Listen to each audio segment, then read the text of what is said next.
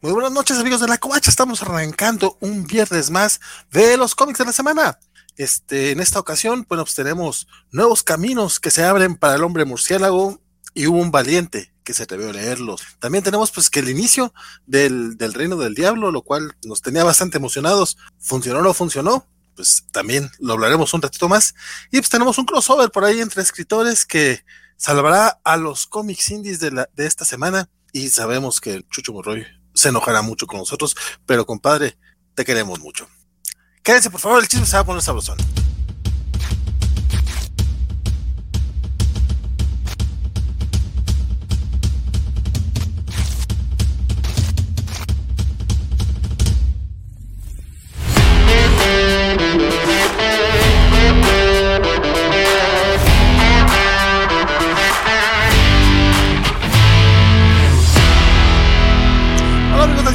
Nombre es Valentín García y yo nada más quiero decir que qué pasó aquí, Mr. Max dice, a su máquina espantan, yo compadre, pero tampoco me digas así. Mi nombre es Valentín García y me es muy muy grato saludar a mi estimadísimo casi hermano, compañero de mil batallas, mi querido. Ni prendí el micrófono porque vi que estabas hablando de alguien más. Queridísimo, vale, muchas gracias por la invitación. Este, hola a todos, Mr. Max, este, todos los que estén ahorita y que nos regañen por entrar tarde. Sí, no, pero tampoco tan tarde, 15 minutitos, pero pues la verdad es que estábamos terminando de cenar, porque hay que aguantar de aquí a la una de la mañana, bueno, esperemos no, no, no llegar a la una, pero es probable, ya sabemos cómo nos la gastamos. ¿Sabes quién también se la gasta así, compa, a las dos? La promesa es a las dos, ya, no, ya veremos, ya veremos. También, este, no es el ex editor de Marvel Comics, pero lo confunden con él. Pronto, a ver si algún día. Este, Axel Alonso, amiguitos. Buenas Algún día.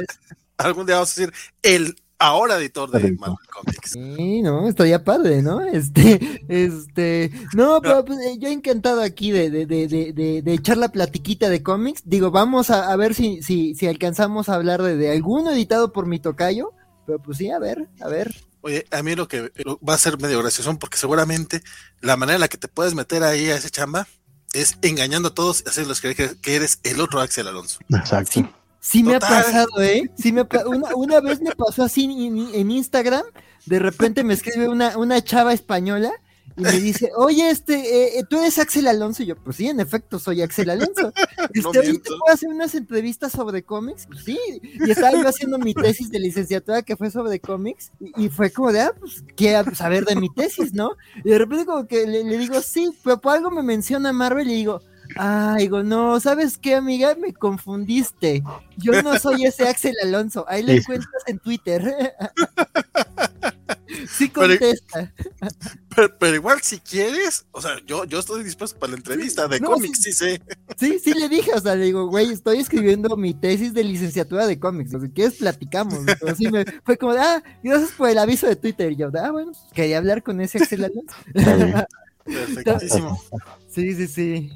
Oigan, ya lo platicaron un poquito en las noticias esta tarde, pero quería preguntarles, ¿ya vieron que, que la, la nota de que Kieron Gillen ya re- regresa a los hombres X se va a hacer cargo de No, sí, cómo no. Immortal, Immortal X-Men? ¿Qué les, ¿Qué les pareció? A ver, Francisco, No, pues a- yo la verdad es que no, no soy particular fan de, de Gillen en X-Men, o sea, me gusta mucho trabajo fuera de, de, de los X-Men, este, pero pues vamos a ver a qué, qué trae, ¿no? Con qué, con qué llega, y este, y ahí, ahí vamos viendo. Yo la neta es que estoy ahorita escéptico ante la siguiente etapa, probablemente pruebe algún título, pero, pero sí estoy, o sea, es que como alguien me, me puso en, en- en Twitter, o sea, es que sí me descorazona que, que tuvo este, este inicio Italia. Además, bueno, ya habl- hablaré un poquito más de eso cuando lleguemos al infierno esta semana. Pero este, pero sí me, me, me, me un poquito ese rollo, pero pues ya veremos qué tal se pone. Eh, Destiny of X se llama. Destino Destiny FX. Effects. ¿A ti qué te pareció la nota, mi queridísimo Axel? Ay, mira, pues a mí sí me emocionó, o sea, digo, coincido con Francisco, la verdad, la etapa de Gillen en los X-Men, pues fue cortita y la verdad, o sea, yo sí rescato, o sea, no fue quizás la más apantallante, pero creo que hubo ahí elementos muy interesantes, y digo que creo que el propio Hickman reconoce, o sea, uno, el más evidente es Mr. Sinister, que como que Gillen le dio una personalidad y un giro interesante ahí a Sinister, y creo que es el Sinister que hasta la fecha tenemos, ¿no? Digo, también lo mencionaremos un poquito eh, en, en Hellions hoy, pero este, pero sí es como es, este Sinister más socarrón, más ácido, que tiene estas relaciones raras con sus, con sus, con sus, con sus duplicados, con sus clones. Bueno, ese tema de de dónde vienen este, pues sus clones este, y su relación con ellos, pues viene de, de, de Gile, ¿no? Que además es un número muy triste que involucra al Phalanx. Este, entonces, pues digo, creo que a mí me, me gustó, además, por ejemplo, me gusta mucho que retomó en esto que planteó este remender de Tabula Rasa. Este, entonces digo, creo que había, digo, no fue la mejor etapa, pero creo que tenía cosas interesantes. Y digo, creo que también, este, digo, Eternals está, pues es complicado como todo cómic de Eternals, pero creo que la escritura de Gillen creo que ha hecho ágil como que esta etapa, entonces ya lo, yo platicaba la última vez de que como que me estaba gustando ya como de corridito sus Eternals. Entonces, pues la verdad, me, me gusta lo que está haciendo Gillen, me gusta que digamos en Eternals como que usa un poquito lo de las infografías para explicarte como pues este lode tan denso. Y además, pues la verdad, es, esta promesa de que va a ser el, eh, el, digamos que el reverso de los X-Men de Dugan, que es como, esta es la historia del gobierno mutante, al fin, algo que yo quería ver desde, desde que terminó este Hoxy Pox, era pues un cómic enfocado a ver el concilio de Krakoa, ¿no? Entonces, sí, el anuncio se ve interesante, este, ah, ah, ¿dónde pueden leer la tesis? En Tesis UNAM, ahí en la base de datos de la UNAM están todas las tesis de todos los egresados, nada más pongan así Axel Alonso en Tesis UNAM, en la biblioteca central de la UNAM, en su sitio, y ahí aparece mi, tesis, fue sobre cómic de no ficción, ahí este, me tocó leer este Augusto Mora y a Pictoline para un análisis, entonces pues de eso fue. Y este, y, y pues nada, pues sí, me, me, me parece un anuncio, me, digo, me promete, pero digo, también como, como dice Francisco, ¿no? O sea, digo, ya venimos de una etapa que se desinfló, yo, yo atribuyo al trabajo editorial porque sí se notó una descoordinación en cierto punto y como que se desinflaron muchas cosas. Entonces, pues sí, la verdad, como que sí, digo, hay razones para estar escépticos, pero yo creo que, o sea, me, me parece un buen autor, me parece un, una buena alineación, entonces, este, pues a ver qué tal, ojalá sí sea un título interesante, además, pues sí, en el postercito de anuncio ahí hay unas cositas que me dejaron intrigados, como por qué no está Magneto y que están este los mutantes Omega de Araco que conocimos en Planet Size, entonces, pues sí, digo, se, ve prometedor, pero pues sí, como que entrarle con reservas, ¿no? Digo, pues cualquier cosa que, que, Francisco no se anime a leer, este, pues ahí ya saben que yo soy el que toma las balas por el equipo.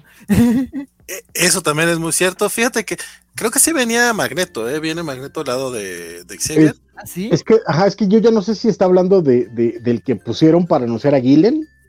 Ah, sí, porque, porque, en el, el Destiny of X sí sale, pero en el, de, en el de Immortal X-Men está el casco. Ah, sí, sí, sí, porque el casco, pero el casco está como al centro como Jesús, ¿no? Porque el, el póster es como si fuera más o menos la, la, última, cena. Sí y el casco de Magneto está al frente, sí, cierto, al, centro digo. Eh, a mí sí me emociona porque la verdad a mí sí me gustaron mucho los X-Men de Gillen. Creo que cuando, cuando él estuvo, eh, le metieron infinidad de, eventos, fue el Free Itself, fue el, incluso el Avengers vs. X-Men. Sí.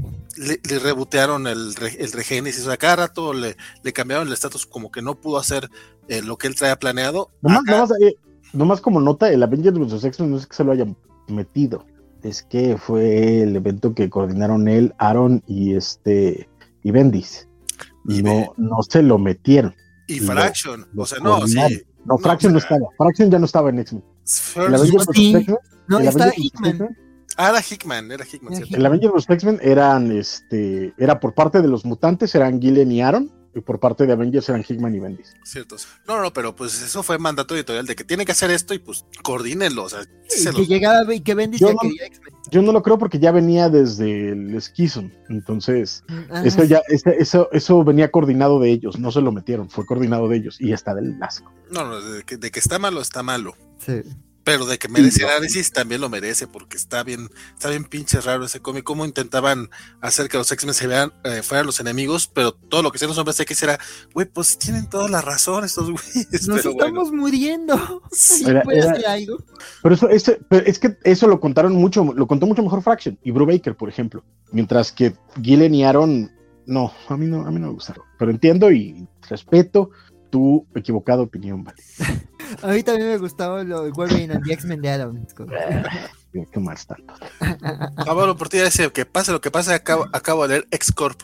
¿Qué? Eh, solo o sea, todo puede mejorar después de X-Corp, porque lo acaba de leer. Te creo, compadre. Yo no sé por qué le seguiste leyendo. X-Corp es como, como película de Akira Kurosawa cuando lo comparas contra el Juicio de Magneto. no, no sé, ¿eh? ¿Ya, ya, ya, le echaste el ojo? Están al nivel. leí el primero, leí el primero, pero no sé, no sé. Estás, en estás mutado, Axel. Nos pregunta acá el buen este Félix, ¿qué onda con Bernardo? Bernardo hoy tiene hoy no puede venir, pero regresará la próxima semana, así como, como todos los Vengadores en el MCU, Bernardo regresará. Exacto. Bernardo dijo, van a hablar de Rorschach, ya me voy. Algo así.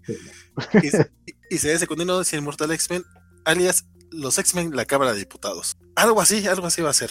Pero bueno, este, les, no sé si hay alguna nota, algo que quieran comentar antes de arrancar los cómics tal cual, que hoy en lugar de tener los cómics bien bonitos como los presenta Bernardo, los, voy a presentar yo, entonces no va a quedar tan bonito, pero se hará lo posible. Exacto. Pues yo nada más quería, este, para retomando algo de lo que platicamos el, miércoles pasado, el martes pasado, martes y miércoles porque fue en el, en el cambio de después de, perdón, del anuncio de George Pérez en, redes, cuando todos nos enteramos de, de, la triste noticia de que las redes se vaciaran en, en un amor que no ha parado, ha, bajado, sí, sin duda no, no ha sido lo mismo de, ese primer martes, eh, de ese primer día, pero sigue habiendo gente que sube páginas y que sube eh, anécdotas y que sube fotos. Y, vamos, el consenso generalizado es que, George Pérez es un caballero y una finísima persona para todas las personas que lo han conocido y eso es mucho decir, pero un poquito para, para quien quiera empaparse un poquito, les quería recomendar que se me fue ese día, que fue, es este librito eh, editado por Marvel. Ah, qué bonito. Muy bonito. el arte de Marvel o el arte de Marvel de George Pérez, que además en tamaño es este del tamaño de un oversized hardcover de, de, los bonitos de Marvel. Y como pueden ver, es, eh, es tanto el libro de arte como también las notas de cómo inició su carrera, qué cómics empezó haciendo, páginas de, arte, ¿no? Que es muy bonito, desde las primeritas en, Deadly Hands of Kung Fu, que por ejemplo podemos empezar a ver que desde el principio ya tenía unos recursos narrativos bastante por encima del grueso de sus contemporáneos, ¿no? Este, notas de, gente con la que trabajó como Mark Wolfman, Tom Brevoort, eh, trae una introducción de Kurt Busiek, eh, una despedida de Ralph Macchio, etcétera.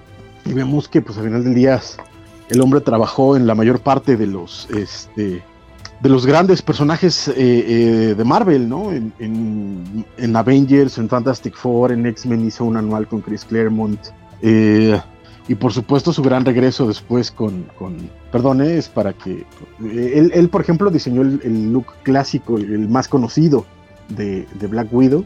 Y este, y bueno, ya nada más esas cosas. Y de pronto tener este tipo de ilustraciones en, una, en un libro de este tamaño, con esta calidad de impresión que la verdad es que está bien buena. Este vale muchísimo la pena y ahorita lo pueden encontrar. Este salió a, mediados de este año, en, eh, en junio, me parece. En este, en, pues. Exacto, entonces lo pueden encontrar sin mucha bronca en, Amazon México para aquellos que, así lo gusten. Y bueno, por supuesto, trae toda su sección en la que hablan acerca de su experiencia en, Avengers versus, eh, eh, JLA. Entonces, pues bueno, yo la neta es que se lo recomiendo. Además, déjenme le quito el, guardapolvos y la portada directa sobre, sobre las pastas es ese bonito póster que venía incluido en el Avengers número 4.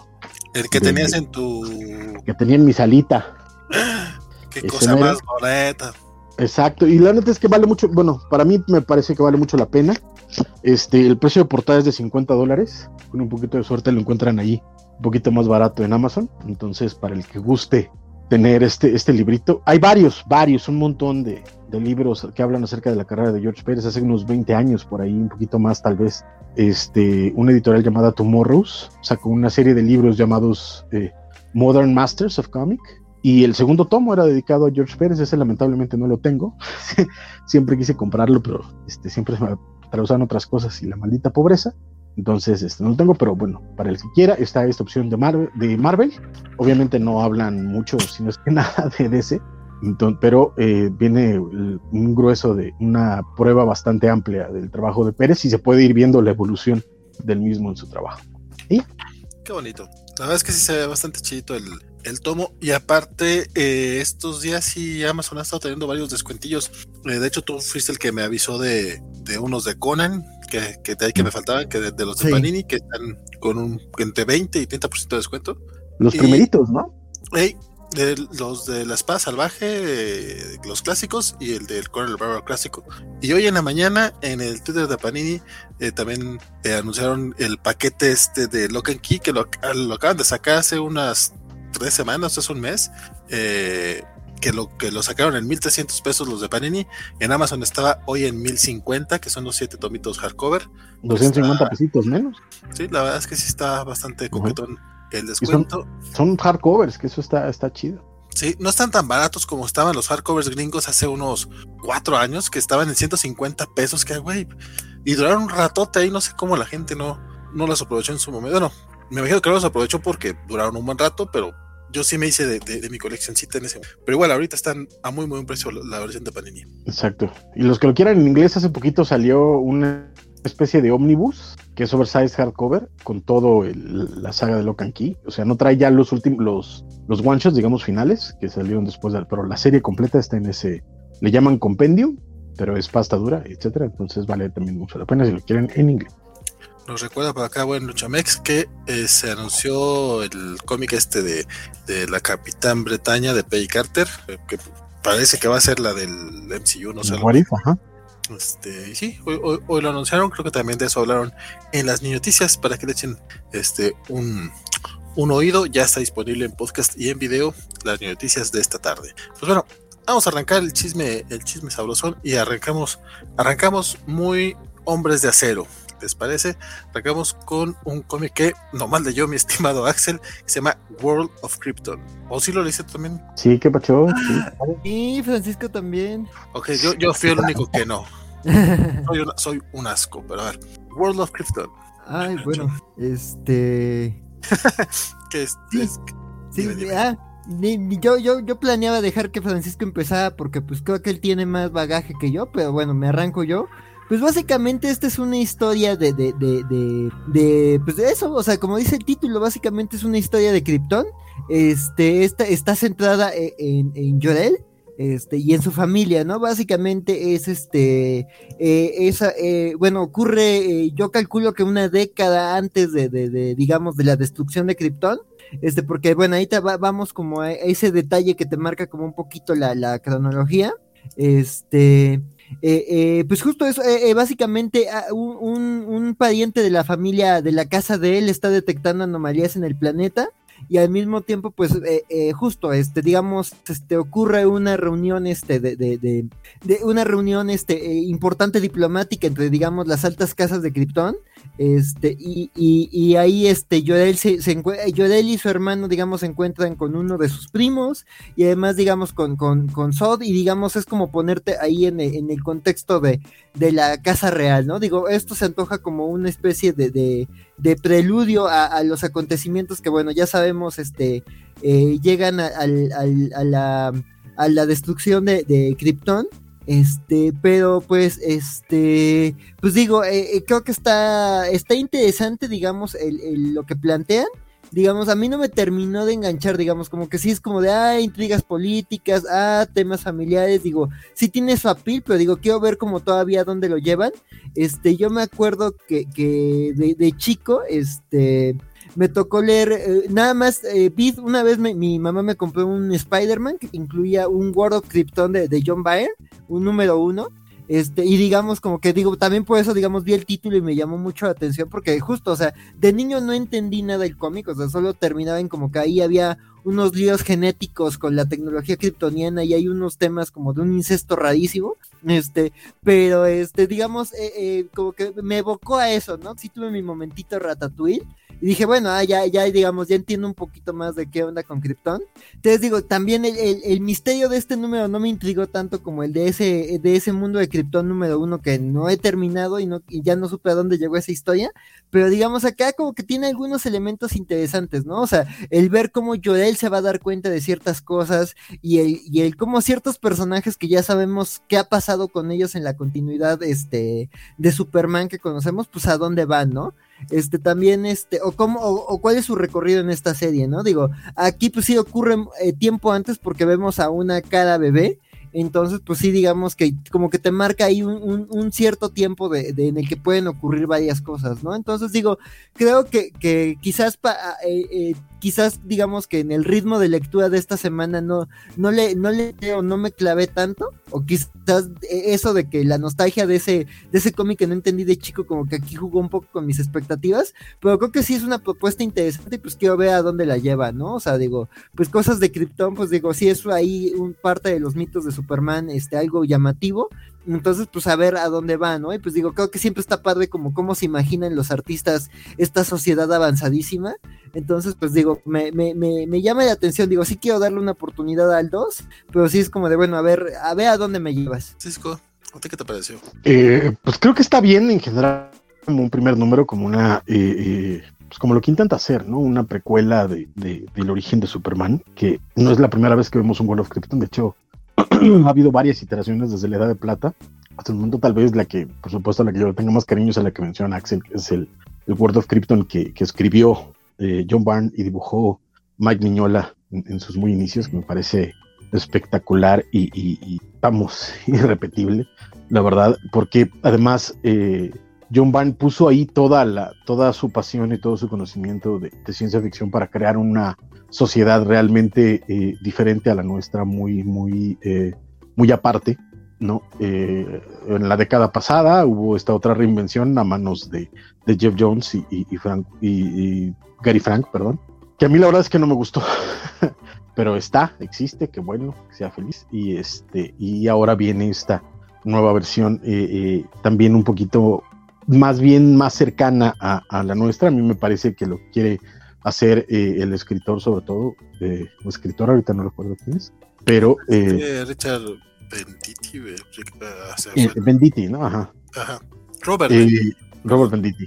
Robert Benditti, este, que es hacer una alegoría al problema del cambio climático, ¿no? Es este rollo de que de pronto hay cosas raras que están pasando y todo el mundo se pregunta, oye, pero es que no están haciendo nada, ¿qué se trata? ¿Por qué, ¿Por qué están dejando que pase esto? Y me parece que va más por ahí este rollo de, de esta nueva, nueva serie, pero sin duda también lo, que a mí me parece la gran fortaleza de, del cómic es el arte de Michael Evonomi, que, que si bien no es lo mejor que le hemos visto, porque no lo es, eh, Michael Evonomi, incluso cuando no es lo mejor que hemos visto, está muy por arriba de muchos de, los contemporáneos, entonces eh, usa recursos narrativos muy interesantes, usa eh, eh ciertas ideas eh, muy, muy padres, está muy bien el, a nivel arte, me gusta mucho, y como bien menciona Axel, veremos qué pasa con este misterio de, de clanes familiares que también están ahí metidos y toda esta historia rara a ver, a ver cómo se desenvuelve y cómo terminamos llegando al, al desenlace que pues todos conocemos a final de cuentas. Si lees un World of Krypton es como ir a ver Titanic y esperar que todos tengan una vida feliz. Entonces, este, pues veremos qué, qué, ocurre, pero me gustó, creo que está bien llevado, está lindo y bien por Michael Bonomi, que la verdad es que qué bonito. Siempre, siempre, siempre es bonito este tipo de cosas. Nos, nos comenta por acá eh, nuestro queridísimo Mario Rodríguez, que nomás nos avisa que el libro 1 de saga está en 700 pesotes, si le quieren echar el ojo. Y el, el, espero el, el, pastadura, ¿no? Ajá. Sí, sí, sí. Y porque el compendium está en 900 varos. Es que ya hay tres ediciones distintas de saga. y las que faltan. Y las que faltan. Que faltan. Y por favor, cuando tengan tiempo. Ah, que cargó la moda de la playera. Quiere ver la del Cruz Azul. Ándale. es una, es una retro, es de los 70. Es este, de cuando, cuando ah, solamente tenía cuatro estrellas. Fíjate, ya tiene, ya tiene nueve. Tardó 23 años en tener la novena, pero ya tiene. Este, y nos pregunta Pablo, ¿y la serie de TV de Krypton? Ahí la serie TV, bueno, es que también si empezamos a contar todas las versiones de Krypton que ha habido, porque también está la de, por supuesto, la de la serie animada, la de las películas de Richard Donner, la de, diría la de Superman Returns, pero básicamente es la de Richard Donner, sí, la sí, de Smallville, este, esta, de. La, la, de esta cosa horrenda de, de Zack Snyder y la de y, bueno, y, y Krypton televisivo, que aunque no le he visto, por lo que pude dilucidar en los cortos, es básicamente como más, es, como produce David Goyer, que era, fue el coescritor de, de Man of Steel, Man of Steel. Este, pues es como básicamente el Krypton de, de Snyder, y eso ya me lleva a decir que no me interesa verla, pero existe. Claro. Y, está, y está en HBO Max, están las dos temporadas ahí, ¿no? Correcto. Es muy correcto. Saludos a Luis, Luis Ramón Morán, que ya nos ha hablado por acá y nos dice caballeros. Yo digo que nomás sin insultarnos, pero. No yo, no tengo, yo, no tengo, caballos, así que. También, también eh, Javesaurio, no sé si ya lo hemos saludado. Adrián Coy llega y saluda. Don Adrián, ¿cómo le va? Negacionistas de una. ¿Qué? Sí, negacionistas de una catástrofe ecológica y no lo creíamos, decía Juan Pablo Portilla. Eso no pasa, eso no pasa que la gente, que en una sociedad no escucha a sus científicos. Que curiosamente, que curiosamente, eh, este esta semana hubo dos cómics con la misma temática, más o menos. es, el, es, el, es, el, que sigue, si no me falta, si no me equivoco, dice Adrián que le falta todavía uno de los Fantastic Four. Ah, bueno, eh, Bernardo hoy, hoy, hoy, anda indispuesto, pero la próxima semana eh, regresará. ¿Hubo guiño a lo de John Byrne? Pregunta Félix Farsar. No. bueno, o sea, eh, poquito la ropa, poquito, pero en realidad es como, es como todas las versiones de World of Krypton que ha habido, siempre este, las reinician. De hecho, incluso, perdón, la ropa es mucho más cercana a la de la serie animada que a la de John Byrne, pero... De hecho, sí.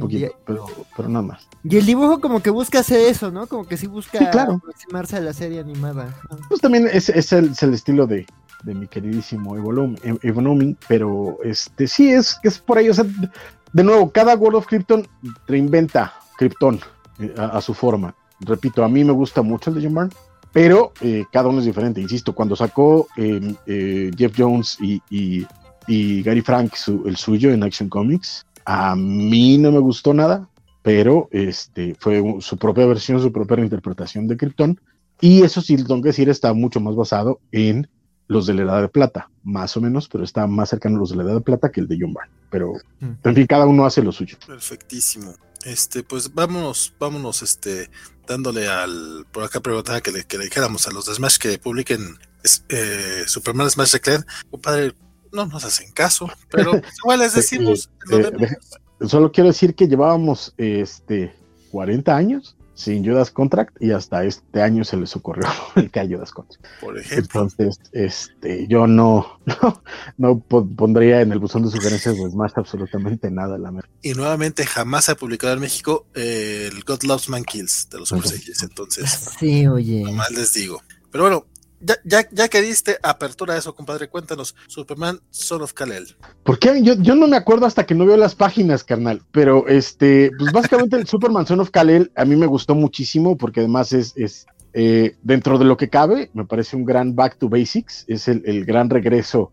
eh, eh, esperado, es el, el, el, regreso del Némesis, básicamente es el ex Luthor regresa, entonces abrimos con algunos de los primeros enfrentamientos del ex Luthor con, Clark y cómo eran y cómo eh, trataban de detenerlo.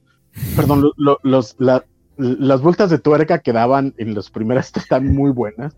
A mí me divirtió un montón, sale todo el mundo, está, está muy porque además es Lex Luthor enojándose también. Entonces, eh, pues bueno, vemos que, que Lex Luthor sigue guardando mucho rencor y sigue siendo bien malote y en su regreso al mundo, pues obviamente tiene que, este, medírsela con, con Jonathan. Pues mira tú, resulta que el muchacho no está tan tonto como parecía. Entonces, este, me gustó mucho lo que hizo Tom Taylor en el número. El, arte también está muy bien, hay que decirlo. Y, está muy bien. Y justamente hay, hay como momentos de esa, de esa conversación acerca de, del, este, del cambio climático y qué hacer para ayudar al mundo y por qué hay que salvar el mundo. We are the world y así. que es algo que sale mucho Tom Taylor, ¿no? Sí, claro. Sí. Mira, Está, salvando, está salvando un osito polar. Y todo que, además, que, además estuvo, estuvo el cotorro el detalle de cómo se llama esa osita. Está bien bonito. Está vayan a leer la porque está bien coquetote.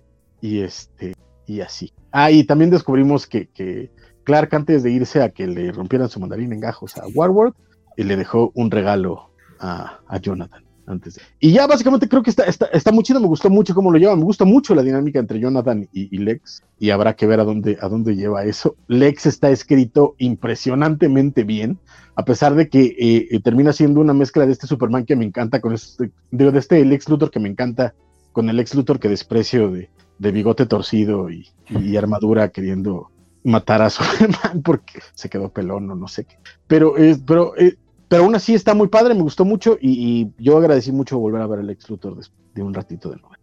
Oye, sí, yo la verdad eh, no me he dado cuenta que como que no lo había echado de menos hasta ahora que lo, lo volví a leer.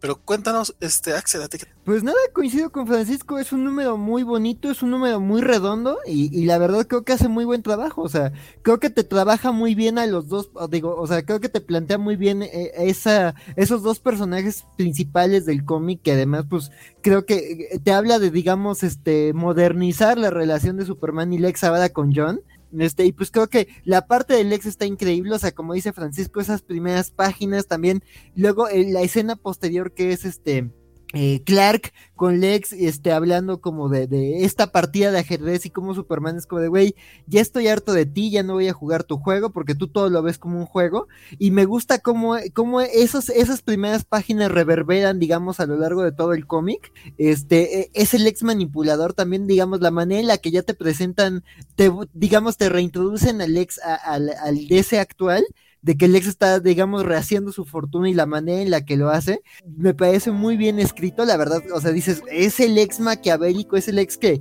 que ese cabrón te manipula, es brillante, es, es inteligente, pero también sabe, o sea, sabe de máquinas, pero también sabe de personas. Entonces, este, pues justo te lo plantea ya como lo que es, ¿no? O sea, una, una amenaza carismática y también lo que hacen con John, ¿no? O sea, esto de que un John que se preocupa por su planeta, un John que está aprendiendo como el mundo de su papá, o sea, es ese, ese momento con Batman y Lois, que es como de Batman toca la puerta, tuvimos una charla sobre límites, ¿verdad, Batman?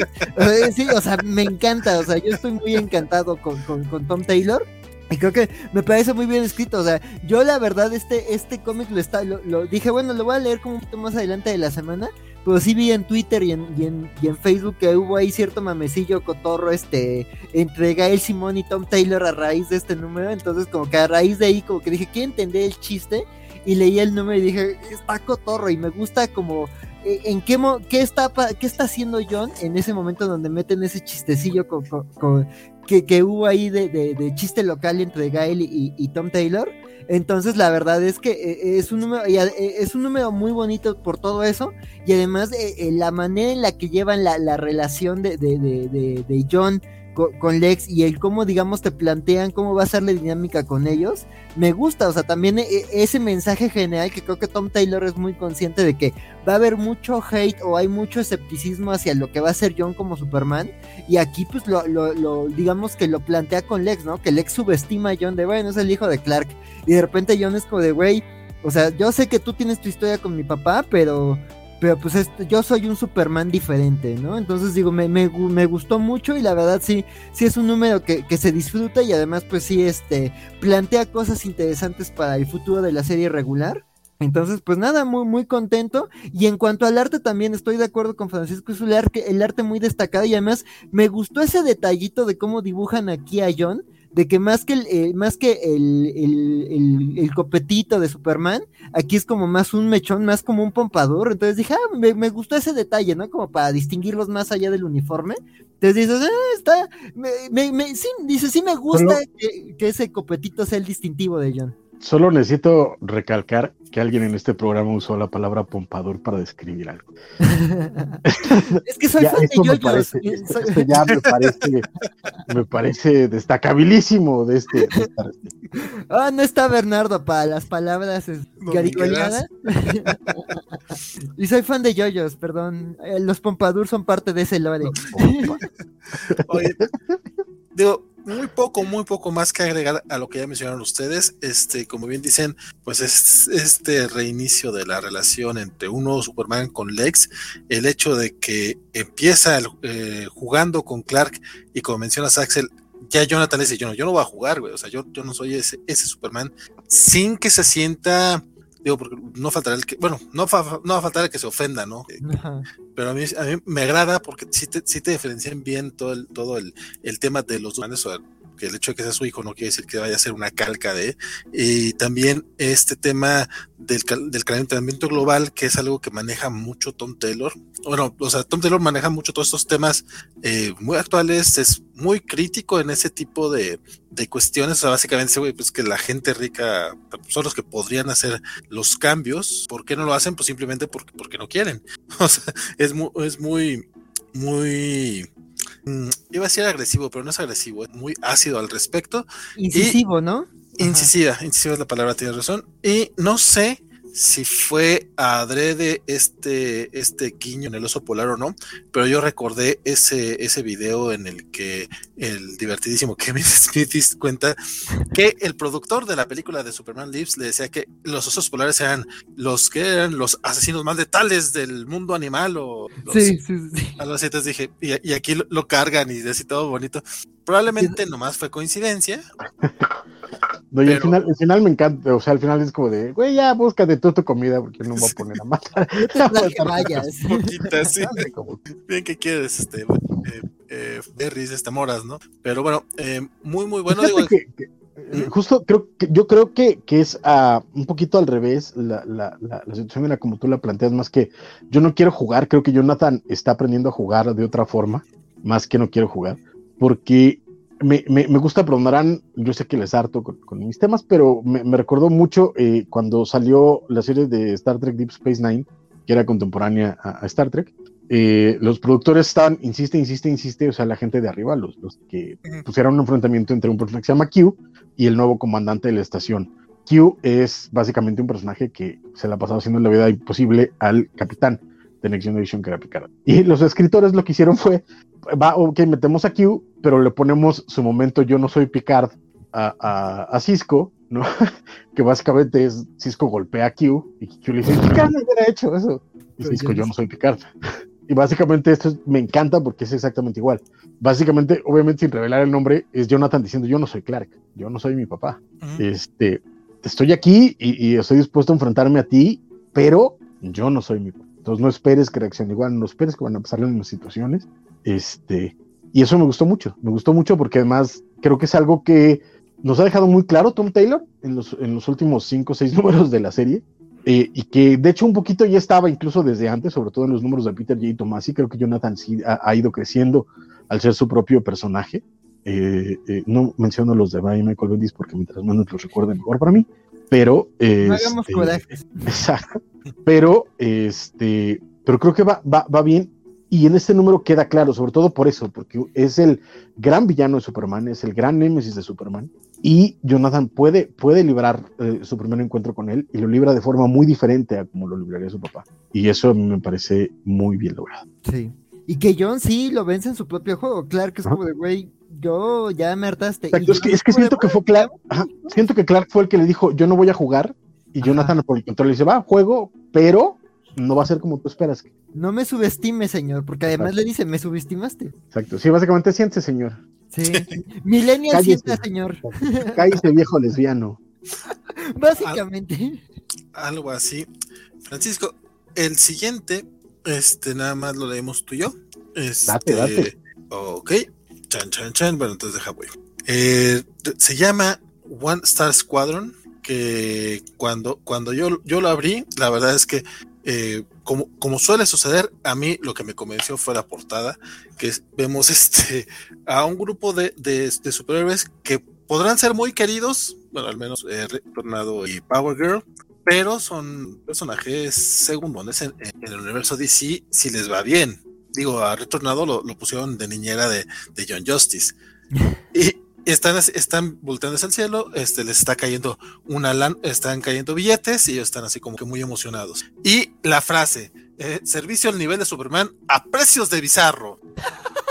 con eso, con eso me ganaron. Y ya después, después vi que lo escribe este, este güey de. Ay, explícame. Mark, Russell. Sí, Mark Russell de, Mark Russell. de, Fantastic for Life Story y todo esto, esto. Y que regularmente nos gusta mucho su arte. Y aparte de el dibujante también es conocido, ahorita se me olvidó también el nombre. Ah, pero bueno, ese no es el punto. El punto es que básicamente en, empezamos el, el cómic y nos presentan un servicio. Digo, no, no, no, es una idea súper original. Lo vimos los Super Bodies de, de la Liga de la Justicia Internacional, este, pero básicamente es un servicio de superhéroes hacia accesibles, porque pues, no siempre puedes tener a la mano a Superman o a Batman, entonces tenemos a Heroes for, for You, que básicamente es una app en la que tú puedes contratar a tu superhéroe desde, desde muy barato para que, pues si no, por si, si necesitas ayuda de, de, superhéroes. En sí, pues todos los, todos los que van a, todos los superhéroes que están ofreciendo su servicio, pues son puros vatos. La neta, yo no conocía a la mitad de los personajes o a más, y estoy casi seguro que todos forman parte del lore de DC. Y, pero básicamente todo, todo, todo este primer número lo vemos desde el punto de vista de Tornado Rojo y de Power Girl, que de hecho el, el giro que nos dan con, con Poderosa este, es un poquito menos, es, es, es bastante importante y spoilearlo. Eh, pero en el caso de Tornado Rojo, por un lado tenemos cuál es su motivación de ser superhéroe, que básicamente era ser el próximo Superman y obviamente pues no quiera decimos Superman, entonces por eso terminó trabajando en Heroes for You y le toca este, ir a recoger a alguien que eh, alguien que era un superhéroe que es básicamente yo pensé que era el jefe Apache porque lo, lo vemos muy al estilo de este Cuckoo Over de, ¿cómo se llama la ah atrapados sin seriedad cómo se llama bueno atrapados sin seriedad venido del Cuckoo. Eh, esa la de la película con, con Jack Nicholson. Ajá. es un cuate que está así como en estado catatónico y yo dije ay güey a lo mejor es el jefe Apache y ves referencia Ajá. a aquello pues no no era el jefe Apache es Gangbuster que a lo mejor algunos de ustedes lo recuerdan, estoy seguro que Félix sí lo recuerda, que este personaje que al menos yo lo ubico de los cómics de Superman de los 90, que era una especie de, pues era un vigilante así de muy, muy bajo nivel. Y aquí lo vemos ya muy fregado, o sea, como que realmente le, dieron una salta de madrazos y lo dejaron en el hospital. Y pues van y se los aventan a los Heroes for You y le toca a Retornado como pues, tratar de, de ver qué onda con él. Es lo, es lo, lo único que vemos en esta, en esta primera serie.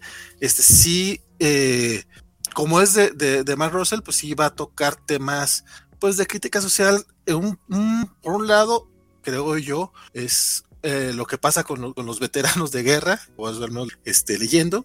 Y por otro lado, pues tenemos este, este personaje de, de Power Girl, que ella pues llega, llega a la Tierra queriendo básicamente también hacer el bien y se da cuenta que el, el, poder que existe aquí en la Tierra es el del dinero, que es el que realmente, es con el que realmente puede hacer la diferencia. Entonces, pues va a ser interesante cómo, cómo se va a mover este cómic. Eh, es un poco menos humorístico de lo que esperaba. Yo lo esperaba un poquito más en, en el terreno, nuevamente digo, de Super Bodies, del eh, I Can't Believe It's Not the Justice League, pero eh, por, lo, por, lo, pronto sí tiene como, tiene, tiene mi mi interés es una miniserie de seis números, así que yo creo que esa sí la voy a seguir. Espero que el eh, rinda buenos. Suena mi bien, suena bien. Mi estimado Francisco, ¿a ti qué te pareció? Sí, a mí, no porque fuera muy cómico, pero sí me dio, me dieron risa un par de, de, de, de cosas, sobre todo eh, el hecho de que saliera este cómic de semana. Este, donde básicamente eh, son superhéroes, sí, pero son superhéroes en una app estilo Uber, ¿no? Donde la gente pide, pide ayuda y pues le mandan al, al héroe que tiene cerca, ¿no? Y me llama y me, y me, dio mucha risa porque justo esta semana eh, resulta que la Unión Europea se puso a legislar eh, acerca de, de estas eh, compañías de, de, deliveries que tienen supuestamente socios, por tanto la gente que trabaja para ellos no tiene ningún tipo de seguridad laboral, económica, médica ni nada. Entonces la Unión Europea se puso a legislar y resulta que ya no pueden ser este como estos asociados de me voy a unir y ya, sino las, las, empresas tienen que empezar a reconocerlos como empleados y darles derechos laborales. Y el mismo día, esas mismas empresas cayeron millones de dólares en la bolsa, lo cual nunca deja de ser lo suficientemente claridoso sí. de la situación actual del mundo. Este, y, y básicamente es esto, ¿no? Es, es, este diálogo de final donde de pronto Power Girl dice que el verdadero poder no está en, en, en ser, en ser un superhéroe, sino en tener un ching dinero. Entonces, este, eso me risa y me gusta la, la dicotomía y además a quien elige eh, Russell para contar esa historia que es Red Tornado, porque Red Tornado, hay que recordar, todos es un androide. Entonces, que sea Red Tornado el que, el que de pronto tiene que lidiar con todas estas eh, eh, cosas de carácter humano, con estas dudas, con estas, incluso con la miseria ajena, porque la historia de, Gang, de Gangbuster termina siendo bastante triste. O sea, la neta es que los últimos cuadros en los que aparece en el cómic son muy tristes, por lo menos para mí. Eh, eh, y antes de eso ya había tenido esta, esta eh, interacción. a mí sí me pareció bastante cómica con, con Minuteman. este, y vimos un montón de cosas ahí que, que, que de nuevo Russell se nota que, que dentro de lo que se quiere divertir, y como en todos sus cómics, trae, la, trae el veneno cargado, entonces eh, va a haber mucha política, mucho comentario social y mucha, mucha crítica y, mucho, eh, mucho interrogatorio acerca de, de, dónde estamos como sociedad y eso me gusta mucho y el arte también está muy bonito, no sé si ya tengas por ahí al, al, al artista, porque a mí también se me, se me, fue el nombre, pero es un muy buen ese, artista. Ese es Steve Lieber. Ah, pues eh, nomás, este, está súper bien hecha. El cómic, la neta, es que lo puedo recomendar. Veremos a dónde termina, porque de pronto Mark Russell empieza fuerte y se nos desinfla. Sí. Pasa. ¿no? Este, pero, pero por lo menos este primer número me deja, me deja en un buen lugar y espero eh, eh, que siga así. Fa eh, dice eh, Juan Pablo Portilla que faltan Booster Gold y Blue Beetle, quizás porque ellos ya tienen su propio título, este, lamentablemente. es por. ¿no? A mí me hubiera, me, me hubiera, encantado que estuvieran libres para que los usara Russell, la neta. Y ojalá, de, ojalá, como bien menciona también Juan Pablo, que ojalá mejor le hubieran dado a Russell eh, Blue Beetle y Booster Gold porque hubiera hecho maravillas, sin duda sí. alguna, la verdad. Este, pero bueno, va bien, este, lo recomiendo y, y veremos qué, qué, va pasando en los siguientes meses. Sí, es, este, la verdad es que es eso, eso, eso, eso. Este... Les voy a tomar la palabra, eh, porque suena interesante y creo que sea, creo que es el libro interesante de Matt Russell de esta Ya luego hablaremos de eso más adelantito. Que además, el, el, chiste, el chiste del título ya tiene su, su, su jiribillita. Hay un cómic clásico de DC que se llama All Star Squadron. ¿Estamos de acuerdo? Este se llama One Star Squadron. Porque como en todas las apps de, de estilo Uber, los califican con estrellitas. Estrellita. Entonces, este, es un chiste que funciona a varios niveles. Entonces, no. Ese es el más ruso el que nos. Dice el Faro que ya le a los espectadores de Power Girl. Pues los tenía. Retornado come hamburguesas. Al parecer sí. Cosas de. Farsar, este, me suena a Heroes for Hire con esa de los Freedom Fighters. Pues es, nuevamente no es como la, una idea muy original. Lo, interesante es el, el giro que le va a dar. Entonces, este, pues en Mark Russell tenemos algo de confianza. No digo que confiamos, digo que tenemos algo de confianza. Este, Dark Knight of Steel, número 2, esta miniserie también de Tom Taylor, que esta semana firmó ya su exclusiva con DC, por lo que Dark Ages será el último trabajo que tenga con Marvel en algunos años. Bueno, alguien tenía que firmar con DC después de que todo el mundo se le está yendo a Substract y otras cosas, ¿no? Ya necesitaban un exclusivo, oye. Y pues Tom sí, Taylor sí. está muy bien como exclusivo. Ok, este no lo leyó. ¿Le entras tú, mi queridísimo Axel? Ah, sí, sí, sí, sí. Sí, pues nada, este, pues digo, eh, como saben, el, el, número este pasado, pues termina, bueno, esta es una realidad alterna en donde justo este, eh, eh, en un mundo, digamos, medieval y con magia, aterriza pues toda la, casa de él, Jodel, este, eh, Lara y, y, y, Clark, bueno, y Kalel, y este, y forman, digamos, una, una casa real, ¿no? Este, con su corte, eh, digamos, el, el caballero más leal de esta casa es Batman, este, y pues digamos, sabemos, el número pasado termina pues justo con, con, con Jorel siendo asesinado por, por, por, Flecha Verde, ayudado por el Hombre Verde, un, un, que claramente es como la versión de este universo de Linterna Verde, enviados por el, el rey este, ay se me acaba de olvidar su nombre, bueno, este, este Black Lightning, básicamente, el rey Jefferson, este Jefferson, bueno, este, bueno, el Black Lightning, básicamente, la casa del trueno y la casa de acero, y digamos, Jefferson, este Jefferson Pierce. Jefferson Pierce, sí, sí, sí. Este, y básicamente este número es las consecuencias de, de, de, ese final del primer número, la venganza del Caballero Oscuro, este, las reacciones de la casa, de, los distintos miembros de la casa de él, que más dices, condenado él, o sea, sí llegaste a desatadísimo y horny a, a otra tierra, oye amigo, este, prosperaste, este, este, ¿cómo se llama? Este, y digo, creo que vemos las consecuencias, vemos cómo hay un reacomodo de reinos y, y, y, es un número donde se percibe la tensión todo el tiempo, ¿no? Dicen, este acto va a empezar una guerra y, y hay personajes que activamente buscan empezar una guerra. Este, y hay otros personajes que dicen, no, o sea, es que si estalla una, o sea, y justo este es un número de reflexionar lo pertinente de irse a guerra a través de, a partir de cosas que le ocurren a, ciertos sectores privilegiados, muy Tom Taylor, este, entonces, este, digamos, pues ese es el debate de todo el número, ¿no? Digo, al final de este número, de nuevo, ¿no? Se, pasa algo que rompe este tenso balance, este, pero digamos, ya es, es, todo un número de preludio a la guerra, ¿no? Este, digo, sin, quemar un poquito más de las tramas y los personajes que aparecen en este número, pues digo, creo que, que, es un digo, ese número quizás eh, plantea menos cosas que el siguiente, pero digamos, eh, te introduce elementos nuevos al mismo tiempo que te plantea una situación, ¿no? Este ambiente de, de que hay actores pugnando o, buscando detener una guerra, ¿no? Los personajes que se introducen me parece interesante el cómo se les plantea en esta realidad alterna. Este, eh, algunas de las versiones, digo, ya quiero ver cómo avanza de la serie porque creo que van a dar mucho de qué hablar.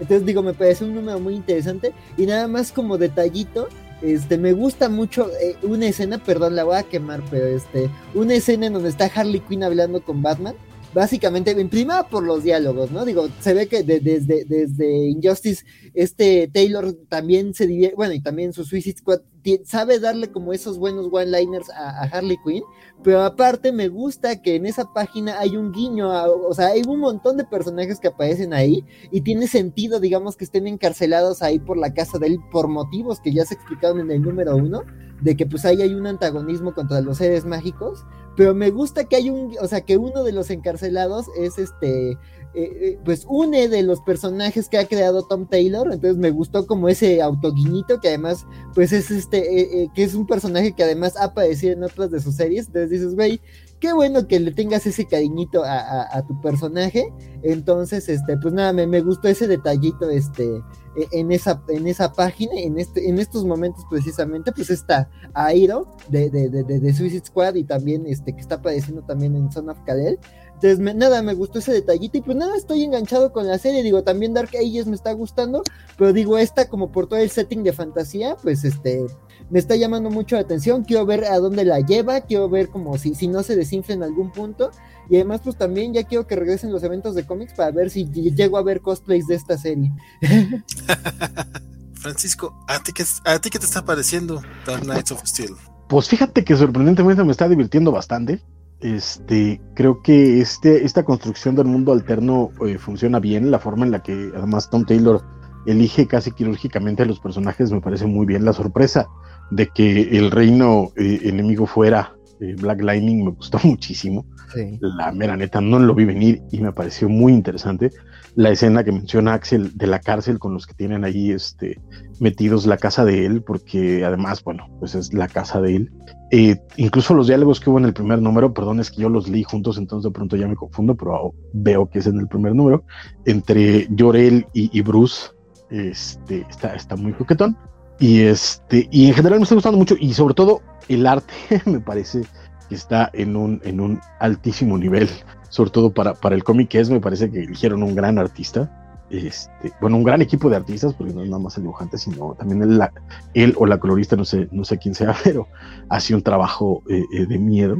Entonces, eh, me está gustando, lo estoy disfrutando, veremos, como bien mencionan, a dónde llega, pero, pero me está, me late, me, me, de nuevo, no es, no, no creo que sea una joya, no creo que sea así una cosa de, ah, qué bruto, me está rompiendo, ¡Uh! No, pero me divierte y eso ya es bastante. Y sobre todo eso, eh, estos guiñitos y estos personajes que van apareciendo, de pronto tiene ahí un par de chistes muy bien puestos y muy bien ejecutados, cosa rara porque de pronto a, los dibujantes les, les complica eh, eh, hacer gráficamente este tipo de, comedia y sin embargo este, este, este dibujante puede hacer todo, la acción está espectacular, la emoción está muy bien llevada, los chistecitos están muy bien puestos en general, lo estoy disfrutando, entonces, este, bien, bien, bien por Tom Taylor y su equipo, la Netflix. Además, el arte lo hace Jasmine Putri, que le, ajá, sí, sí, sí, entonces, pues sí, la verdad hace un gran trabajo Jasmine Putri. Este, les late que sigamos con el Justice League Infinity número 6 este cómic que aparte creo que le tocó leer a Francisco de manera casi de corrida, si no estoy mal. Todo, todito, todo. Ah. ¿Qué, te está pareciendo, compadre? A ver, cuéntame. También me gusta un poquito, ahorita mi bronca con hacer reseña es eso, este, que me leí los seis de golpe, entonces ya no sé qué pasa en cada uno. ¿Quieres que empiece a Pero este, se, lo agradecería porque no me acuerdo, o en su defecto, veme poniendo las páginas y me acuerdo. Sí. Porque este, e, es que además cada número cambia de, narrador y eso también se vuelve un poquito complicado, pero la idea es que este, pues Amazo está rompiendo eh, en la realidad, entonces de pronto los multiversos empiezan a cruzarse y los personajes empiezan a cambiar de universo y pues bueno, lo que hemos estado viendo es que al final Superman está juntando a este eh, eh, equipo de, donde tiene a la Justice Alliance. Justice Alliance. que es básicamente la de la Tierra D, con este Superman Barack Obama, este, y un este, y una Justice League este, mega incluyente.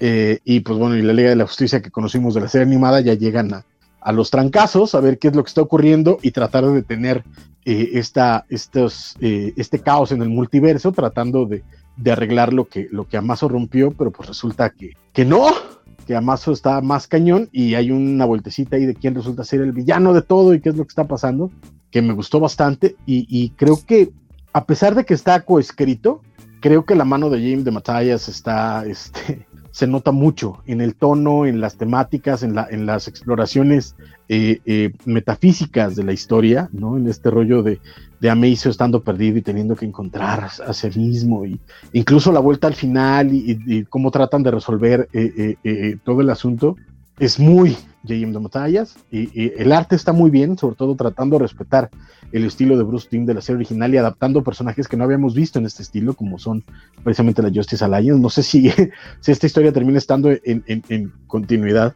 del multiverso, porque pues sabemos que eh, la Justice Alliance, ahorita, bueno, Superman Barack Obama está metido con la Justice League, Something Else de la semana pasada que está del nabo.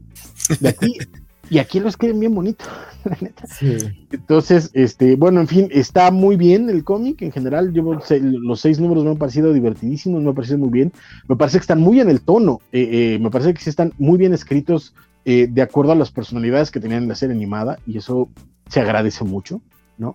Este, y a pesar de ser muy compleja la trama, porque saltas de tierra en tierra, personaje en personaje, etcétera, etcétera, está muy bien hecha. Entonces yo la verdad es que la disfruté mucho y la puedo recomendar sin ningún problema. Y cuando salga el tepecito, que se lo compren y lo disfruten, porque si son fans de la serie eh, animada de la Justice League del Timverso, perfectamente podría caber ahí. De hecho, podrían agarrar este cómic y hacer una película animada de, la Justice League del Timverso y les quedaría brutal, brutal. Este, muy bien, muy bonito. De hecho, se, supone que es continuación de, de la De, la serie, de la serie animada, obviamente, eh, salvo que hagan otra cosa y que digan, ah, no, siempre no está en canon, ¿verdad? Pero por lo menos está hasta ahorita en canon de la serie animada. Sí, pues, pero pues estaría bueno que le hicieran animada porque sí está, está, sí está muy coqueta, man. Sí, la verdad sí. Y sí, animada yo creo que se veía increíble, digo. Ahí sí, si entre nuestros contactos hay algún ejecutivo de HBO, pues este, entre los que nos escuchan, que sabemos que hay gente de HBO, por supuesto, este, pues sí, ojalá se hiciera eso. Sí. Axel, cuéntame, ah. a ver, ¿a ti qué te pareció? Pues nada, o sea, ya, ya lo decía Francisco y lo dijimos la semana pasada, o sea, si quieren leerse una serie con la Liga de la Justicia y el multiverso, o sea, ni por equivocación toquen Justice League Incarnate, este, eh, mejor búsquense eh, los números este, previos de Justice League Infinity, léanselos todos. La verdad es que digo, creo que ya habíamos comentado de que el número 4, digo, más allá de esa portada que, que dio mucho de qué hablar, pues digo, como que se desinflaba un poquito. Digo, sí tiene su justificación y ya en este número ves que la amenaza de ese número es, es digamos, este, e, el contexto general de, de, lo que está pasando en el multiverso. Entonces, la verdad, creo que, creo que es un número que, que, que avanza muy bien. Este, creo que, que, aquí ya se mueven mucho las cosas. Digo, ya el número pasado, pues tuvimos esta gran esta batalla, ya digamos, ya tenemos este momento climático que además digo, eh, el número pasado había dejado como un buen cliffhanger con, con la Justice League que conocemos prácticamente derrotada. Entonces, pues nada, aquí los, el, el, enfrentamiento se pone intenso, creo que tiene momentos dramáticos. Creo que además, esto que decimos de que es una muy buena secuela a la serie animada, o sea, se entiende, ¿no? O sea, si ahorita están volviendo a ver este Justice League Unlimited en, en, HBO Max, pues sí, este, digo, o sea, el tema de Shayera y Amazo, ahí hay callbacks a eso, ¿no? O sea, temas con, con, con, con, Vixen y Jon Stewart también, ¿no? Entonces, este, pues yo creo que ahí sí hay tramitas y hilos finos de, de, de, de, de cosas de la serie que, que, llame la atención, ¿no? O sea, hay un momento entre Diana y Superman y digamos como que hablan de, bueno, o sea, pues sí, en otros universos pues hay esta dinámica, pero pues en este universo la dinámica es distinta, ¿no? Entonces creo que la verdad es un número muy, muy interesante, muy bonito, creo que avanza muy bien el conflicto y además ahorita eh, eh, eh, este número tiene un panel increíble, una, este, así, es, ese momento me encantó, que pues es justo, ¿no? Este, este, este, este Superman, este, creo que sí es Calvin Ellis o no sé, este, cuál cuál sea su nombre exacto, pero este Superman este, de, piel negra dándole un puñetazote a este Superman este supremacista. Entonces, pues nada, es, es, un momento muy bonito, muy bien dibujado y dices, ay, sí, por eso me gustan mis cómics. Entonces, este, pues nada, este, la verdad es un número muy satisfactorio y pues nada, si, si, si no le han entrado a Justice League Infinity, creo que esta es una que, consistentemente se ha mantenido, digo, sí ha tenido sus altos y sus bajos, pero creo que en general creo que este número entrega muy bien y creo que, que cumple, ¿no? Y creo que ya, bueno, sí, ya quiero ver cómo en qué termina este conflicto, porque pues sí, la amenaza se ve como muy muy, muy omnisciente y muy este, un desafío bastante bueno, ¿no? Entonces creo que sí justifica este, esta alianza multiversal de ligas de la justicia. Que además, eh, eh, de nuevo, habla muy bien de, del oficio de James de Matis, porque todo el número está lleno de acción, todo el número no, no para, es, es eh, cuando dicen Action Pact, es, es Action Pact con todo, y aún así hay momentos de nuevo de, cuestionamiento metafísico, de, cuestionamiento psicológico, filosófico, del bien y del mal, de quiénes somos, de dónde vamos y qué queremos, que es de nuevo totalmente de Matis, a pesar de que, estamos hablando de un trabajo en conjunto con otro escritor, pero se nota mucho el, ADN de, las historias de, mi querido Jean Michael. Entonces, eh, a mí me, no, me gusta mucho. Jean Marc. Jean Marc, tienes razón. Jean Marc de Matthias. me gusta mucho. Y lo hace súper bonito, la neta. Entonces. Dice Félix, qué bonito es ver el Timverso en cómic.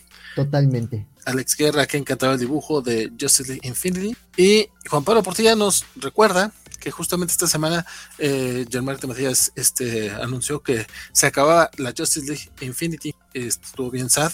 Eh, sí, en efecto, hubo por ahí un tweet en el que se despedía de, sus amigos, de sus compañeros. Decía que pues, le habían cancelado. No sé en qué número se acaba, no sé si este fue el último. No, no, no, el último, pero que no queda en continuación. Pero sí, o sea, parece que ya, ya le dieron crán. Es que sí, lo que dijo es que acababa de, leer o de, o de proofread, vamos, de, eh, limpiar eh, y aceptar el último número pero lo dijo esta semana, entonces este número no creo que lo haya leído esta semana y se haya ido a imprenta y haya salido a distribución. Yo, creo que sí, la verdad es que es muy posible. Ah, uy, sí, exacto. Eh, eh, sí. No, yo creo que deben de ser dos números, este, tal vez cuando menos, tal vez cuatro, si tenemos mucha suerte, de acuerdo a como usualmente tienen colchones las editoriales. Este, entonces todavía tenemos unos cuantos necesitos más de Justice League Infinity. También, y tengo que decirlo, sí me alegra que se acabe porque creo que, que, ya estaba creciendo demasiado y si iba a ser serie regular iba a ser un poquito complicado seguir, seguir este, la, la, trama después de lo que están planteando ahorita. Pero, pero yo la verdad es que me, la pasé muy a gusto y como lo había dicho con, en algún momento con otros títulos, fue como reencontrarme con viejos amigos, en este caso con una Liga de la Justicia, que incluso no sé si a ustedes les pasa, a mí me, a mí me pasó así desde el primer número. Cuando leía los diálogos de los personajes, los, los, en mi cabeza sonaban las voces de los actores de la serie animada. Entonces era, era muy divertido. A mí la verdad, a mí lamentablemente me vienen a la mente las voces de la versión animada en español latino, cosa que no me he dado cuenta hasta esta semana que empecé a ver Justice League en su idioma original y de repente era como, ay cabrón, creo que nunca le había puesto atención a Kevin Conroy. Kevin Conroy fue el que más me saltó, fue el que no, no, no lograba hacer el match con el con la voz. Es como, pues que tengo, tengo muy en mente el güey que habla, salió la voz venezolano, pero ¿qué es venezolano o colombiano? No me acuerdo. Venezolano. Sí, de, hecho el doblaje de, toda esta del Timverso es, es venezolano. A mí me, me cuando trajeron Batman a, a, México y la pasaban en Canal 5, este, vi como cinco episodios y dije, ¿sabes qué? No puedo. Este, no, no, not my, not my thing. Entonces, este, buscaba la forma de, de verla en, en, inglés, a pesar de que estábamos hablando de principios de los 90, pero así, era uno de pinche obsesivo. Este, y la neta es que para mí Batman siempre va a tener la voz de Kevin Conroy. Sí, no, yo me acabo de dar cuenta esta semana de que no, no, no es la voz que tengo en la mente de Batman. O sea, yo sí. Haces muy mal. Vas, regrésate, deja, deja de ver Justice League, regrésate a ver Batman Animated desde el principio y, y- Pero- y deja, y deja que Kevin Conroy. Pero es que quiero ver ¿Cómo? la Liga de la Justicia. De hecho, quiero ver Justice League Unlimited, pero No, no, no, no, no, vete a Batman. Ve, todo tiene un orden en esta vida. Te vas a Batman. Me voy a tardar mucho en llegar a la Liga de la No me, no me importa. Vete a, vete a Batman. Superman, Batman Beyond, Justice League. Intenté ver este Hazme caso. Superman y, no- y no, no, no, no, no, no aguanté. No, No, no, no. Alguien me dijo que en la segunda temporada se pone muy buena. no. Y Sí, pero además la primera temporada tiene su encanto. O sea, yo la verdad, esta, esta revista le, le he disfrutado No dudo, mucho. no dudo que no, pero es que tre- tres episodios se me hacen demasiado para una primera historia. Hijo, hijo. Ay, ¿Sabes qué? ¿Sabes qué? ¿Sabes qué, Valentín? ¿Sabes qué? O sea, los vi en su momento, en esta, en esta revista es donde... También es que te estoy viendo tantas tonterías que es como, güey, o sea, Eso, también hay tantas cosas. ni siquiera he podido avanzar en, en John Justice Phantoms y ya quiero, eh, quiero, quiero ponerme al día con John Justice Phantom. Ponte al día, hay que comentarla. Sí, sí, hay que comentarla. Es el, el- el- que por cierto también lo- los primeros capítulos también llevan mucha conexión, pero están bien buenos. No digo que los Superman no lo estén, nada más digo que ahorita no pude. Ídolos, ídolos al piso así, cañonas. Entonces no, no- no te voy a dar mi opinión de Justice League Infinite estoy- para, para que no Ahorita, más. ahorita en mi cabeza busquen, busquen en YouTube cuando tiraron las estatuas de Saddam en, en Irak. Así, as- así la de Vale, así, así, así. Y por él mismo, así de no me gustó Superman Animated. Así. No dije que no me gusta, que no pude ahorita. De todas maneras, no, no, ni te creo el, el, el que el tirar ídolos al piso, porque nunca he sido tu ídolo y eso todos lo sabemos. Pero, Pero si bueno. no lo decía así, no sonaba bien. Este, bueno, sobre Justice League Infinity nada más a mí, eh, me sigue gustando, pero ya tiene varios números que siento así, así de el, los diálogos o, lo- o sea, sí se nota que está ahí, pero no se nota que no es el único.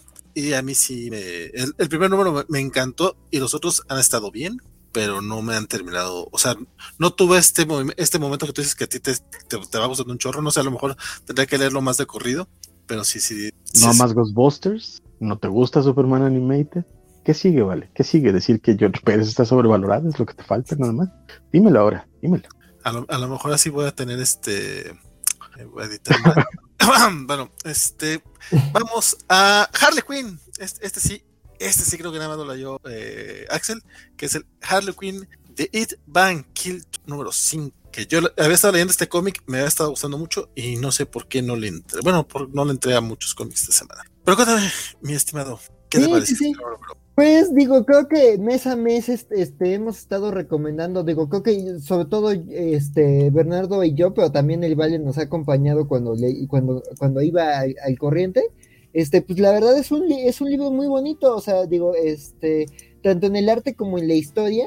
Este, creo que pues sigue, sigue este road trip de, de, de, Harley y Ivy por, por Estados Unidos. Este, en esta ocasión, pues, este, este, pues, eh, digamos, este, vienen huyendo de- del número pasado de su enfrentamiento con Hush, este, y, y ah, no digo, de, de, de este enfrentamiento con este, este ser, este, es que también me, me leí el 4 y el 5 de corridito, este, este, este, esta discusión que tienen Harley y Ivy mientras están cazando este ser tóxico en, en Fleet, este, en Estados Unidos, este, pues digamos, este, lleva a que las dos, este, pues digamos, este punto de quiebre en su relación, ¿no? Este, Harley pues quiere demostrar que puede resolver problemas y Ivy pues digamos está reflexionando sobre también cómo ella desahoga sus culpas o su irresponsabilidad afectiva con, con Harley.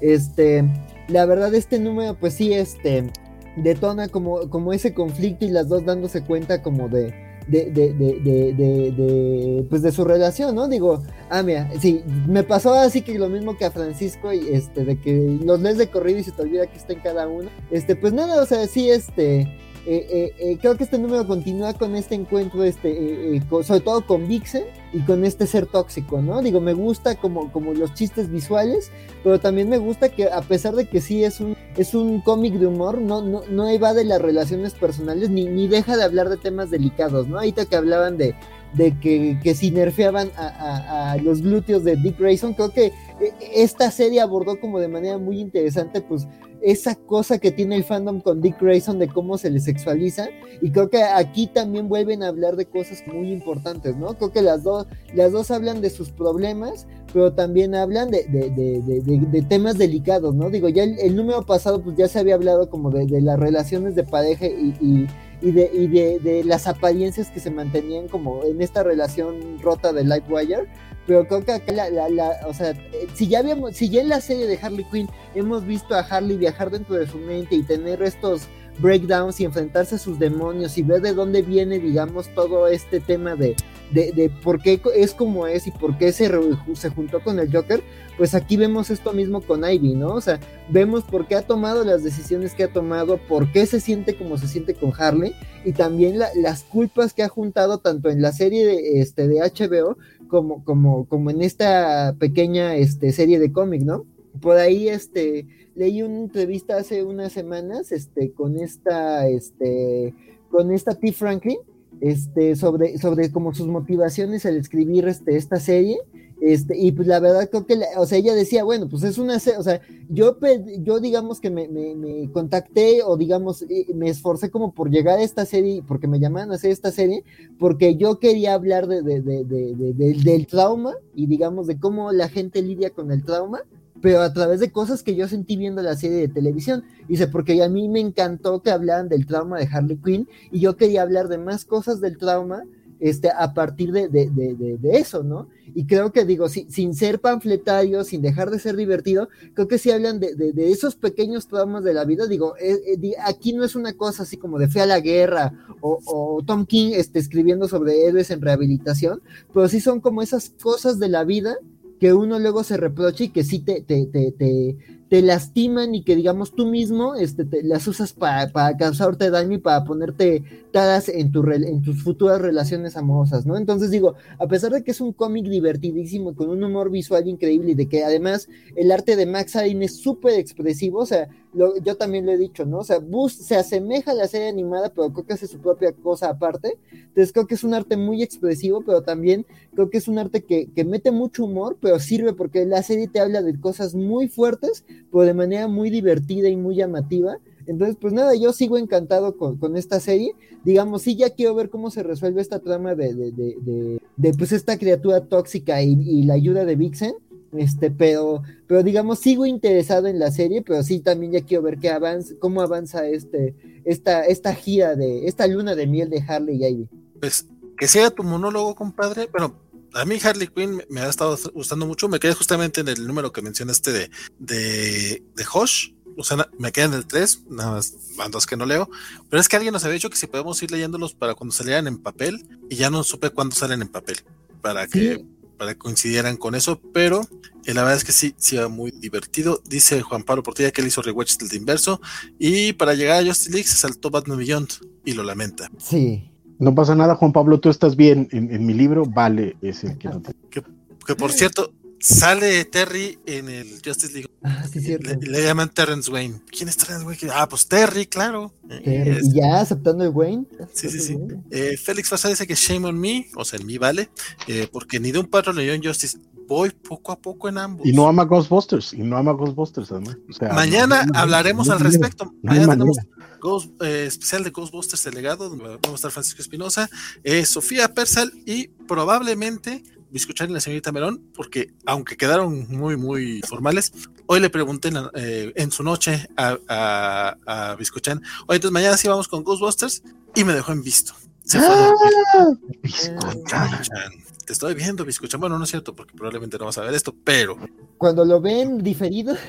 mañana nos enteramos. Pero por lo menos íbamos con nosotros tres a hablar de Ghostbusters el legado. Que eh, vi que Sofía sí estaba muy emocionada con eso. Pero decía que. Eh, ah, un mensaje eh, destacado de nuestro queridísimo Félix. Dice: Ah, no más Ghostbusters. Eso amerita que cancele mis suscripciones de la covacha. No, no, espera, espera, no, espera, Félix, no. Compadre, piensa, piensa que hay más gente en la covacha, aunque, aunque vale sea el, ganón, hay más gente en la covacha. Justo esta semana amamos que saqué este saqué los botoncitos, hombre, ya, ya, ya estuve mostrando de aniversario y todo, pero bueno. Lento pero cumples. Correcto. Por ahí también Félix Farsar decía que apenas hoy se dio cuenta que, que Víctor Trujillo Broso es la voz de León, ¿no? En Thundercats. Ah, ¿Cómo es posible? Tan, tan, tan, sí. Pues, también, también, también es la voz de Biff en la primera de Volver al Futuro, a menos que le hayan cambiado el doblaje. Yo esa sí no me la sabía. Es el que dice, hola McFly. Ese es Víctor Trujillo cuando nos caía bien ese muchacho. Es correcto. Pero continúa el monólogo de nuestro querido Axel porque él sí leyó Batman 89. Yo apenas leí el primer número y sí es cierto lo que decían Bernardo y Axel, sí está bueno. Sí es cierto que está muy chido el cómic. Este me espero ya ponerme al corriente. Mínimo para el número 6. O sea, pues, pues, no, no, no, tengo que para el siguiente, pero para el 6 me corriente para platicarlo con ustedes. Pero este primer número me gustó. El 4, cuéntame cómo va.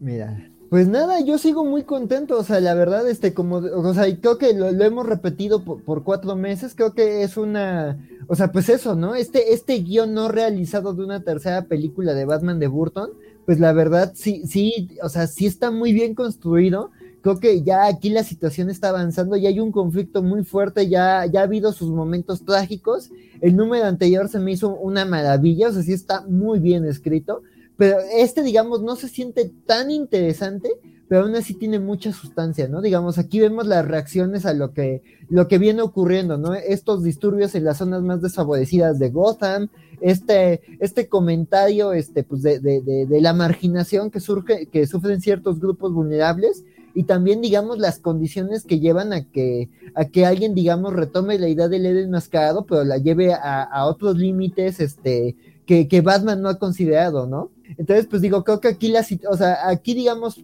eh, otra vez volvemos como que a bajar un poquito de la intensidad de números anteriores, pero creo que está construyendo ya eh, el acto final, ¿no? El conflicto final y digamos, este número es más de posicionar a los actores y digamos, eh, construir relaciones que tienen que ocurrir o, de, o llevar a hechos que van a llevar como al acto final. Digo, Harvey, este, este, ¿cómo se llama?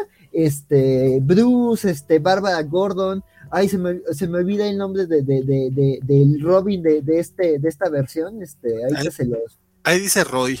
Eh, eh, ay, ah, no, Royal. No, no creo que no es Roy, este, a ver, déjenme ahí te lo busco, pero digamos, este, este, este Robin alterno, digamos, también me parece muy interesante, digamos, este número ya más bien, este, este se llama Drake Winston, este, Drake Winston, digamos, también es un número en donde, de, donde lo ves más en acción.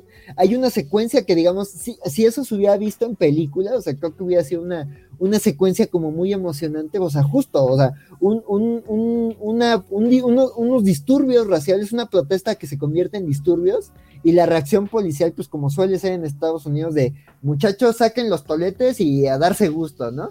y de repente pues aquí ves este cómo este Robin digamos pues eh, su esfuerzo es proteger a la gente y reivindicar una causa de, su comunidad, ¿no? O sea, eh, a lo largo de los números anteriores se ha visto que pues este chico digamos hasta tiene sus diferencias con Bruce Wayne, pero este número también te, te enfatiza que a pesar de que ya dejaron bien patentes sus diferencias y que y que uno eh, entiende el, ser un vigilante de manera diferente al otro, también los dos tienen motivaciones y acciones comunes, ¿no? Digo, y se ve desde el número en donde ambos pues le salvan la vida a, Harvey, a Harvey Dent. Entonces, este, pues nada, creo que sigue siendo una serie muy interesante, ya, ya se está, digamos, perfilando, digamos, eh, eh, el momento clímax de la serie pero creo que eh, avanzan muy bien sus actores, tienen muy buenos guiños a, a, la, a, la, a, la, a, las películas de, de, de, de, ¿cómo se llama? De, ajá, sí, de Michael Keaton. Este, sobre todo, pues, digo, los guiños a Batman Forever están increíbles.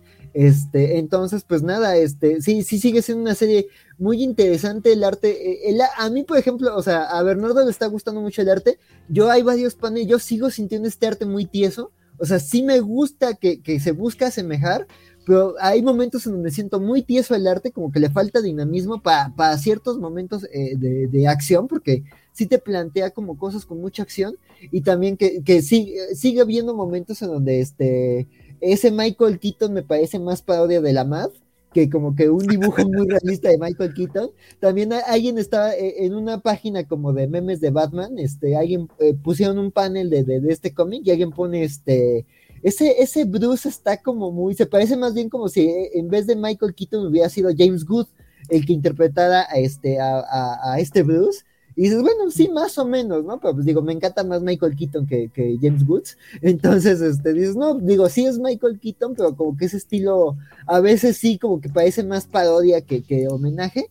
Pero más allá de esos detallitos que son más nitpick mío, la verdad es que sí está siendo una serie muy emocionante de Batman. Creo que sí tiene ese, ese ambiente urbano, esa intriga, esos, esos dilemas morales, esos policías corruptos. Entonces, pues sí, creo que sí, sí perfila un final muy interesante. Y pues nada, este, también el tema de Harvey Dent, pues sí está, está siendo muy triste, la verdad. Creo que, creo que, digo, también volviendo a la, a la serie animada de Bruce Timm, pues Harvey es un personaje muy triste, muy o sea, muy admirable, pero muy triste, muy trágico. Entonces, pues digo, aunque ya se ha visto esa historia muchas veces, me encanta y en verdad qué pena que no se vea Billy D. Williams en la pantalla haciendo esto, porque aquí se escribe de una manera que sí te lo imaginas como con los modismos del actor. Y dices, güey, qué bonito hubiera sido ver esto. Pero pues bueno, la verdad es que la serie vale mucho la pena. Y, sí, creo que hace, o sea, más allá de que sea nostalgia, creo que es nostalgia muy bien hecha, creo que es nostalgia con muy buen fundamento y creo que es una historia muy efectiva. Entonces, la verdad, también recomiendo muchísimo Batman 89. Efectísimo, pues la verdad es que sí, te digo, lo, le, eché una lecturilla al primer número, según yo pensaba, pensaba muchas cosas. Yo este, este, esta semana quería alcanzar esta, quería alcanzar Helions, y también quería alcanzar Batman 89, me chingué, eh, pero, pero pues, no, no, no pude, pero sí pienso darle una lectura posterior. Mi estimado Francisco, ahora sí te toca a ti un monólogo, porque Batman 118, el nuevo cómic de, de Batman, obviamente, con, este Joshua Williamson, fuiste el único que lo leyó. ¿Nadie lo leyó? ¿Nadie? ¿En su vida? ¿Nadie? No. Ah. A, menos de que me haya saltado este que, que, Axel sí, pero no, ¿verdad? No, no, no, este sí ya. Me eché Spider-Man. esperaba más de ese, pero ahorita hablamos del Hombre Araña. Cuéntame de Batman 118, compadre. Pues me gustó, Iras. Ay, güey. Este, me gustó, Iras. ¿Quién lo diría? Este, vemos eh, prácticamente después de todo Fear State, afortunadamente, este, creo que incluso lo mencionan que ya no hay, ya no hay magistrado, ya, o sea, ya todo está como bien en Gotham. Entonces, eh, pues Joshua Williams eh, se toma como la mitad del cómic para plantearte cuál es la situación de Gotham y esa parte me divirtió mucho porque, pues bueno, además está Batman todo serio, pero eh, una vez más vemos al, al a este Firebug, ¿sí es Firebug? Este, eh, es lo que te digo, eh, si puedes pasar las páginas, carnal, porque es que te digo que no, como fue el primero que leí, no me acuerdo. pero, pues, eh, pero es, es, eso como Batman, este, bueno, Ciudad Gótica celebrando el fin de todo lo que pasó, ¿no? Este, y Batman, pues bien paranoico, cuidando la ciudad, porque, pues, ¿qué se creen? alguien tiene que, que cuidarla, ¿no? Y este, y, en el, pues bueno, vemos varios momentitos que terminan siendo más cómicos que otra cosa. Aquí estos ladrones están tratando de, entrar a una tienda que obviamente no está cerrada. Este, y nada más de ver a Batman salen corriendo y dicen, no, sabes qué, ya llévame, llévame, me entrego, no, no hay nada, es este, Batman está ahí, no quiero, prefiero la cárcel que que me agarre Batman. Y este, pues bueno, está en, comunicación constante con Bárbara. Bárbara este, le va diciendo que hay una, este, unos criminales que se infiltraron en una fiesta de, los más ricos de, Ciudad Gótica y él tiene que, ir a detenerlos. De nuevo, eh, eh, son escenas rápidas, bien contadas, bien hechas, este, con mucho humor, afortunadamente. Y termina en que este, algo pasa en, este, en otro país incluso y Batman tiene que salir de Ciudad Gótica a resolver ese misterio que este, tiene mucho que ver con, el, eh, con lo que eh, contó en algún momento Grant Morrison acerca de, The Batman. Entonces eso está, está bastante chido. Y de nuevo, este, a mí me gustó eh, y me divirtió mucho y el arte está de muerte chiquita. Está muy bonito. ¿Quién es el dibujante? Creo que son dos, si no estoy mal. Este, a ver, búsquele, búsquele. Tú lo tienes ahí, manto. Este, más, más. Pero se me hace que es el final. Sí, sí, creo que sí. ¿E-, ¿Es, número extra largo? creo que sí, sí, porque no tiene la historia de, complemento, ¿no? ahí está. Es Jorge Molina. Ah, y Miquel Janín, pues claro. Exacto, son los dos. Miquel Janín, que nos es quien nos encantó en Far Sector, si no. No, estás pensando en Jamal Khan. Ah, Miquel, eh, Janin, Miquel Janin estuvo, este, hizo una serie con Greg Rucka, que ahorita no recuerdo su nombre, y estuvo en este, en unos números con Mariko Tamaki en Wonder Woman, estuvo en el Superman and the Authority de Grant Morrison. Ah, claro, ya, de lo, de, este, de- lo traigo, de lo traigo ahorita. Diría presente, pero evidentemente no tanto. ¿ah? Exacto. Pero a mí, a mí me gustó mucho el arte de ambos, la neta es que funciona muy bien y tiene unos momentitos muy bonitos de, interacción de personajes entre Bruce, Batman, de pronto por ahí aparece Dick. eh, eh, o sea, la neta es que me gustó mucho, mucho, mucho. Entonces, este, ese, ese eh, ahorita eh, está poniendo una página que es prácticamente eh, muda, son como distintas viñetas de distintos momentos de la vida de Batman. Y pues es que Batman después de salvar el día, Batgirl le dice, oye, no te vayas a estar solo en la casa, vente con nosotros. Y es como la pregunta de, ¿y con quién festejas después de que logras una gran victoria y te pone momentitos de Batman con, con, con las distintas personas en su vida? Está muy bonito. La verdad es que me gustó. Este, veremos a dónde va.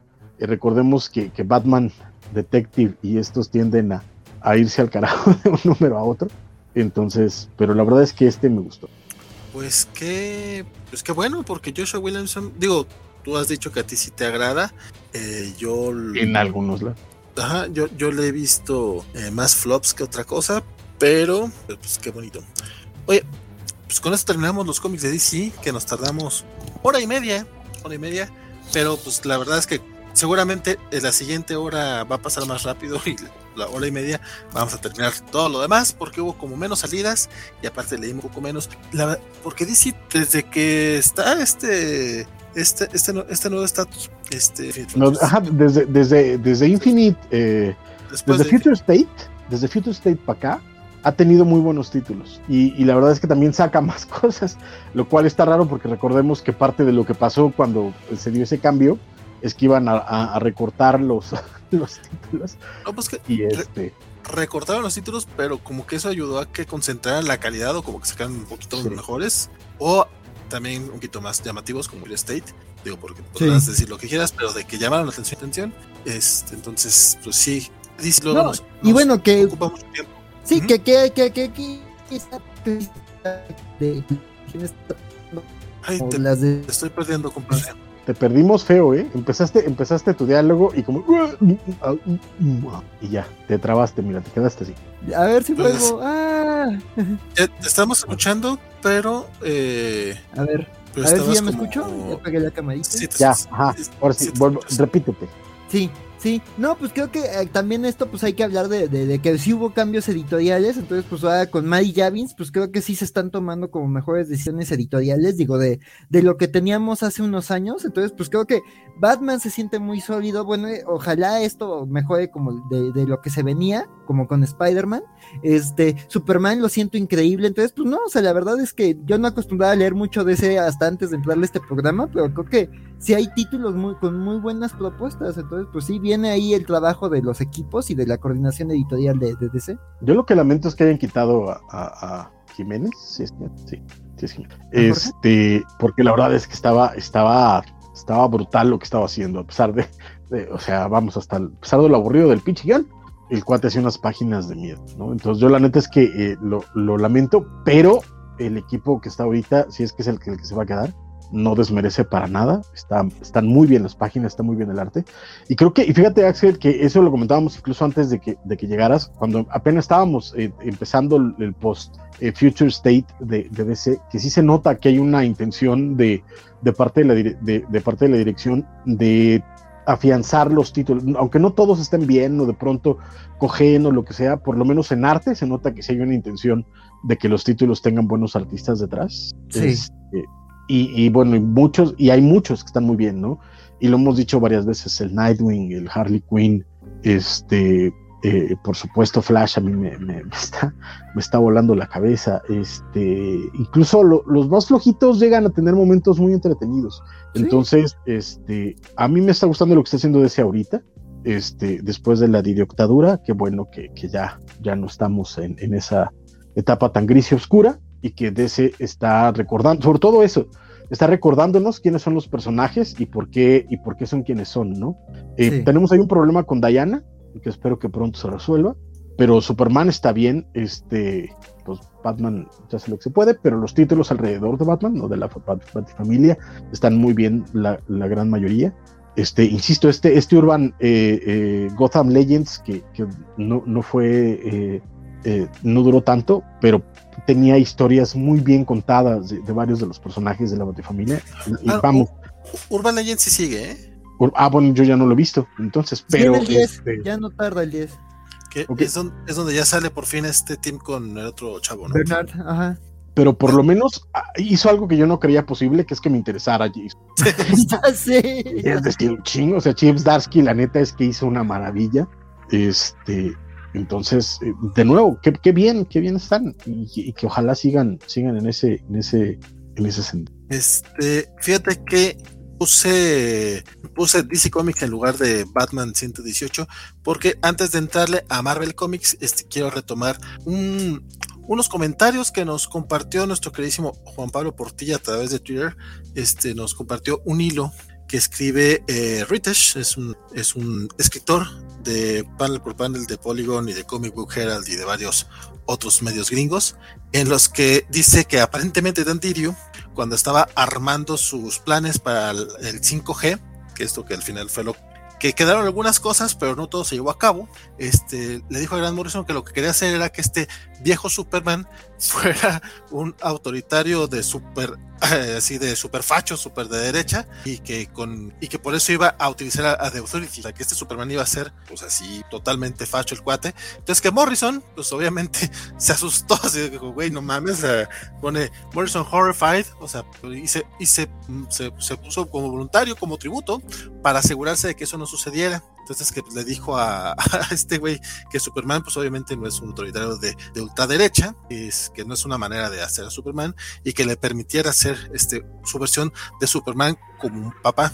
Y le, que le, dijo, por favor, que, que, Morrison le dijo a, a Dirio, este, por favor, este, no lo hagas así, ese no es Superman. Entonces, pues lograron que, que, que hiciera, que, que escribiera este libro.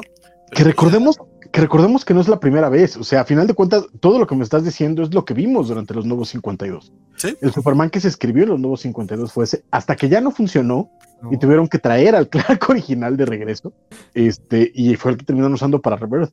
Pero esta idea de, de, de Superman de Didio es la, eh, la tiene desde hace tiempo y la usó en los nuevos 52 sí. durante mucho tiempo.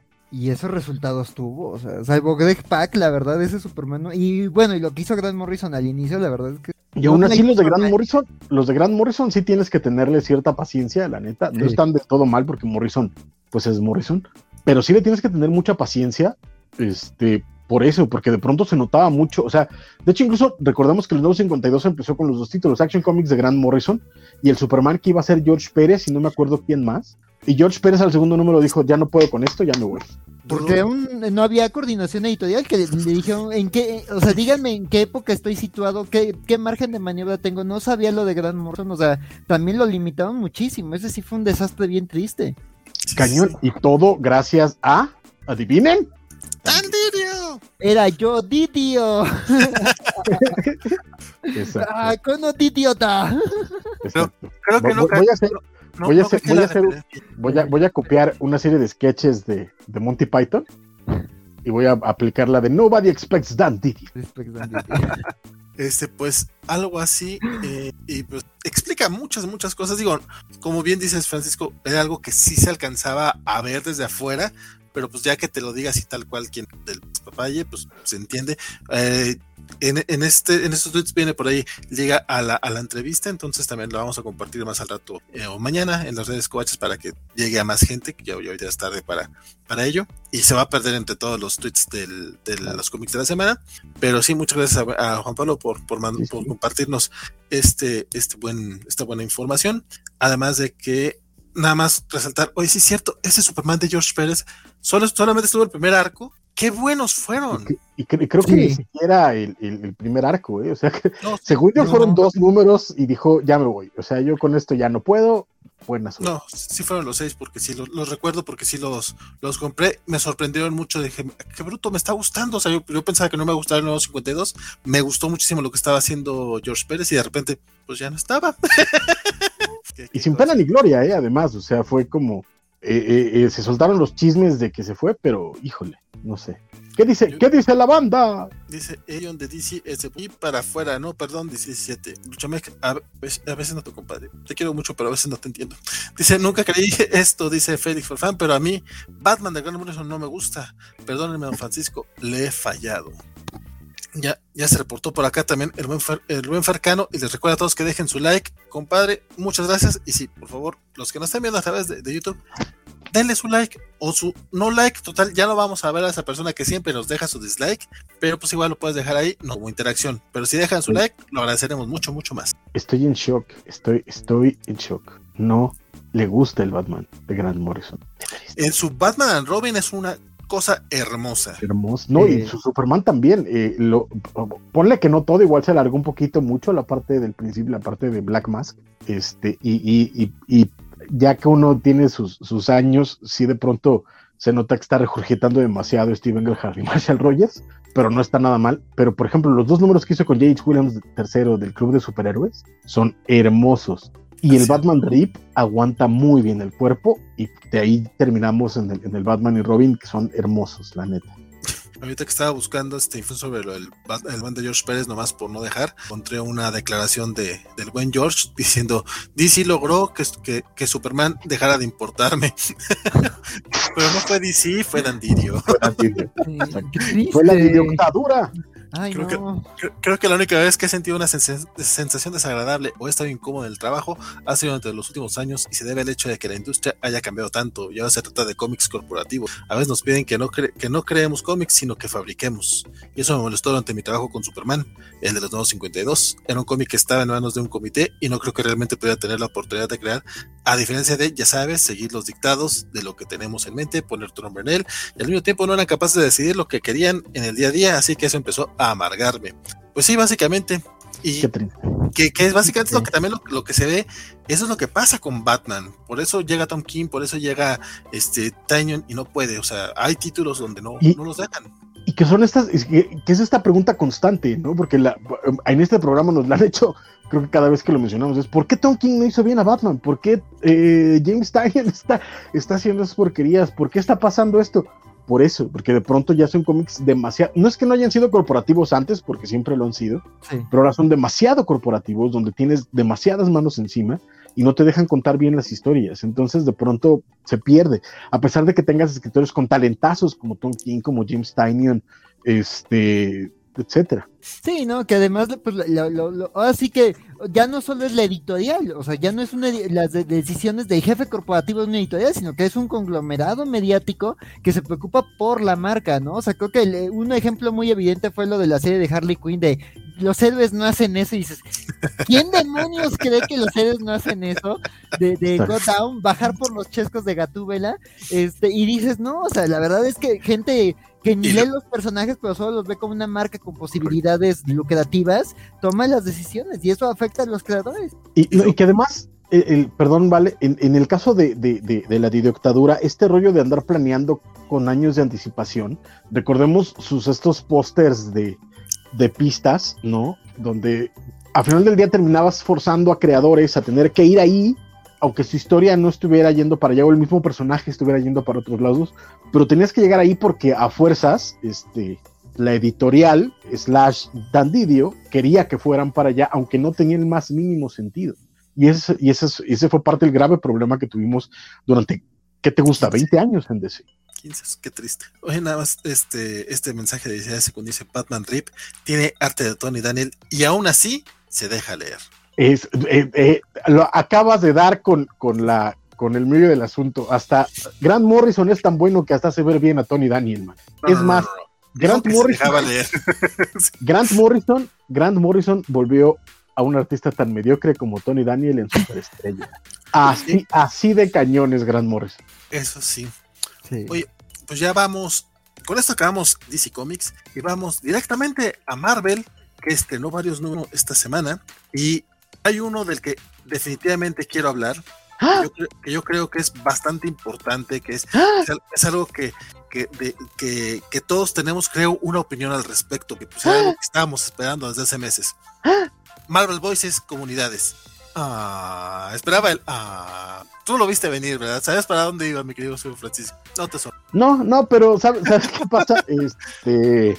Eh, sí, eso, ¿no? O sea, sí, porque, pues, o sea, sí, bueno, ¿no? Voices Comunidades celebra a los Latin and Latinx characters. Latinx. Latinx. ¿Qué drama hay en Estados Unidos por el Latinx? Latinx. La verdad es que yo, yo ahí sí también lo veo un poco Latin, que haya masculino y femenino Sí. o, o no binario, pero para los estadounidenses es importante. He visto que es más importante para los estadounidenses blancos que en sí para los latinos de verdad. Sí. Pero bueno, Marvel Voices Comunidades. Es un, uno más de estos de estos cómics antológicos. Eh, Marvel está enfocándose en la diversidad de sus personajes. Ya hemos tenido cómics este, de Pride, unos cómics asiáticos, si no estoy mal. Eh, y en este caso es sobre unos. La verdad es que cuando, cuando lo empecé a leer, sí me, sí me quedé así de. Tenía, tenía ganas de leerlo. O sea, sí, era así como que. O sea, vamos, sí, sí le entro. O sea, porque la verdad sí me gustan estos personajes. Ponen a, a Sunspot dentro, sea, para ellos cualquier cosa abajo del río Bravo, todos son iguales, no hay problema. Sí. Es que, o sea, Sí. sí, Brasileño es latino. Sí, sí es latino. es que siempre está como un poco raro ese tema de los Sí, sí, sí, sí. Pero bueno. pero va, entra, entra. Y pues la verdad es que Más Morales me gusta. América Chávez la estoy empezando a aprender a, amar porque la verdad es que su miniserie me gustó mucho. Eh, Reptil no, no fue mi personaje, no fue mi miniserie favorita, pero creo que potencial. Rob Reyes es genial. White Tiger, la verdad es que nu- nunca ha sido de mis personajes favoritos, pero ahorita ya me dirá a este Francisco porque estoy mal al respecto. La nueva White Tiger, la verdad es que eh, la he leído muy poco, creo que nada más la cuando estuvo con Daredevil, sino el la, la gente que está, que está involucrada, la verdad es que pues hay, hay algunos conocidos, hay otros este, algunos cercanos, hay varios que nunca jamás haya visto, pero pues entre ellos están este, está Enid Balam, Carla Pacheco, eh, Vanessa del Rey, Edgar Delgado, Timón, fíjate, está este Francisco Herrera, que ya tenemos rato, bueno, yo tenía rato de no verlo, está por ahí también Jesús Aburto, eh, Dono Sánchez, eh, nuestro queridísimo Dono Sánchez anda por ahí, Paco Medina, Alex Segura, José Marzán, curiosamente, al que no veo, bueno, el que, el que no estuvo más que en una portada fue Humberto Ramos, que yo creo, bueno, de los mexicanos, no va a ser de los latinos, pero de los mexicanos creo que es el más este, famoso. Eh, curiosamente, la portada sí está hecha por Joe Quesada, que Joe Quesada también es, Sí, eso. cubano, sí. Eh, lamentablemente el cómic sí está muy, usando la palabra de Bernardo, está muy preachy. O sea, sí es un cómic muy pensado para los latinos, mencionaba con Axel de empezar el programa. Eh, tiene muchas cuestiones, todo- todos los temas raciales de los que habla son los temas raciales en Estados Unidos acerca de, de- del hate. Hay, hay, hay uno en particular en la que incluso vemos que van llegando inmigrantes y hay gente de este eh, eh, fans de Donald Trump gritándoles regresense y cosas por el estilo. Es un cómic con el que yo definitivamente no me siento muy identificado y aparte caen en este cliché que me parece un poco incómodo del, de los latinos que hablan en, en un spanglish muy curioso de Frida Kahlo, porque obviamente los mexicanos tienen una, un póster de Frida Kahlo en su cuarto. Obvio, no? sí. Sí, sí, sí. Este, y me, me agüita un poquito porque son personajes que, que, que pueden ser interesantes. Eh, el- la primera historia es esta de, de- de Eva Quintero, que es la prima de Reptil. La conocimos en, bueno, al menos yo la conocí en, en esta miniserie de- de- del personaje que, que no me gustó, la pinche miniserie, la, la, la, la sufrí, la sufrí los cuatro, los cuatro números. Pero, por ejemplo, esta fue una, una de las frases que le decía a, a Axel. You gotta represent for all the brujas and mexicanas and mexicanas now that you're a superhero. ¿Por qué all the brujas mexicanas, mexicanas? O sea, que no- yo no sé si realmente este, los niños sí hablan así. O sea, digo, acá en México, pues luego spanglishamos también mucho. Se quieren sentir muy acá y les llaman artistal y a cosas por el estilo, ¿no? Pero. De mí no eh, vas a estar hablando, ¿eh? no, no, no, todos de repente lo hacemos. Media No, manager y branding. Sí, sí, no, no hay este, eventos que basan todo en inglés como si fueran de verdad. Este, pero no sé, realmente me causó conflicto. Y aún así, por ejemplo, esta primera historia eh, de ella yendo a Nueva Orleans, donde va a, enrolarse a la Strange Academy, está bonita, aparte es un previo por casi todos, creo que casi todos los, los, los cómics son un poquito más largos, porque la mayoría son de una o dos páginas, eh, son cómics que continúan en, nos decía por eh, este continúa obviamente en, Strange Academy, eh, el, de, el de América Chávez nos, nos decía este Luchamex hace rato que, que también lleva a continuación a, otro título del próximo año, entonces, híjole, era un cómic que quería que me gustara, que, que, me interesaba. Incluso viene todo un texto al inicio de un profesor que está bastante involucrado en, en temas de superhéroes latinos y habla de cómo él cuando vio a White Tiger en los 70 s el significado y todo esto, pero nuevamente, pues sí, creo que es más para, bueno, eh, evidentemente no es más para latinos en Estados Unidos que para uno, que fue lo mismo que, me pasó con Reptil. Sí, es algo que me agrada ver este tipo de personajes. Aparte, sí entiendo la necesidad de que existen le leía a alguien en la semana, ahorita sí, no, no me acuerdo quién y discúlpenme por ello, pero decían que la importancia de la representación no es solamente para que la gente vea que, que pueda haber héroes como ellos, o sea, de la representación de superhéroes, eh, sino que también los otros vean que hay otro tipo de superhéroes, o sea, y que, creo que eso está más importante el hecho, no, es, el hecho de que este, presentación, ah, mira, yo estoy ahí, sino que los otros güeyes vean que no solamente el blanquito puede ser el superhéroe, eso, eso me agrada, creo que esa intención tal, más allá del, del lado de marketing, que obviamente eh, existe, eh, creo que la intención tiene buena, tiene buena, es buena, vamos, tiene una buena, pero si el que fue el desarrollo y lo resultado, a mí no me terminó de gustar. No me leí todo el número, la verdad es que sí me causó un poquito de conflicto. Este, me, me, me, me pareció divertido ver a Jeff, que tampoco sabía que era latino, el, el pero por ahí anda. Este, pero no sé, a, a ti, Axel, tú, a ti que te, que te gustó algo de, de este cómic, ¿sí te, ¿sí te, lo chutaste o leíste algunas historias? Mira, lo intenté leer todo, pero también, digamos, lo, lo, lo, lo leí, digamos, poco antes de entrar aquí al programa.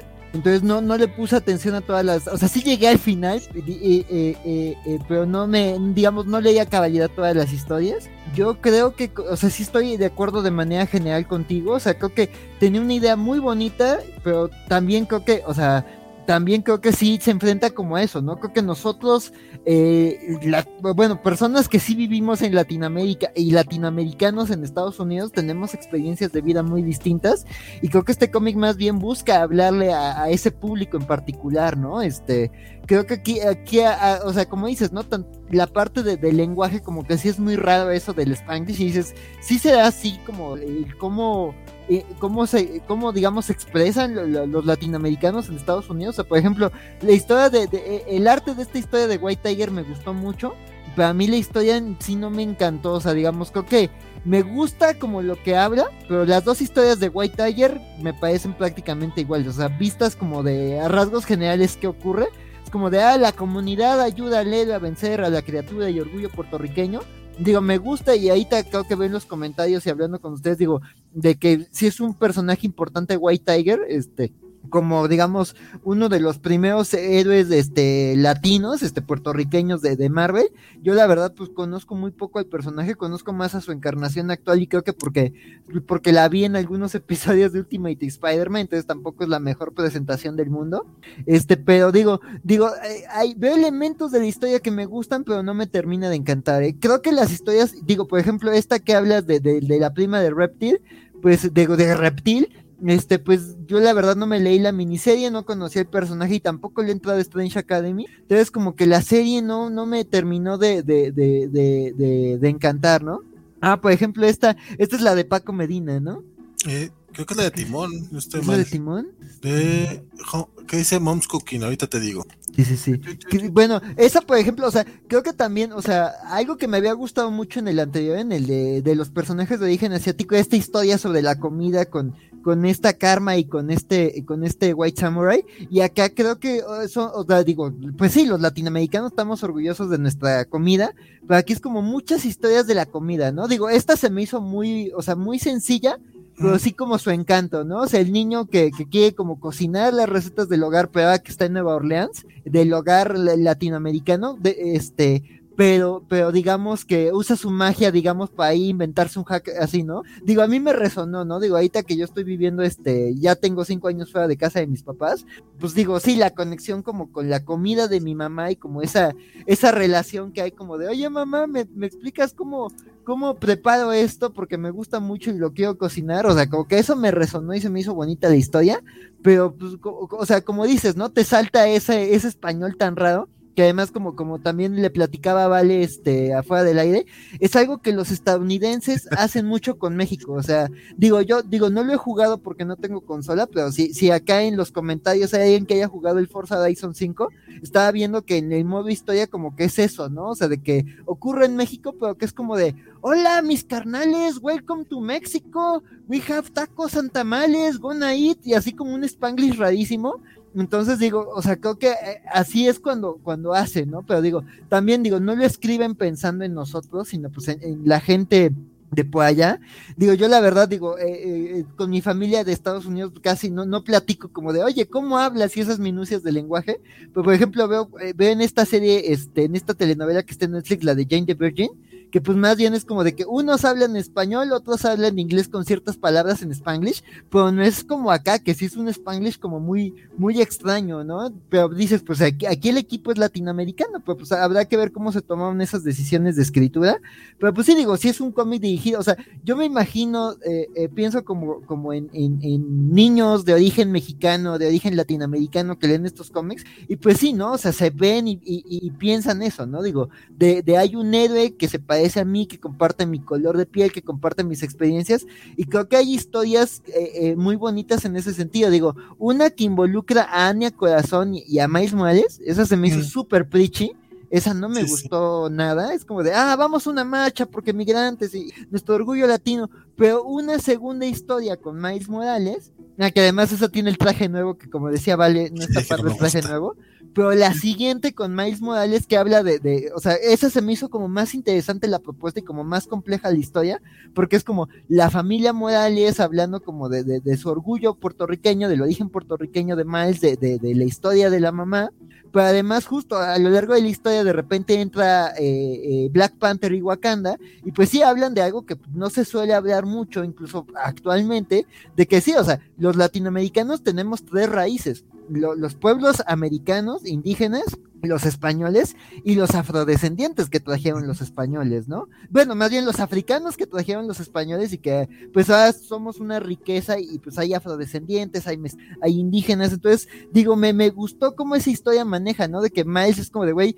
soy latinoamericano, pero también soy afrodescendiente y, y soy el héroe del barrio, o sea, e, el ser un latino en Brooklyn es distinto a ser un latino en Puerto Rico o sea, un joven de, de, de, de, otra, de otra parte del mundo, ¿no? Entonces creo que esa historia se me hizo más interesante por lo que cuenta de Miles, además de que usa su traje original, y creo que esa, esa historia se me hizo como, o sea, sí tiene sus momentos preachy, y sí hay momentos que son como artículo de Wikipedia. Esta hay un momento que tiene así su momento artículo de Wikipedia, que es como Anya Corazón explicando e, ese conflicto, ¿no? De latins, de, de Latinx que es como de la mamá latina, que es como de, güey, pues sí, latín o latino me representa, y los jóvenes es como de, no, pero ahí incluimos otros grupos, y sí dices, bueno, pues sí es algo que la gente joven de origen latinoamericano en Estados Unidos, pues sí, para ellos sí es un tema y quizás está esa reivindicación como nosotros con, con, con las es, este, este, y el lenguaje inclusivo y el leye, entonces, pues digo, creo que esa sí se siente muy artículo de Wikipedia o, o nota de Vox explicándote,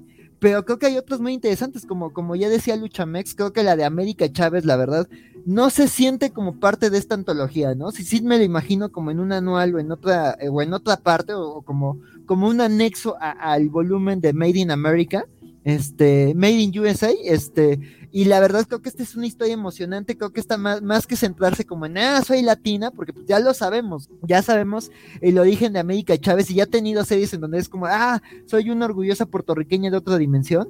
Aquí más bien es como esta aventura, esta conclusión y este trauma de, lo que viene pasando desde, su miniserie anterior y con lo que viene lidiando, ¿no? El cambio en los poderes, el cambio en su estatus. Y además me gusta que, o sea, también como que esta es la que se siente menos de esta antología porque hasta sale Frank Cho, que digo, este, él ya había estado como en la antología anterior, como de, ah, soy súper, súper coreano y, ah, sí, estereotipos coreanos, papás exigentes, soy bueno en matemáticas, y aquí no, este sí se siente como una aventura de superhéroes, este, y además me gusta el team up, creo que no había visto a América y a, y a, y a este Hulk Cho juntos, entonces me gustó ese team up, entonces digo, hay, ah, hubo otra, otra historia que me llamó la atención, pero no entendí qué hacía ahí, que era como la de las tortillas, que es como la receta de las tortillas.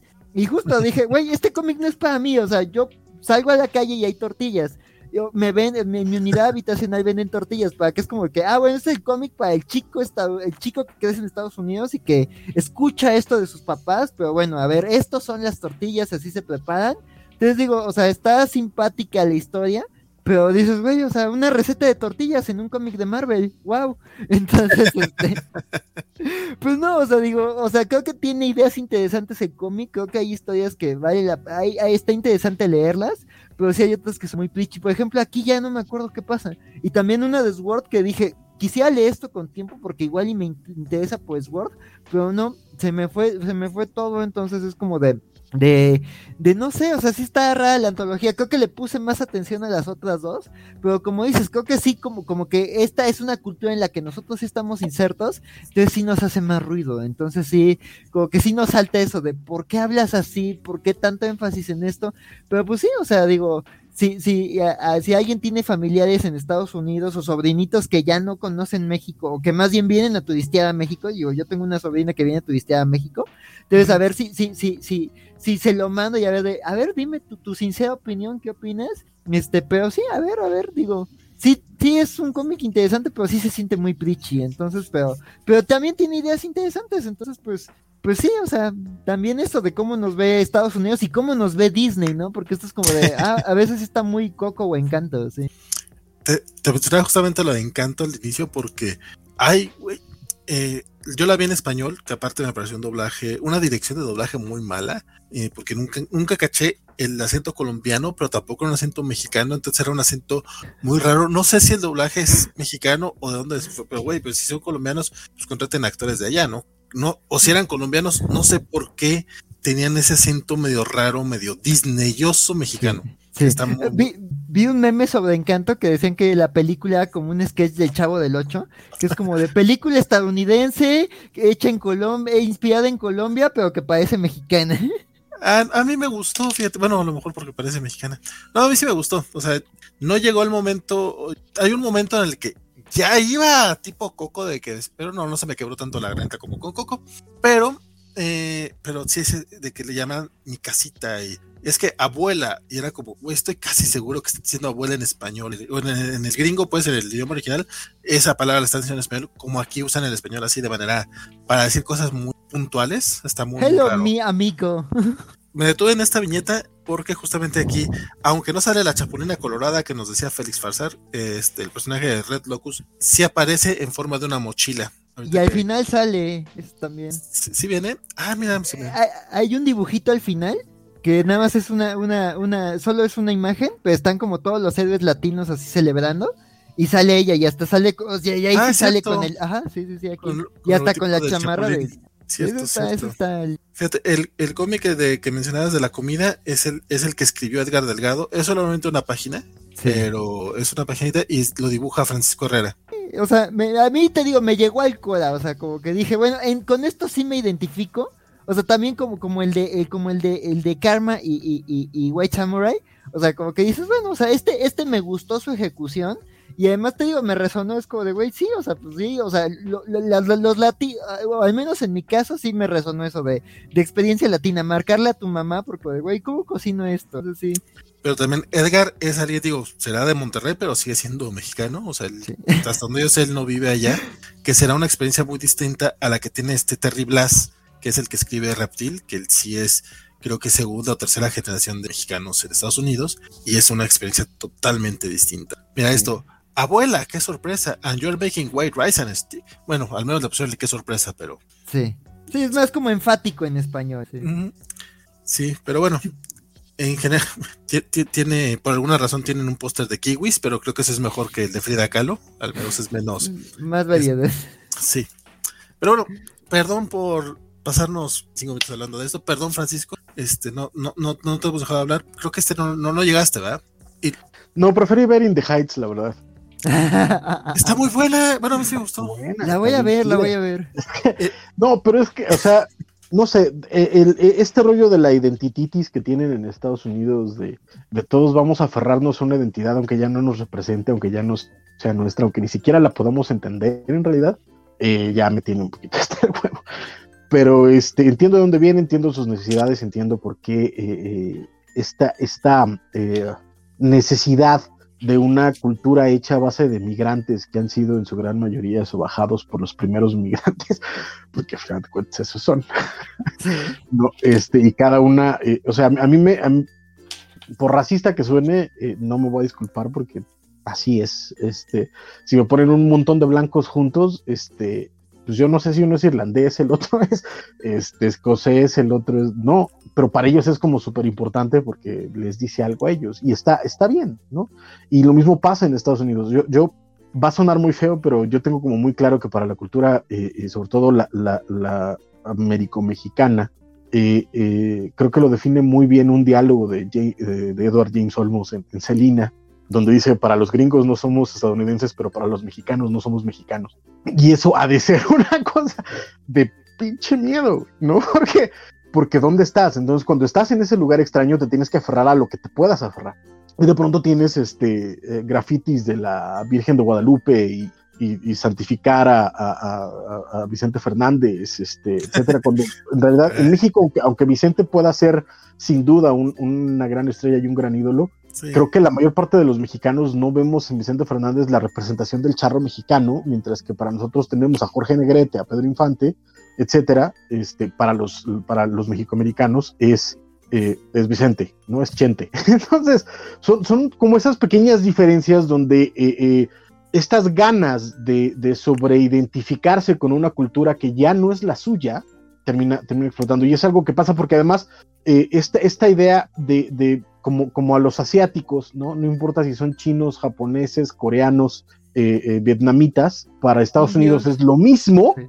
¿no? Lo mismo pasa con los latinos, ¿no? Los mexicanos, eh, colombianos, cubanos, Puertorriqueños. eh, argentinos, brasileños. Sí. Bras- argentinos, chilenos, son la misma madre. Y si tú pones a un mexicano, un cubano y un, y un argentino en el mismo cuarto, te juro que no se van a entender muy bien. Entonces, es, es un tema complicado. Sí, y así de complicado Marvel, Marvel Voices comunidades. Me preguntaba eh, este Luchamex cuáles me han gustado. Este, mira, la, de la de la prima de Reptil molestó.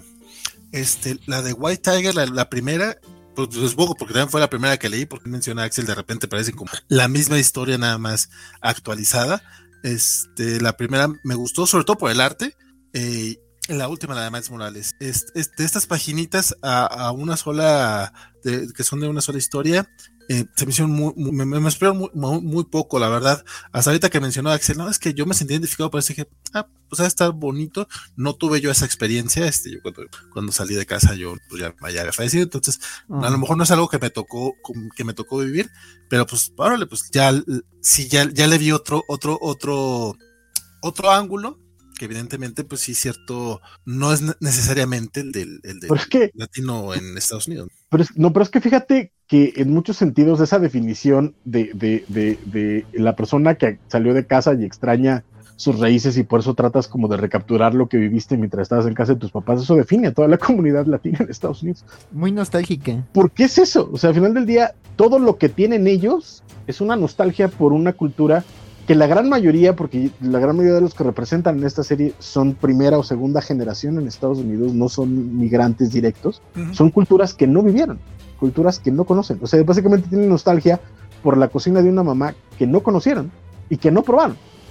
Bueno, ya, ya que mencionas este In the Heights, pues básicamente es, de eso se trata esa película. Es correcto. Ya la voy a ver. Insisto, o sea, si quiero ver representación, mira, voy a ver In the Heights y la próxima semana vaya a ver West Side de Story. We- We- West Side Story, porque pues básicamente son puertorriqueños contra irlandeses y, y ojalá todos. Sí, quiero, sí, sí ver, sí quiero ver a neta. Es que, ¿cómo no? ¿Cómo no? Lo, lo malo es que si me llevan, me van a tener que escuchar cantar, entonces yo advierto. Oye, eh, esta Me de, la- Dijimos live. la del toda.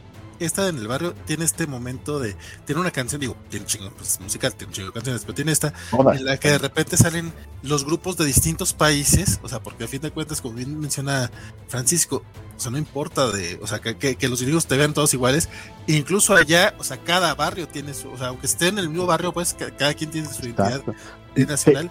Y está bien bonita esa canción, esa canción se ve casi, casi me emocioné cuando sale la bandera mexicana, dije, ¡a huevo también! Te aseguro que no es lo mismo, te que no es lo mismo los cubanos en Miami que los mexicanos en East LA. No, o sea, no hay manera de que vivan en, algo similar.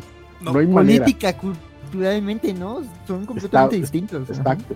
Cañón. Entonces, eh, eh, es complicado esto, Pero, por ejemplo, esa, esa, canción in the Heights lo representa, porque incluso la canción trata de eso. Es decir, para ellos todos somos iguales pero no somos iguales. Venimos aquí y hacemos una comunidad porque los demás nos están empujando hacia acá, ¿no? O sea, culturalmente nos están, nos están mandando a un gueto donde tenemos que hacernos una pero no somos iguales y lo sabemos y lo reconocemos. El problema es que ya para la tercera generación en Estados Unidos se empiezan a diluir. Sí. Y por ejemplo, me gusta, la, historia de Miles que me gustó es que va de eso. O sea, dicen, güey, o sea, saben que eres moreno, pero no saben si eres afrodescendiente o latino y latino de dónde. Y hay gente a la que sí le importa.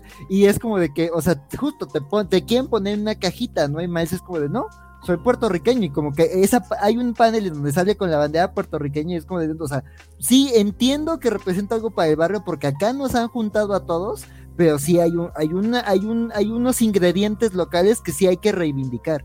Correcto. Eh, ajá. No, y que además incluso eh, la forma en la que nosotros vivimos el racismo, aunque en los últimos años quieran volverlo eh, muy gringo, es muy diferente, es muy diferente. No digo que esté bien, no digo que sea menos malo, simplemente digo que es muy diferente la forma en la que el racismo se, ejemplifica y se vive en, México, y, me imagino que ha de ser igual en otros países, o sea, no igual, pero va a pasar, pasar sus propias experiencias individuales en otros países de Latinoamérica a cómo se vive en Estados Unidos. Que de hecho con, con Miles creo que, bueno, no sé ustedes, a mí sí me pasó algo similar.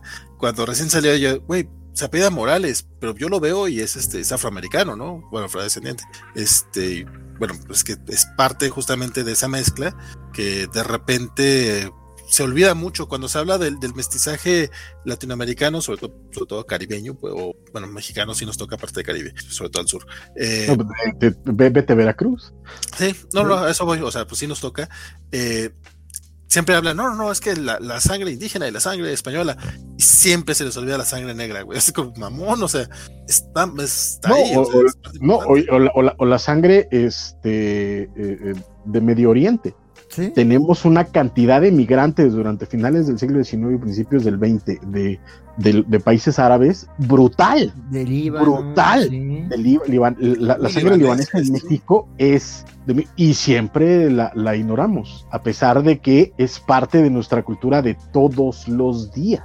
A veces nos acordamos con Salma Hayek, pero luego sí se nos olvida mucho. No, deja, o sea, carnal, o sea, tenemos eh, a Joaquín Pardavé era del Sí, sí. Este, eh, el enemigo de, Garcés es eh, de esta. Este, mi, última no relación es, es o, sea, hija de pero dormir. pero eso no es culpa de los leones. Pero esto, es, que te digo, pero hay, hay, como, hay como un montón de culturas que, que están aquí y que no vemos. De nuevo, el, el, lo que nosotros entendemos como barrio chino y que hasta los últimos años realmente empezamos a pensar como barrio chino, en realidad es una calle. Güey, cuando yo llegué a la Ciudad de México y que me decían este barrio chino, yo, ¿qué? ¿De qué acá? Son dos cuadras, ajá, son dos cuadras, güey. son dos cuadras, güey. Porque, porque en México también tenemos asiáticos en todos lados. o sea, es, y de nuevo, no estoy diciendo que, que, no haya racismo, porque lo hay y es grave y, hay que, y hay que hablar de él pero la forma en la que se vive en México es muy diferente a como se vive en Estados Unidos. Y últimamente la, mayor parte de la discusión sobre el racismo que estamos llevando en México es a través de parámetros y de entendimientos de Estados Unidos. Y eso creo que nos puede hacer más mal que. Chomex nos dice que al menos con Xochitl Gámez es de las chicanas y con, el, racismo está peor uno invisible entre latinos. Y dice, con América Chávez se habla de América por continente y de Chávez por César o por Hugo, que le atacan por su nombre o su, orientación sexual. De hecho, Julio César Chávez también era bastante famoso entre los chicanos. pero bueno. Pero está hablando de Julio César Chávez, pero está ¿Está hablando de Julio César Chávez? Sí, el activista. ¡Ah, pendejo! Claro. hasta, hay, cómic del de la mano. Correcto. Perdón, se me fue el pedo. Yo pensé en él, yo, yo sí pensé en él, César. Perdón. Yo la primera vez que nuevo, escuché el nombre dije, dice- ¿por dice ¿por qué? César ¿Por qué Chávez y, te- y un mexicano y un mexicano, un, una- un estadounidense y un diferente, mexicano, claro. vienen diferentes, ¿sí? Yo también la primera vez que escuché así, no, es que Chávez era, yo de "Uy, tanto mamada por un boxeador. Y dije, ah, ah, ah, mira. Ay, qué bruto. Y lo que es peor, hasta así leí el cómic, lo que es peor, fíjate. Pero es que no está, Es que no está en nuestro top of mind, No. no está en nuestro top of, top of mind, porque no es nuestra cultura. Ahora, te voy a decir, ¿él tuvo un videojuego? No, ¿verdad? Y Julio César Chávez, perdón, no, ya, perdón. Me van a cancelar por decir pendejadas. y Ustedes disculpen. Este, por cierto, el que sí me canceló por decir pendejadas fue el Félix Farsar, que de repente ya, ya después de que dije que no me gustaban los, después de que tú dijiste que yo no amaba los cazafantasmas, ya no nos volvió a hablar, fíjate. Lo de White Tiger fue la gota que derramó el vaso. Ah, sí, cierto. ah, que- Pero es que White lo, lo leí poco, o sea, realmente Sí. a, a la que leí fue a la, a, a la nueva White Es que en, en este programa furon tres strikes, mano. Primero la serie animada de Superman, después Ghostbusters y después White. ¿Qué te crees, güey? O sea, Félix tiene su límite. exacto. Perdón, Félix. Te, te mando un botoncito. Pero bueno, mucho, mucho comunidades, muchísimo comunidades. Eh, seguramente Bernardo se va a enojar. Porque ¿cómo se, cómo se tardaron 40 minutos en un cómic de Marvel? Pero es que dio para una plática, creo. Sí, sí. este, Sigamos con Capitán América Iron Man 1. Que Sí, ese mira, es el- este va a compensar. sí. cuéntenme quién, quién lo veo. quién- a ver, tú, Axel, dijiste que compensaba. Dime por qué va con. Porque yo tengo muy poquito que decir de este número. O sea, la verdad, no lo disfruté. Me estoy perdido. O sea, digo, me gustó mucho United States. O sea, me gustaría que regrese Chris Canwell. O sea, la verdad, este. Digo, vuelvo a ver al Tony que más detesto, al, al Tony Dude. Digo, sí es un Tony que, que se enfrenta como con estupideces, pero es el Tony antipático que, que tanto detesto leer. Este, y que es como de, güey, o sea, tus errores nos persiguen a todos por todos los años, Tony. O sea, sí es muy tóxico para la comunidad superheroica. Y también a eso voy en el siguiente, en el siguiente cómic del que hablaremos. Y, el tema de, de la amenaza y de Hydra, o sea, digo, pues ahorita no me resonó porque pues también no leí Falcon and Winter Soldier. Entonces, la verdad, no entiendo esa amenaza que detuvieron Bucky, no entiendo este personaje que es como de que, ah, la, la nueva comandante de Hydra. Entonces, pues sí, este, la verdad, no, no, se, se me hizo, o sea, este creo que fue el cómic que leí más rápido de, de, de la semana. Y no porque me no porque me gustaba mucho, sino como, ah, ah, ah, mucho día, mucho texto, mucho texto, mucho texto, ajá, sí, Hydra, ajá, sí, es culpa de Tony, ajá, sí, ya llegó Cap, ah, ya acabó, mm, X. Sí, no, la verdad no, no me resonó nada y, sí, este, eh, no, la verdad no, no, no, no tengo mucho que decir, bueno, la verdad, este, la historia no me capturó, no entiendo qué onda con la villana, o sea, ojalá vaya, digo, ya se han a- en las previews, se ha visto algunas cosas de por dónde van a ir los tiros y qué elementos van a, regresar de, de algunas historias previas del Capitán y de Iron Man. Este, pero por el momento es como de, salvo un traje viejo que va a volver a aparecer, no hay mucho que me, que me tenga interesado. Entonces, digo, no, yo no suelo decir mucho esto, pero la verdad, no sé si le vaya a dar una oportunidad al 2. O sea, no me llamó nada la atención y la amenaza no me parece como algo digno de un team up. Pero pues igual y me sorprende, pero no, la verdad se me hizo muy irrelevante. Oye, y el personaje este eh, parece que tiene una super personalidad, pero no alcancé a atinarle cuál. De la villana, creo que es la villana. Sí, pero, sí. eh, Francisco, ¿a ti ¿qué te pareció este? Pues si tú lo leíste, ¿qué opinaste tú? Ah, bueno, yo, es que yo más o menos opino lo mismo que, que Axel. A mí me perdió bien cabrón porque de repente el escritor cree que todos leímos ese de Falcon and the Winter Soldier.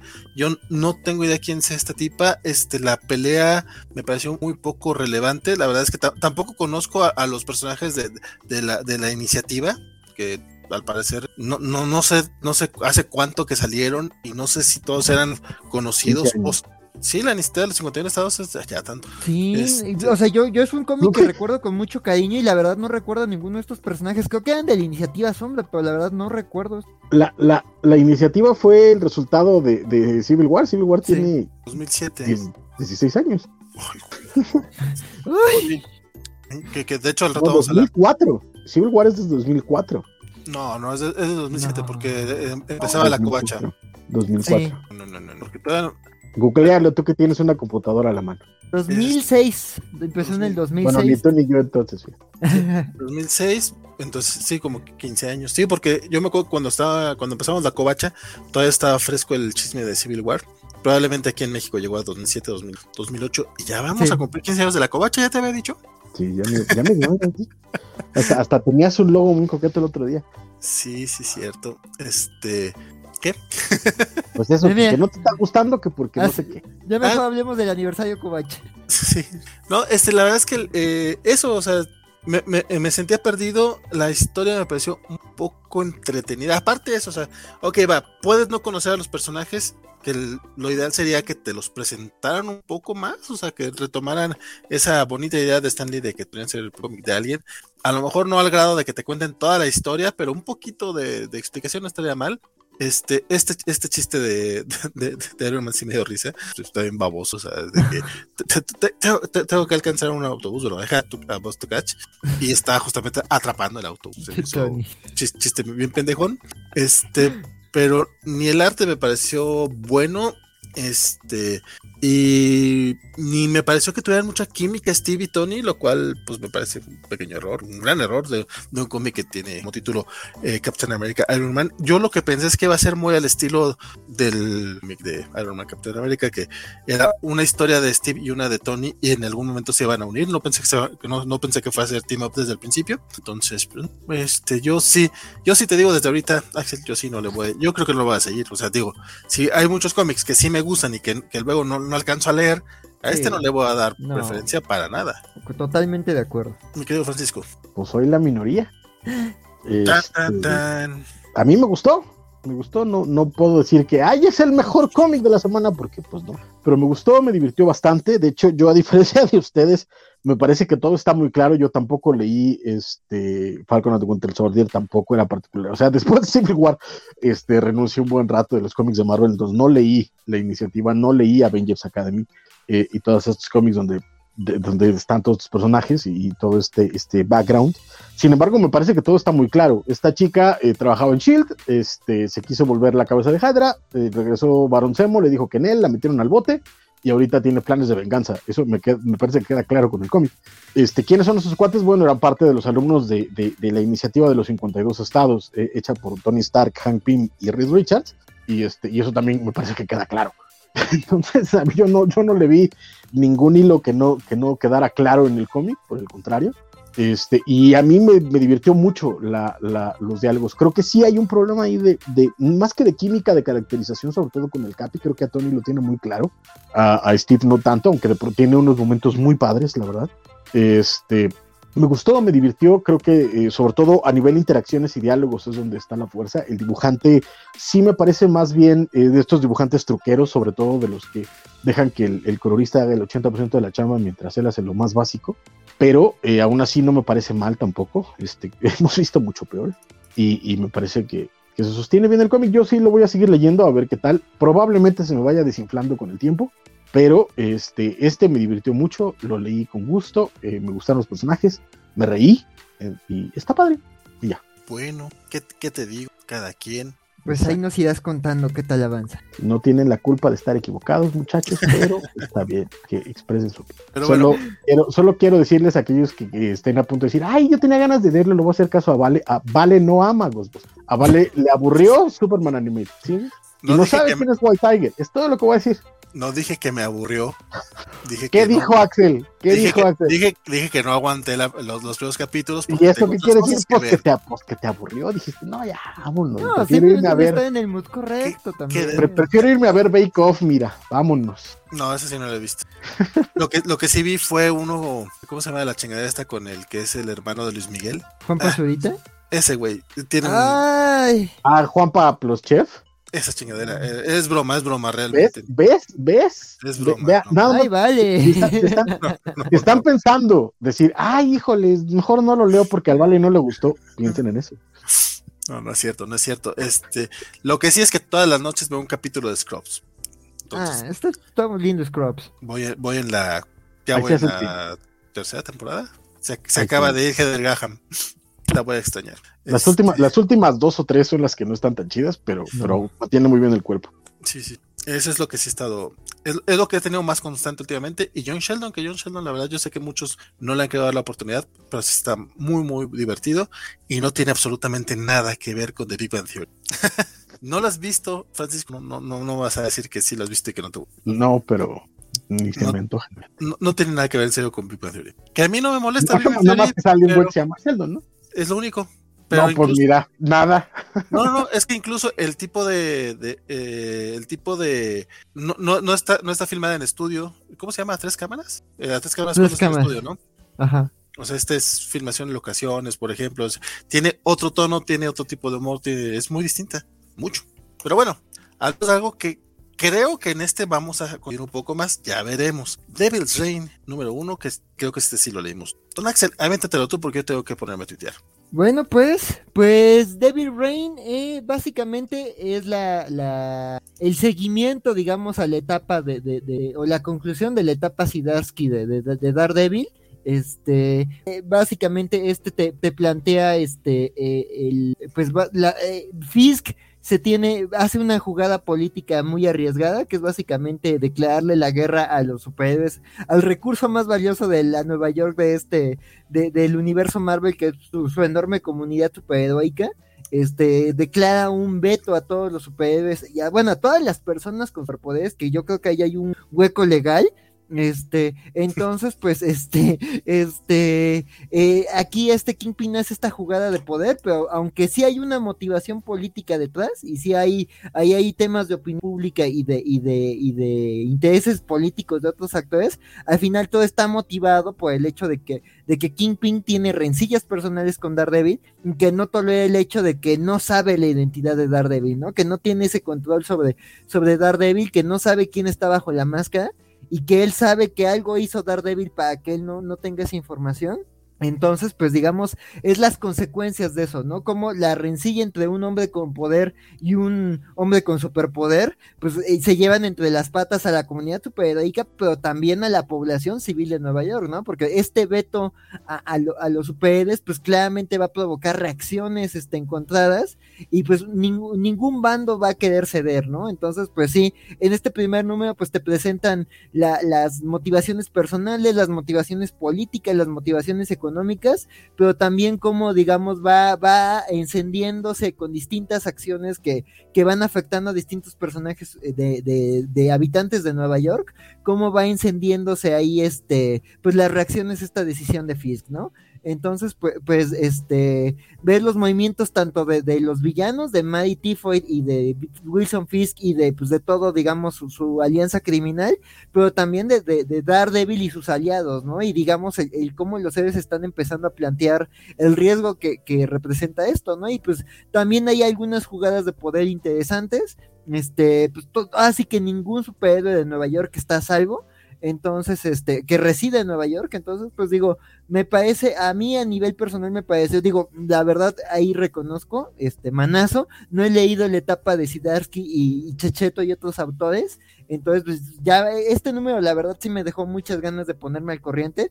Yo soy muy escéptico cuando la etapa de un autor se, se, se, o cuando un autor que lleva una buena etapa individual lo mandan a hacer eventos, sea, lo que le pasó a Remender con Axis fue muy triste, este, más Fraction, pues Feed Itself me dio una flojera tremenda, aunque creo que venía de, cosas interesantes como en otras series. Este, entonces, pues acá la verdad es que sí tengo mis dudas, pero, y, pero la verdad aquí a diferencia, o sea, con lo, de, lo que decía el Capitán América es que sentía que tenía que leer algo antes para que me importara. O sea, como de entiendo perfectamente que esta mujer tiene esta historia con Hailey, tiene esta historia con Tony, tiene estos intereses, eso me quedó clarísimo, pero de, no me importa, no sé si tenga que leer algo para que me importe.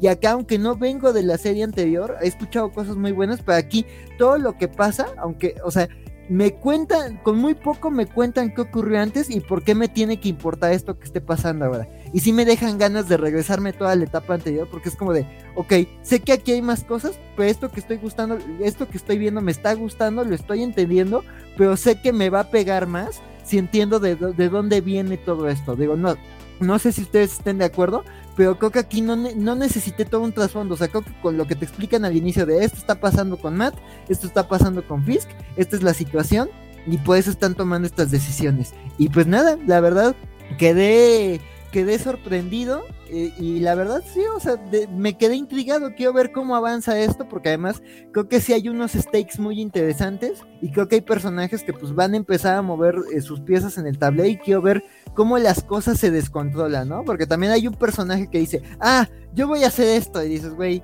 la vas a cagar la vas a cagar en grande. No, no sé qué vas a hacer, pero la vas a cagar. Entonces, pues sí, la verdad es que los jugadores que se plantean en este primer número me dejan intrigados, todos, héroes y villanos. Pues sí, la verdad me, me, me, quedé con una grata impresión y pues no sé, ¿qué, qué opinaron ustedes, muchachos? Eh, fíjate que creo que la razón por la que no necesitaste tanto contexto como, como en el caso de Captain America Iron Man es porque aquí sí conoces a los personajes. O sea, ya, ya tienes inversión en ellos, entonces con, con cualquier cosita que, te digan, que te expliquen, ya no necesitas tenerle, este, no, no, no, necesitas mayor información. Yo estoy de acuerdo contigo en el tema del, ni siquiera me acuerdo el nombre de, de, la villana, pues no me interesó y opino igual que tú en ese, en ese rollo, pero sí creo que la diferencia aquí es que, pues sí, que conoces y que aparte quieres. Además de que... Es Fisk el villano también, que villano. Pues es Fisk. ¿Por qué preguntas que qué villano es? No, pues, o sea, ¿qué villano es? Broma, es, broma, es broma, es broma, es un mal chiste. este, el cómic, bueno, de entrada viene un poquito, ni siquiera eh, dices que no tienes que haber leído lo de los Starsky y tienes toda la razón, porque posiblemente viene un poquito de los Murdoch Papers de Bendis y de cuando les cambiaron, cuando este Mark Wade hizo que todo el mundo olvidara quién era eh, Matt, eh, Moore. Entonces, con que sepas esas dos cositas, pues yo creo que puedes entrarle de lleno a esta cosa que se siente muy Civil War en cierto momento pero eh, mucho mejor escrito, muchas más, más razones, ¿no? Pero así como Civil War y como se, se siente que debe ser muy grande el evento como para que cancelen a todos los superhéroes en Nueva York, pero sabes que esto no se va a ver en muchos cómics, o sea, no va a ser un evento realmente, entonces sabes que no va a ser tan importante como te lo quiere hacer sentir aquí, entonces ya eh, lo siento un poco extraño en ese aspecto, sin embargo, eh, el guion de Zdarsky bastante, y el arte de Chiche, no mames, como suele serlo. Eh, a mí me, gustó mucho este primer número. Eh, lo que pasa rumbo al final, sí me, sí me quedé así de, seas mamón. O sea, la verdad es que creo que, creo que, que Chip puede escribir un gran Wilson Fisk. Lo ha estado escribiendo en, la serie regular. Eh, aunque sí creo que no necesitas leerla, te recomendaría que lo hagas. Sí, te tomo la palabra. Es que está, sí, está muy buena. Y lo que ha hecho con Wilson, hermosa. Y yo espero que pueda centrarlo, aunque este primer número no parece que vaya a hacerlo, yo espero que sí, eh, conforme avance la miniserie, pueda centrarlo en Matt Murdock y John Fisk, que es lo que, es lo que realmente nos debería de importar. Yo nada más lamento mucho que en, en este evento, el que eh, vayamos a tener a Ben Reilly en lugar de Peter Parker, siempre termina pasando eso, que en los eventos importantitos, este, pues resulta que no tienes al personaje. En el caso de Civil War, eh, pues tenemos a, no tenemos a Matt Murdock, que el que teníamos era a Danny Rand, por ejemplo, el Daredevil que aparece ahí es Danny. Mi queridísimo Francisco, ¿a ti qué te pareció? Dime por qué lo odiaste. No, no, no, no, no, no. ¿Han visto, han visto este, este meme? Eh, que surge en, redes eh, de, alguien que agarra eh, estas, la anécdota más ridícula de pareja en internet y le pone, pues aún así es una mejor historia que, Crepúsculo.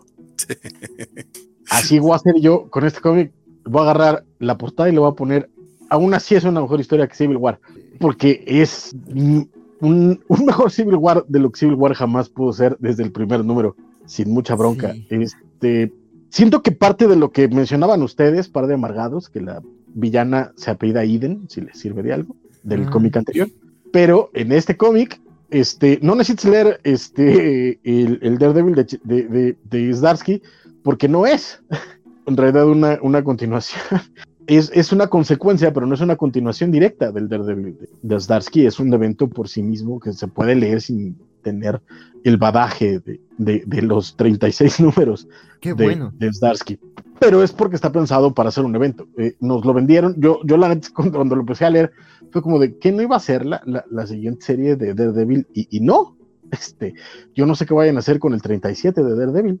Este, pero este, este es un evento aparte, de nuevo es una consecuencia, pero no es una continuación, y eso es lo, interesante de, esto, porque termina siendo eh, eh, su propio animal. veremos a dónde, a dónde termina llevando, este, como en la, mayoría de los eventos, tal vez te dé algún chance en este caso alguno de los, eh, de los tie-ins, pero en general tal vez este, nada más me la serie principal. Pero creo que, que, que va bien. Fuera de, de, de tal vez la, la, trama del nuevo Kingpin, que sí viene muy ligada a los 36 números de Daredevil y que tal vez pueda ser lo único confuso. En general, la, el número se lee solo, se lee suelto. Así que si ustedes eh, que nos escuchan, que nos están viendo, que están con nosotros, quieren entrar a este, a este evento este, sin haber leído Daredevil, pueden hacerlo sin ningún problema, sin ningún empacho. Y de hecho les puedo decir que viniendo de Empire y de, y de, y de King in Black, esto es este, este esto es Dark Knight Returns eh, o sea, está, está conmigo. Sin bronca, entrenle y este, y veremos a dónde, a dónde nos lleva. Me gusta mucho la forma en la que además Darsky presume que puede escribir al grueso del universo Marvel en pocas páginas y lo hace bien, ¿no? Lo hace muy bien, eh, sí. todos están, todos están en tono, todos. Su look y Jessica. Jessica, Steve, eh, incluso los Spider-Man, el, este, los Fantastic, Otto. Ajá, los cuatro, los cuatro fantásticos.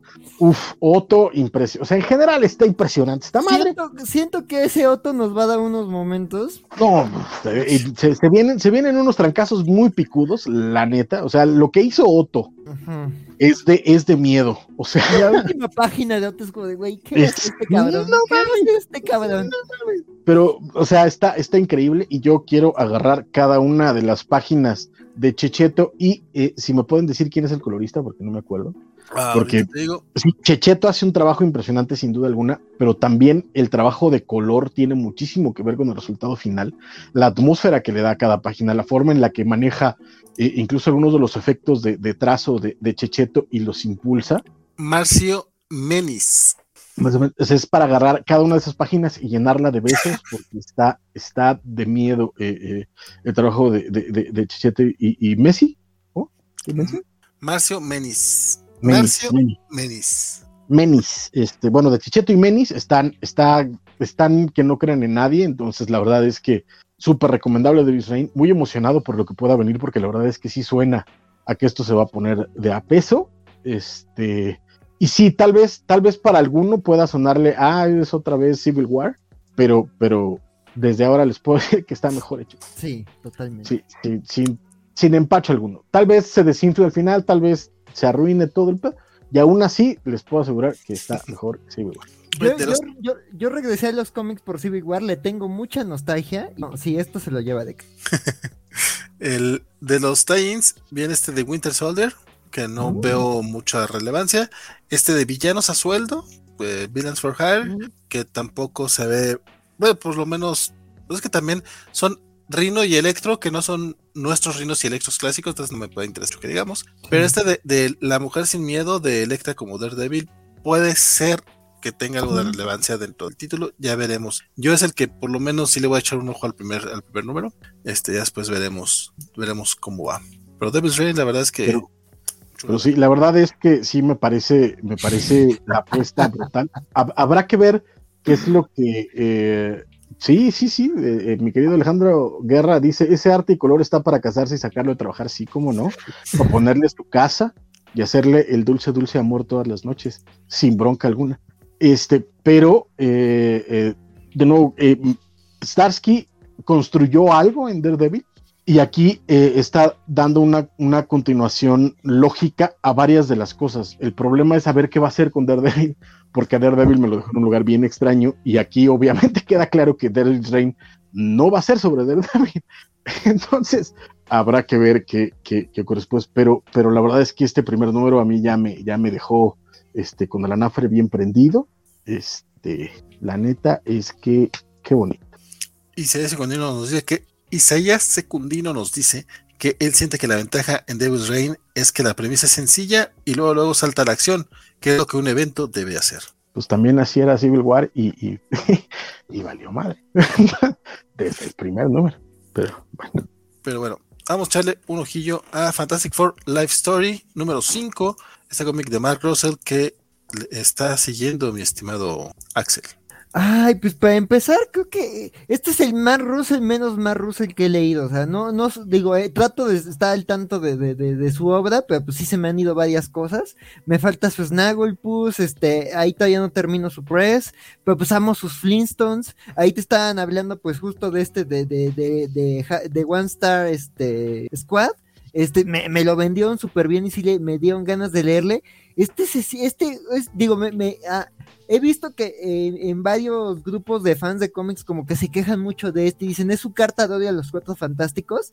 Digo, qué mal que no estuvo Bernardo hoy, porque digo, él cuando hablamos del cómic de The Thing decía, es que la, la Thing, el, el Thing original, el Ben Grimm de, de los primeros números, como que no, no, o sea, ha tenido un crecimiento para ser el que ahorita queremos. Este, entonces, pues digo, como que eso me dejó pensando y creo que, o sea, quizás no lo escribe desde el odio, pero sí se siente, quizás desde el pesimismo, ¿no? Y creo que sí es una serie que habla de eso y creo que este número, creo que eh, eh, creo que aquí ya hay un poco más de payoff, la verdad. A, a, mí lo que más me enojó de este, de este número es, es, la, es la última página, digamos, el cómo termina, y no lo que pasa en la historia, sino que te dicen que la historia no acaba acá. O sea, este pudo haber sido un gran número, un, gran número final, pero de repente como que dije, hay muchos cabos sueltos que no están resolviendo, y de repente veo una década más y yo, ah, pero si ya esto estaba muy redondito. Entonces, pues ya en este número al fin ya se comieron la maldita naranja y ya llega Galactus a la Tierra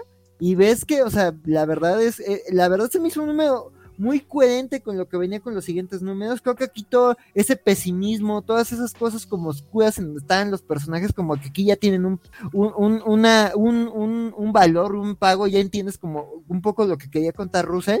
Al final este es más una historia de Reed Richards y de cómo lidia él con sus obsesiones personales y con, y con ese conflicto que creo que sí eh, se ha visto muchas, en muchas historias de Reed, ¿no? De que su obsesión por un objetivo lo, lo, o sea, la familia lo sigue, pero él básicamente se puede olvidar de la familia muchas veces, ¿no? Y creo que este número es eso, ¿eh? de, de no hay nada que podamos hacer. Bueno, que de hecho este número es muy interesante porque te dicen si hay algo que se puede hacer sobre Galactus y depende enteramente de T. Reed Richards. Este, eh, eh, eh, Silver Surfer, luego de este mensaje tan pesimista de güey, no, no pueden parar a Galactus, sus armas no van a parar a Galactus, Galactus es implacable y va a llegar aquí a la Tierra, y de repente es como de, sí, Reed, pero hay una razón por la que tú ves a Galactus, por la que Galactus viene a la Tierra, y tenemos un trato que hacerte. Y creo que me, me gusta ese conflicto, creo que es algo interesante pero sí se siente una serie extraña, o sea, creo que sí tomó mucho tiempo y unos números como muy aburridos, muy sosos y como a veces hasta fuera de, personaje para llegar a esto, pero creo que ese viaje de Reed Richards de, de, de, un hombre que aprende a disfrutar pues de las cosas mundanas de la vida, no del gran invento científico, no de las relaciones diplomáticas, sino de cosas mundanas como ver a tus nietos crecer o pasar un tiempo con las personas con las que has tenido grandes momentos, pero que también has lastimado, eso se me hizo muy bonito y como que este ambiente de la humanidad de, de güey, se nos advirtió de la gran crisis y no pudimos hacer nada, o sea, pues sí, ahorita todo eso resuena, entonces, este, creo que esos momentos están muy, muy emotivos, pero sí como que el hecho de que hay muchos cabos sueltos y que de repente te dicen, hay una década 2010 y, y viene esto y dices, güey, ok, aquí lo pudiste haber terminado perfecto. Digo, no perfecto porque no es una serie perfecta, pero dices, creo que me, me, gusta lo que me contaste este número. O sea, yo estoy muy escéptico del número 6, pero este no, no, no lo amo. No es, o sea, digo yo que no me he gustado como este último de Dan Slot, estoy disfrutando con los números recientes, pero dije, esta serie está rara, o sea, no sé, o sea, este número me gustó, pero sí hubo un viaje como muy tortuoso para llegar a este punto. Entonces, este, además de que sí es muy distinta a Spider-Man Life Story, que creo que era interesante cómo adaptaba esos momentos icónicos a una sola línea temporal. Y aquí no hay un momento icónico, o sea, creo que sí, hay inspiración en ciertos momentos y como que hay, por ejemplo, un momento con, Franklin Richards que dices, bueno, esto era más década 2000 y es que 2000, pero dices, me gustó este momento, se me hizo interesante cómo lo adaptaron, pero, pero este, pero sí, o sea, no, no hacen lo mismo que, que, que lo que hizo Sidarsky en Spider-Man Love Story. Y digo, me parece un buen experimento, pero no me parece un experimento que haya funcionado. Entonces sí, digo, creo que tiene ideas interesantes, me gusta dónde las llevan en este número, pero en general no, no es una serie que me encanta y yo antes me compro Spider-Man Life Story que, que, que, que Fantastic Four Life Story. Digo, quiero ver cómo la cierra Russell porque es un autor que me gusta mucho, pero también aquí lo siento como, esto es lo menos Russell que he leído de Russell. Entonces sí, este, sí, no, no, no me termina de encantar, pero creo que hay ideas muy valiosas, sobre todo sobre el personaje de Reed Richard, ¿no? O sea, mucha de la carrilla que se le tira al personaje creo que Russell la aborda, y creo que la aborda de una manera interesante, y me gusta dónde la llevó en este número, pero sí estoy muy escéptico de dónde lo va a llevar en un sexto. Híjole, pues, qué mal, porque yo nomás leí el primer número, ya no le seguí, este, porque estaba esperando a ver qué opinaban los demás, a ver si le entraba, pero sí me ha gustado, entonces no creo llegarme a chutar esta miniserie, honestamente. Mira, la voy a cerrar, pero ahí, ahí te cuento qué, qué me, qué, me, qué opino, pero hay otras cosas más recomendables. Perfecto. Vámonos pues con el... Ah, no es cierto. Con Amazing Spider-Man, eh, número 80.bay, que es este... Es, es, es, esta por, bueno, esta historia que prometía el regreso de la pareja más hot de, de Marvel, que eran la tía May y el mi estimado Francisco, ¿lo leíste y te acuerdas? ¿Lo leíste hoy para, para platicarlo o? Sí, está culero. No, fíjate que sí está, eh, básicamente es lo que, lo que nos habían prometido, es eh, May yéndole a pedir autoayuda porque su sobrino está en coma, entonces eh, hacen como sus investigaciones, tienen ahí como aventurillas de, ay, vamos a ir acá y vamos a ir allá y mira qué bonito y vamos a usar equipo y, y te coqueteo y te digo, ay, qué, qué, coqueto y así. Pero la neta es que sí está muy culera. Este, sobre todo porque se nota torpe en, en guion de miedo, o sea, habíamos hablado, por ejemplo, de, de, de, los dos casos de Tom Taylor de esta semana, por ejemplo, el, el, el, eh, el Knights, whatever, como se llame, su, su, su fanfic de, de, Lord of the Rings con DC, y este, y, y, y, el otro que no me acuerdo cuál fue. Pero, el anual de Son of Kalel. Esa madre, esa madre. Donde básicamente este, todo esa base de diálogo, la forma en la que interactúan los personajes, donde nos va resolviendo las cosas, esa base de, de, de diálogo y los diálogos suenan, suenan, fluidos, suenan fuertes, este, tienen sus momentos de personaje, sus momentos de revelación. Aquí todo es diálogo y es aburrido como la chingada, porque eh, se nota demasiado que el guionista dijo, ay, voy a ser bien chiqui en los diálogos, y le salió mal, porque todos son tan chiqui que suenan aburridos porque se están diciendo lo mismo todo el tiempo, todo el tiempo. Y entre, y entre estarse eh, eh, dando este, exposición de, del, equi del, equipo, de la maquinaria, que en un principio me dice, ay, yo no lo entendía, pero lo termina usando. Y, este, y, y Otto, entre ligársela y tratar de, de, de, demostrar que sigue siendo un villano, está, está muy mal escrito, la neta. Este, el arte son tres artistas distintos, cada uno tiene eh, formas diferentes de abordar el, cómic. La neta es que se siente súper incompleto, se siente hecho a marchas, forzadas, se siente poco trabajo de edición, se siente que, hay una... Eh, eh, que nada más está, eh, hicieron este número para, resolver un punto que, se, que va a pasar, que va a ser importante para Amazing Spider-Man, pero no termina de cuajar. Y este, no sé, a mí no me gustó, fue una lectura pesada, pesada, pesada. Y he leído cómics de Brian Michael Bendis. O sea, no, no hay manera. O sea, no, no, no puedo recomendarlo. La neta es que muy feo. No, sí, te entiendo completamente porque para mí este cómic, cuando vi la portada y la mamada esa de, de Horoscope en Marvel, yo dije, ah, va a ser un cómic divertido. Recordé el cómic de Las Hijas del Dragón, el, 79, el 78.bay, que me gustó mucho y dije, ok, seguramente va a ser de esos cómics que no tienen que ver con, con Ben Reilly, con personajes de apoyo que sí me va a gustar. O sea, yo, yo, yo, yo, estaba mentalizado que me iba a gustar ese pinche cómic. Fue, o sea, dije, ah, huevo, lo voy a leer. Y como dices, no manches, que me tardé un chingo en leerlo. O sea, porque yo pensé que es un, aparte pensé que es un cómic ligero, también fue, dije, tengo que leer la mayor cantidad de cómics que pueda. Aburrido como el solo el pinche cómic. Este, y mira, esta semana me aventé el anual de, de Stanley Ditko del el primero, el primerito de los seis siniestros, donde está esta, donde está esta interacción entre May y, y el Doctor Pulpo, que es súper divertida. O sea, yo, con eso estaba me estaba riendo porque pues, pinche el Doctor Pulpo eh, secuestra a May y a, Betty Brandt y todo el rato está medio así como que, ay, qué amable señor, qué, qué, qué, caballeroso es, y que es como, señora, estamos, estamos, estamos secuestradas, ese cuenta, y media en su, en su rollo acá.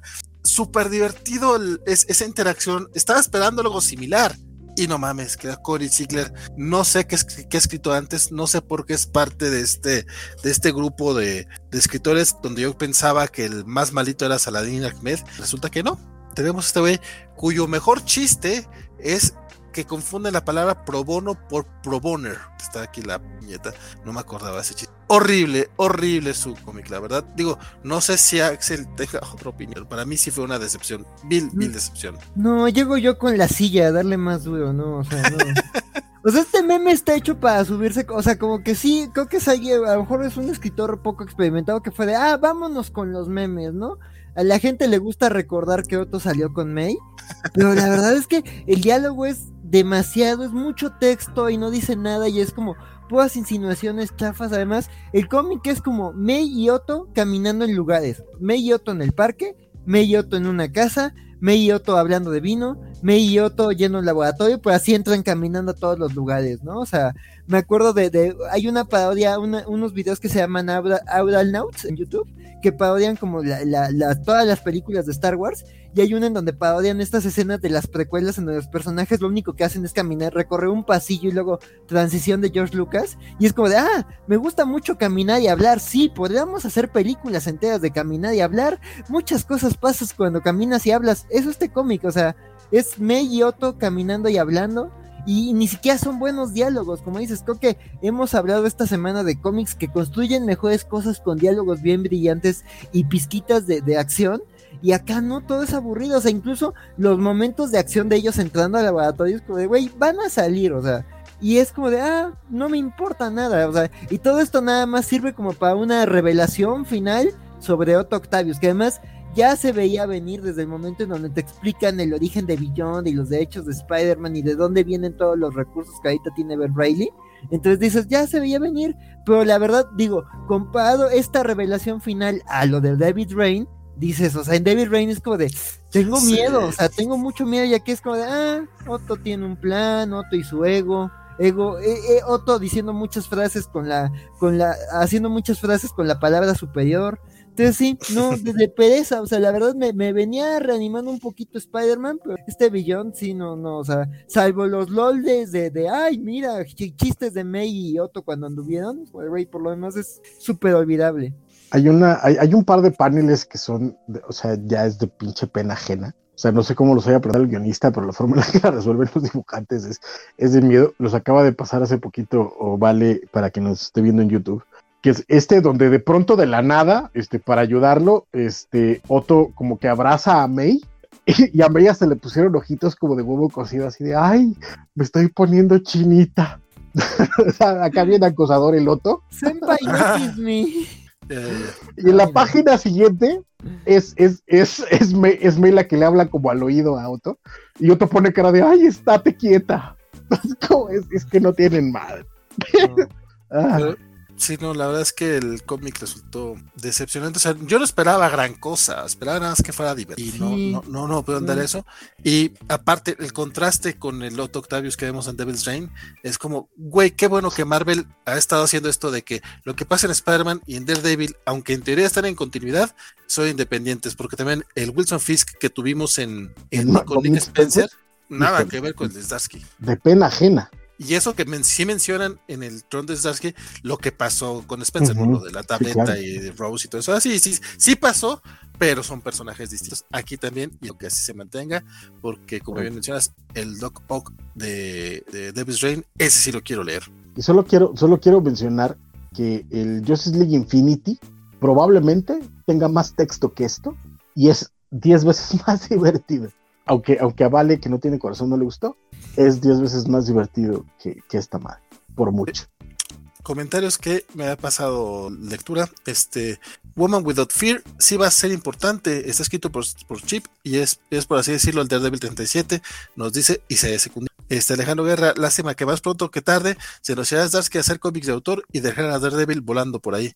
Bueno, pues ya, ya, ya hemos leído el All Nighters de él, está viendo también su, Stillwater, o sea, ya está haciendo su cómic de autor y en algún momento ya no estará en, haciendo cómics de, superhéroes. Alejandro Guerra, quizá Mark Russell intentó escribir a los Cuatro Fantásticos desde el punto de vista objetivo y contextos actuales, pero entonces eso lo hace ver como que los odia. Porque no se que, perdón, termina, perdón. Porque no se ve mucho como si fuera odio irónico, sino decir, vean cómo ese, ese cómic estuvo mal entonces y ahorita estaría peor. Fíjate que, eh, y es lo que me pasó porque yo también nada más salí del uno pero es que eh, es lo que esperarías, ¿no? Porque te dicen Mark Russell escribiendo Fantastic Four Life Story, esperas un montón de carga política, un montón de visión social, y este, y no te da nada de eso, te queda a deber eh, eh, muchísimo y parece nada más como un recuento de, lo que hicieron, pero con esta visión medianamente pesimista, pero sin mucha razón ni mucho peso. Y eso, la verdad es que a mí me, me, decepcionó mucho de ese Fantastic Life Story. Ya veremos, voy a tratar de ponerme al día porque sí, sí me llama la atención ver qué hizo Mark Russell, pero, este, pero pasa eso, ¿no? Como que de pronto, a mientras que el, el Spider-Man Life Story de Starsky era un recuento por temporada, pero enfocado más al, a los estatus a, los estatus de la vida de una persona, y esa era como la alegoría que te estaba haciendo de, de, cómo una persona va evolucionando a lo largo de su vida. Aquí esperabas una, un, un, reflejo de cómo la sociedad ha cambiado en estos tiempos y, reflejado en esta familia. Y creo que, que, que en ese sentido pues bueno, de, nuevo, desde el primer número queda, queda corto. Habrá que ver, que ver después, ¿no? Sí, nos dice el buen Javier da gusto ver que en Marvel hay títulos y personajes como Daredevil que si los que sí los crecen de buenas de buena manera, manteniendo y empleando, lo que también es eso de este mismo lo, dijimos durante todo el ron de lo, hemos dicho durante todo el ron de Chip en Daredevil, es básicamente los greatest hits de Daredevil, pero con un nuevo ángulo, con un grito por ahí y nuevamente está haciendo Derde, está haciendo Civil War con un girito, con un nuevo ángulo, es un great hit. Pero bueno, Alejandro Guerra, duda, ¿Otto es menor que May o es mayor? a estas alturas ya no sabemos, ya May ha pasado por rejuvenecimientos más cañones que... Igual que Otto, ¿eh? igual que Otto. Y Otto pues ha cambiado de cuerpo y no sé qué tanto Sí, pero al menos a Otto sí lo han justificado. A May nada más de repente, voto.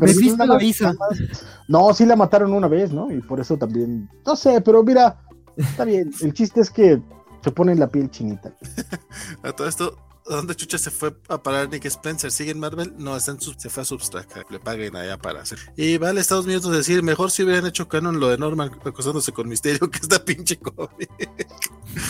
Ah, Vamos a ver si le dedican un billón a ese ship. Pero bueno, vamos al bloque de los mutantes. Y empezamos con Genius 18 que este, que también es nada más, porque hay el que, el que se puso a leer cómics como, todo un jovenzuelo, como el jovenzuelo que es, fue mi estimado eh, Axel. Y es, Genius, es, el, número final, ¿no? De Genius. Sí, sí, creo que sí, ya es el número final. Este, eh, pues la verdad es que digo, qué, qué triste que, que, no se ve nada sobre Helions eh, en Destiny of X, porque creo que sí fue la serie más regular de, de, de, y más constante y como con más carisma de, de, esta de esta oleada de cómics este, mutantes. Entonces, pues la verdad es que, o sea, digo, la semana, el último mes que hablamos de Helions, Bernardo decía, pues es que más bien este es un, un anti-equipo, ¿no? Y creo que este número comprueba que no, o sea, más bien es, es la historia de justo, o sea, son un montón de psicópatas juntos, no deberían funcionar como equipo, pero todos se reconocen como, como personas rotas, se reconocen como seres disfuncionales en Cracoa y además se reconocen como peones al servicio de, de, de, de, de los intereses corruptos de Sinister, pero también de las agendas del concilio de Cracoa. Y eso creo que forma una camaradería muy, muy peculiar entre esta bola de, de, de, de renegados. Entonces la verdad es que creo que sí se construyó un cómic muy interesante, o sea, creo que en 18 números e, este sí llegó muy pronto a lo que se quería contar. Y creo que este sí eh, con, con, con historias como muy, quizás no las grandes eh, aventuras definitivas de un equipo mutante, pero sí servían como para problematizar y para poner en conflicto y, y llevar a los personajes a cuestionarse. Entonces creo que todos los miembros de este equipo están en un punto distinto como estaban en el primer número y creo que es muy claro en eso. Y la verdad sí tiene sus momentos tristes. O sea, creo que esta serie, eh, eh, pues digo, para los que no leyeron el 17, pues básicamente este, eh, el rapto de un bebé, una inteligencia artificial que tenía Nani, una inteligencia artificial mutante, este, el rapto de este, de este bebé inteligencia artificial, pues lleva a que los Hellions este, desobedezcan al concilio, que además venían de tener problemas por toda la por todo el conflicto de, la invasión de, de, este Tarne, el, el Tarne de Uncaring, y este, y la destrucción de la granja de clones de Sinister y el, y la, y el digamos, la destrucción de, la, de la hija de Quanon. Entonces, el, el equipo venía superando un montón de pruebas y un montón de momentos como bien tristes, perdón, vale, pero vale la pena leerlo. Este, y este, y venía de un momento, ¿mande? Es que aparte, como, estoy pasando las páginas, me estoy enterando de cosas, me quedé como en el 4. No, sí, es que sí avanzó, o sea, sí pasan cosas en cada número, o sea, eh, digo, creo que o sea, fue, fue la serie que mejor bien parada salió de X of Words. Digo, a mí, yo no odié tanto X of Words como Francisco, pero este, me parece un buen programa de concursos japonés, pero este, pero este. No vamos, no, vamos a hablar de X of Words. No te preocupes, pero ve, Helios es tan sólida que es la que mejor, la mejor, la que mejor aprovechó esto y es la que menos embarra en ese berenjenal. Entonces, este, pues creo que, o sea, aquí sí hay una conclusión muy clara y la verdad yo sí sentí feo, o sea, cuando, cuando, cuando se, cuando los Hellions están enfrentando las consecuencias de esa última misión en donde pasó lo que se veía venir desde el número uno, de que es de iba, va a haber bajas humanas, y eso es delito eh, eh, muy sancionable en Krakoa. Y ese momento en donde el equipo se le está jugando, sí está, sí está muy, muy bonito. Y, y la resolución de ese conflicto sí te estruja el corazón. También es como de Kurt Wagner nunca cambies y quiero leer que, que ojalá esto lo retomen en Legionarios de X, porque es como de Kurt Wagner, tú sí eres el alma de Krakoa. Este, y, sí, se siente muy triste lo que pasa aquí. Creo que sí es una serie que termina con un trago amargo. O sea, digo, eh, eh, eh, se ve que estos personajes los vamos a ver apareciendo en otras ocasiones. Este, pero, y además sí, esto acaba como con una con, un final satisfactorio, digamos, al primer arco, o sea, eh, regresa, digo, ya, ya se spoileó desde, desde, desde Destiny of X, pero hay un personaje que regresa en este número, entonces, pues la verdad es que este acabó muy bien, es una serie muy redonda, este, y pues nada, sí, es, es, fue un viaje muy satisfactorio. Y mira, yo de, de, de, de esta encarnación solo conocía a Quanon y a, y bueno, y no me sabía todo el tema de Quanon Betsy Braddock y, y a este Alex Somers y la verdad acabé agarrándole mucho cariño a todos los demás, ¿no? A Manuel de la Rocha, a este Greyclaw, a, a Nani y a Orphan Maker, a White Child, entonces sí creo que fue una serie en donde tuvieron un viaje y un desarrollo todos y, y, y, y, sí acaba en una notita triste, pero pues la verdad sí es una serie muy, muy potente y muy bien hecha, gran trabajo de, de, de, de Seth Wells en los guiones. Yo quería hacer catch up, de hecho le, mencionaba Francisco antes del programa, este, lo, lo, empecé a volver a leer eh, el mes pasado y nomás leí el primer número. O sea, digo, originalmente me había quedado por ahí del 4, pero en esta relectura no, nomás leí el primer número y ya, ya no le seguí, y verán 18 números. Y sí, es algo que voy a leer, a lo mejor ahora en vacaciones. Sí. Porque sí le traigo, sí le traigo muchas ganas. Sí, yo estoy esperando que anuncien el, el oversize hardcover porque sí, sí me gustó, maldita sea. ¿Por qué sacan oversize hardcover de, de, de, de Excalibur, de Marauders? De Tenos Force. No vamos a hablar en este programa, ¿estamos de acuerdo? Habíamos quedado en algo, muchachos. perdón, Francisco, perdón. sí, no, pero, pero sí, eh, sin duda creo que sí es de los mejorcitos de, de mutantes. Sí, Alex Guerra que quiere pensar, quiere pensar que Helen se volverá X-Men 3 o Immortal X-Men. Bueno, Immortal X-Men no es, porque no. Ya, ya anunciaron que es el del concilio ansioso, pero X-Men Red, ya veremos. Ojalá. Por lo menos ya sabemos que X-Men Red no lo va a escribir Tom Taylor. No. Yo no, yo, yo no creo que vaya a ser X-Men Red. Este, es más, creo que no vaya a ser ningún título que lleve la palabra X-Men o las palabras, la letra y la palabra X-Men. Este, en el título, básicamente porque tienes a Nani y a Orphan Maker. Pero algo pasa. Hay, hay, hay, no, lo sé, lo sé, pero, pero Orphan Maker y Nani, no, o sea, X-Men no creo. O, o, o, o o, Wild Child, o sea, no, no, no, ver, sí, sí. así como de, ah, mira, estos son tus nuevos X-Men, no, pero este, pero sin duda espero, espero que siga, o por lo menos que le den a, a, al escritor de la serie un título, independientemente de si es Hellions o, o, es el mismo equipo o lo que sea, que le den un, un, un título, porque además creo que de los escritores de, de X-Men es de los que sale mucho mejor liberado que, que el grueso de los escritores X. A mí, a mí personalmente me gustaría que, que, que, o sea, sí haya ahí un revulsivo fuerte en X-Force, porque X-Force ya me aburrió muchísimo, y sí me gustaría ver como ahí a, a, a, a Quanon o a Alex o a, o a Wildchat, digamos, incorporarse a este equipo que, pues, digamos, tiene sentido que ellos estén ahí, porque, pues, X-Force eh, se encargan de, de, los trabajos turbios, pero, pues, quién sabe, ojalá. Cuando, que no, to que no se... cuando todos descubramos que Lorna se volvió otra vez loca, este, a ver qué hacen con ella, ¿no? Porque es, es para donde vamos. Bueno, el siguiente título mutante, sí te lo chutaste tú, mi Francisco, dime qué te pareció. X-Men Inferno. Pues eh, es que fíjate que ya lo he dicho varias veces, pero es que son estas cosas donde, donde uno se agüita, güey.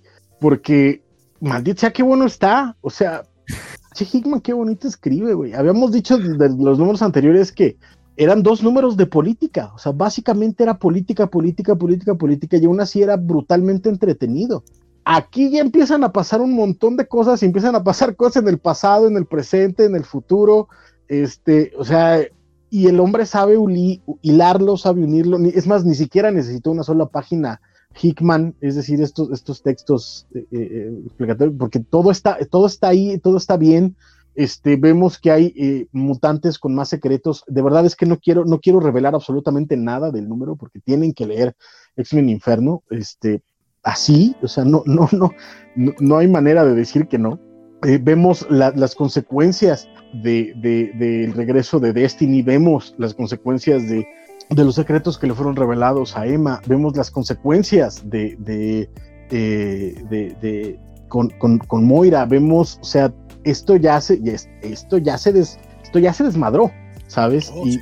y, y, y, yo estoy en el rollo de, es que si le hubieran, si, si Hickman iba en este tono, quiero leer qué, qué, qué, tenía planeado. Y resulta que, que, aquí él va a terminar y la madre va a seguir, entonces ya no va, no son, de nuevo, son las cosas que, que agüitan, ¿sabes? Porque todo lo que reveló, va, digamos, X-Men Inferno 3 es el Hawksbox 13. Así, sí. a, así, así, así es el, este pedo. O sea, lo que te revela, lo que descubres, lo que estás viendo es el Hawksbox 13. Y además está el arte es brutal, este, pues todo es una pinche, está, está precioso, maldita sea.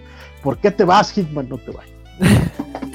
Pues quién sabe qué le hizo Marvel. Le llegaron al pues esto, of Swords, por ejemplo. no, más, no, más, no más por decir algo, güey. Bueno, o sí sea... sabemos qué le hizo, pero. Oye, eh, hablaste tan bonito y aparte dijiste eso de que no puedes revelar nada que ya también me da cosa poder decir más. Porque sí es cierto, o sea, la verdad es que estos X-Men Inferno, a mí incluso los otros dos, a mí me parecen justamente la continuación de Hawksbox. Este, no que los primeros cinco o seis números de, del X-Men de Hickman no me hayan gustado, sobre todo eran muy eh, Cyclops céntricos, entonces sí, sí, me agradaban, pero sentí que no estaba avanzando la historia, aunque, aunque te dejara huellitas que después iba a, a explorar. Entiendo esa parte, pero la verdad es que sí quería un poquito más de... De esto, sí. esto. Sí. Y aunque es mucho, es mucho diálogo, son muchas conversaciones, pero son conversaciones interesantes, son, son Muy conversaciones buenas. inteligentes. Güey, quiero ver, o sea, es, es básicamente intriga palaciega, pero. Los, los, los, miles de subtextos, güey. O sea, la conversación entre Emma, Mystique y Destiny es. Ah, esas hijo, es tu madre, tantas güey. cosas pasan y solo son tres mujeres hablando, pero tantas Es cosas su se dicen. madre, güey. No, y la introducción, o sea, cómo empieza esa conversación Destiny interactuando Ah. con otros personajes Sí. con cosas muy sencillas. Ah, la manera en la que destruye a las, vamos a decirlo, pero así. No, che Destiny, no. Tú decías, estas son bitches, esta es bitch y media. Bueno, sería cinco bitches. Este, sí, no, la verdad es que el cómic está de no mames y el arte no le pide nada al de Pepe Larraz, creo. Nada, Vale, nada. Está de no mames. Cosa, cosa que me sorprende porque no estaba así de bien antes, ¿eh, güey. Eh, esto, esto está de, o sea, es que se nota que aquí sí, sí fue como el trabajo de, de aquí, aquí, aquí vamos a chambear, ¿sabes? O sea, aquí no estábamos por el cheque. No. Pero, pero esto se siente como, híjole, ¿qué sería la, ni siquiera es el segundo acto, o sea, sería como que el, bueno, a lo mejor sí, Sí, es- o- o sea, es- pero no sé, digo, ¿qué le queda un número? Son nada Es más que, es lo- cuatro, es que justo lo que cuatro. decía. es, eh, llevamos dos años del primer acto, güey. Dos años del primer acto. Este es, este es tu primer plot point para empezar el segundo acto. Y se baja el escritor, o sea, se baja el que sabía qué estaba haciendo. Entonces ya valió verga todo. Porque neto, o sea, espero, espero, espero, Marvel, espero que el próximo año cuando saques el, el eh, X-Men by Jonathan Hickman Omnibus, incluya el X-Men Inferno. Sí. Porque si, si no, no tiene sentido. O sea, no tiene sentido. O sea, tienes que tener todos sus X-Men, sus Giant Size X-Men y esto. O, o, o, o, te juro que, o te juro que, que hago algo, porque no, no, o sea, no estaría bien. Pero es esto, o sea, aquí, aquí de nuevo, es, es, esta es la continuación directa de Hawksbox. Aquí es donde, donde otra vez me emociono y nada más de pensar que aquí va a valer y se va Hickman, me agüita muy cañón. O sea, ya, ya, ya Destiny of X, ya lo veo como, como, como cruzar el desierto, ¿sabes? Mira, a mí, lo único, a mí el, el, anuncio de Kieron Gillen y lo que quiere hacer Gillen con Immortal X-Men me da un poco de esperanza, sí. pero ¿quién es el que va a estar a cargo de la línea? Es que ese es el punto. Jordan White. Ah, bueno, sí, pero él, ha hecho, él, sí, él como editor ha hecho una pendejada. No, este año, o sea, puede culpar a la pandemia si quiere, pero que no mame. O sea, neta, se le fue de las manos horriblemente cabrón, todo lo... Cabrón, y, y, desde el primer año, ¿eh? Y lo comentamos en este programa. Es pero entiendo la parte eh, corporativa de querer crossovers, pero güey, le das en la madre. Y deja de querer crossovers, el punto es como estirar, estirar, estirar, estirar. Porque de nuevo, o sea, lo, lo, lo, habíamos comentado el año pasado que de pronto decíamos, es que a Hickman ya, ya se le fue el pedo, ya no sabe a dónde va.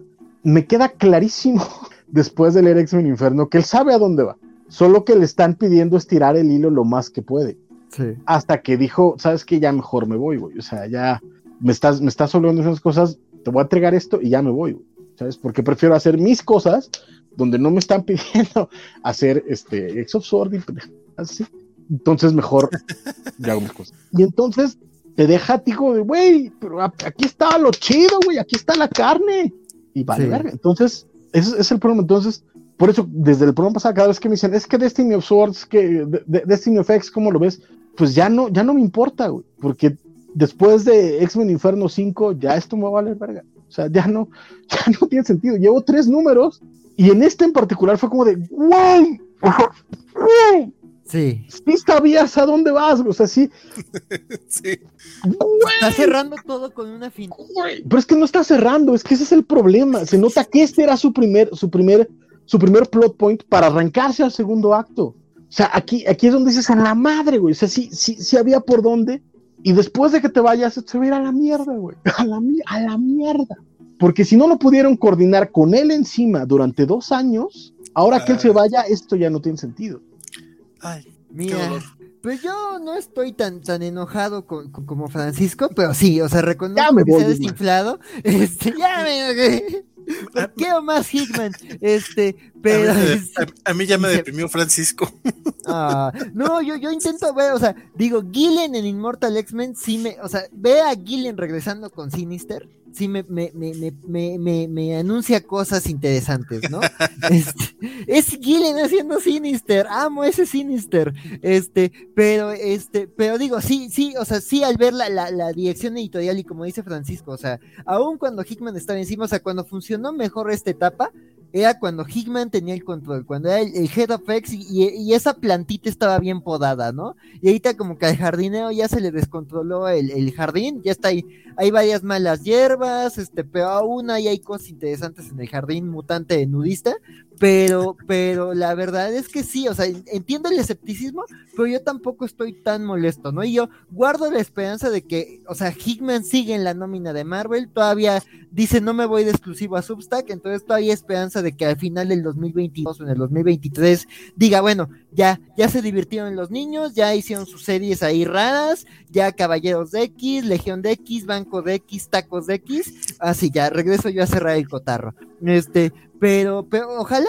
digo, yo no me quiero desanimar porque la verdad a mí me gusta ver, me güey. gusta Krakoa, me gusta el setting, me gusta estar conociendo personajes nuevos. Güey, Digo, viejos, perdón. tienes, tienes que poner una taquería que se llame Tacos de X. Es todo lo que voy a decir. O sea, no me importa, no me importa. Acabas de tirar así como si fuera nada. Marvel, la, la- la moneda, la, moneda, la moneda de oro. No, deja Marvel, güey. Pon unos tacos que se llamen tacos de X, güey. Así, tacos de X. Sí, sí, igual, lo- y voy Güey, a poner el letrero. el negocio, güey, a huevo. Fotografía en, Cracuán, o sea, le Y voy a tú poner- aquí es Cracuán, a huevo, sí, a Ajá, huevo, sí, sí, sí. ya. A la chingada, ya. Oro, mira, oro absoluto. Ya, saliste de pobre. sí, sí, sí, sí, lo voy a hacer. Sí, sí, sí, sí. Acá en Xochimilco los voy a poner. Este, este, ¿cómo se llama? Además, Xochimilco, mi cracua, una chinampa ahí. Este, este, ¿cómo se llama? Pero sí, o sea, yo la verdad es que, o sea, sí se siente el contraste, ¿no? Esta serie sí es infalible, o sea, sí dices, como dices, sí vas a algún lado y creo que, aunque yo sí vi gente que se ha quejado de que, ah, pues, ¿a dónde fue los X-Men de Hickman?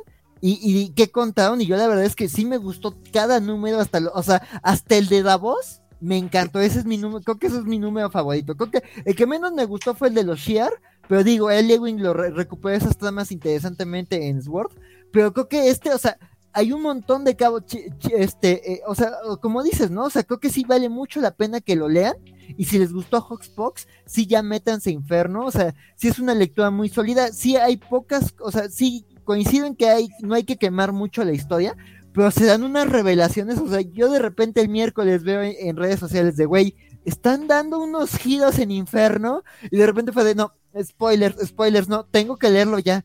Y de repente, o sea, lo estaba leyendo y iba como de, no, no manches, no manches que va a pasar esto, y no manches que pasó esto. Y el final es una salvajada. Yo lo único que quiero medio quemar es que no manches, o sea, Hickman, me encanta lo que está haciendo con, con, con Cypher. O sea, yo conocí a Cypher como por todo el bullying que le hacen de que, ah, sus poderes tan inútiles que no sirven para el combate y todo esto. Y la verdad, me ha gustado mucho Cypher en esta etapa. O sea, y la verdad me divirtió mucho eh, su trama en Hoxbox. ¿Qué te puedo decir? Me siento identificado. El chavo se llevó un premio, un- una victoria en ese torneo con la que me identifico. Y, lo, y veo contento al muchacho. Entonces, este, la verdad, me gusta mucho Cypher de- desde que te lo presentan, eh, bueno, de- desde que Hickman te muestra cómo lo quiere usar eh, en, en Pox, y de repente, bueno, desde Hawks 1, ¿no? Pero este, pero el, giro que le dan acá, o sea, esto de que Hickman se repite, pero aquí lo hace muy bien, o sea, aquí te vuelve a contar un momento que ya habías visto por la manera en la que te lo recontextualiza. O sea, ya te lo había puesto ahí en Pox, pero de repente aquí es de, sí, esto iba a llegar a algún lado, lo sabía. Y de repente es como de, pinche Douglas Ramsey, ya quiero ver a dónde vas tú. O sea, neta, o sea, eres un jugador más y nadie te está tomando en cuenta, amigo. Entonces sí, me encantó ese giro. Y digo, hay otras cosas que me encantaron, pero no las quiero quemar. Pero lo de Douglas Ramsey sí es como de, güey, voy a hacer cosplay de ti, carnal. O sea, sí, me, me encantó lo que hiciste en este número. Entonces sí, la verdad es que Que aparte tiene mucho sentido, ¿no? Era como, muchísimo. claro, pues si es el único que puede hablar con Krakoa a, a huevo tiene poder, o sea, fuerza. Que- Ya, Tiene- ya, no cuenten, ya, no cuenten más, no cuenten más, no, cuenten, y no, es nada más que quiero es- decir, la motivación que tiene No para hacer lo, lo que hizo acá es increíble. O sea, dices, güey, claro, es muy es que sensato. no. Y, so- y solo voy a decir que Douglas Ramsey fue el único que usó su espada en of Sword. Sí. Es todo lo que voy. Chan, chan, chan. Pero- Estás diciendo pero- que tengo no, pero, que leer no, pero, no, pero, este, si quieres. Pero, pero, pero, Ah, queda, pero claro, pero queda claro, o sea, no la usa aquí, nada más voy a decir, en X of Swords, el único que usó su espada fue Douglas. Dice, ah, dice que se va de su No, de Sí, hecho a mí me preocupa un chingo porque ya se fue de Venom, ya se fue de Sword, ya cancelaron Guardians of the Galaxy. Yo no sé qué va a pasar con Aliwin, güey. O sea, estoy, estoy, estoy muy preocupado. Estoy muy preocupado. ¿Se va de Marvel? ¿Me estás diciendo? No, no sé, güey. Yo solo ya digo no que estoy preocupado, ¿no? güey. porque su Pero Guardians ya no está que en va a largo plazo. Ya no está en Sword. Ya no se hay salió Sword anunciado. Sí, Sword no Y hay. Guardians of the Galaxy ya se acabó. Te mamaste. Y la Ya manera en me la dio que dejó miedo. Venom estuvo Ya me dio miedo, güey. rara. Estuvo muy rara, güey. Muy rara. Entonces, no, o sea, no sé qué pedo. No sé si se va, no sé, no sé nada. Solo sé que ya estoy preocupado por Aliwin, porque además está escribiendo unos cómics bien chulos, la neta. Su pinche Guardians of the Galaxy, que nadie me ha pelado, maldita sea. Escuchas, malos fanboys, tienen que leer Guardians of the Galaxy porque qué belleza hizo en, en sus números y, y yo estoy muy preocupado. También, Sí, es cierto. güey, No, no había pensado. Eh, Me sentí como el meme este de, de, de Ricky Morty. Oye, ¿y los cómics de Alewin en Marvel? O sea, de que se está despertando acá, ¿qué pedo? no? Sí. De Dije de Ricky Morty, sí, Sí. es, de, es de Morty Porque- nomás. porque soy, porque soy un viejo ya, así los Nintendos, los Ricky Oye, Morty. De Ricky Martin. Ok, ok. Pero Es que tú sabes del internet de las cosas, ¿vale? como está que, que- que decía esta Dana Scully, este, métanse al internet para resolver las cosas, para los internets. Los internet. así eran en los noventas. Este, Ja- Javier Sauro dice, sí, que hagan un especial cobacho de... Pues mira, por ahí pedían uno todo lo de Jonathan Hickman.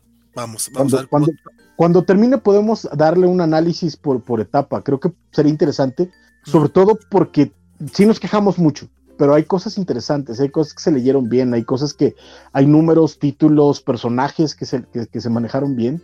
Y creo que po- sería bueno poner todo en una balanza. O sea, sí en general creo que se fue al carajo, pero, pero en medio de eso hay cosas chidas. No, yo creo que a nivel de vivo. marca le funcionó increíble porque resucitó la franquicia. Sí.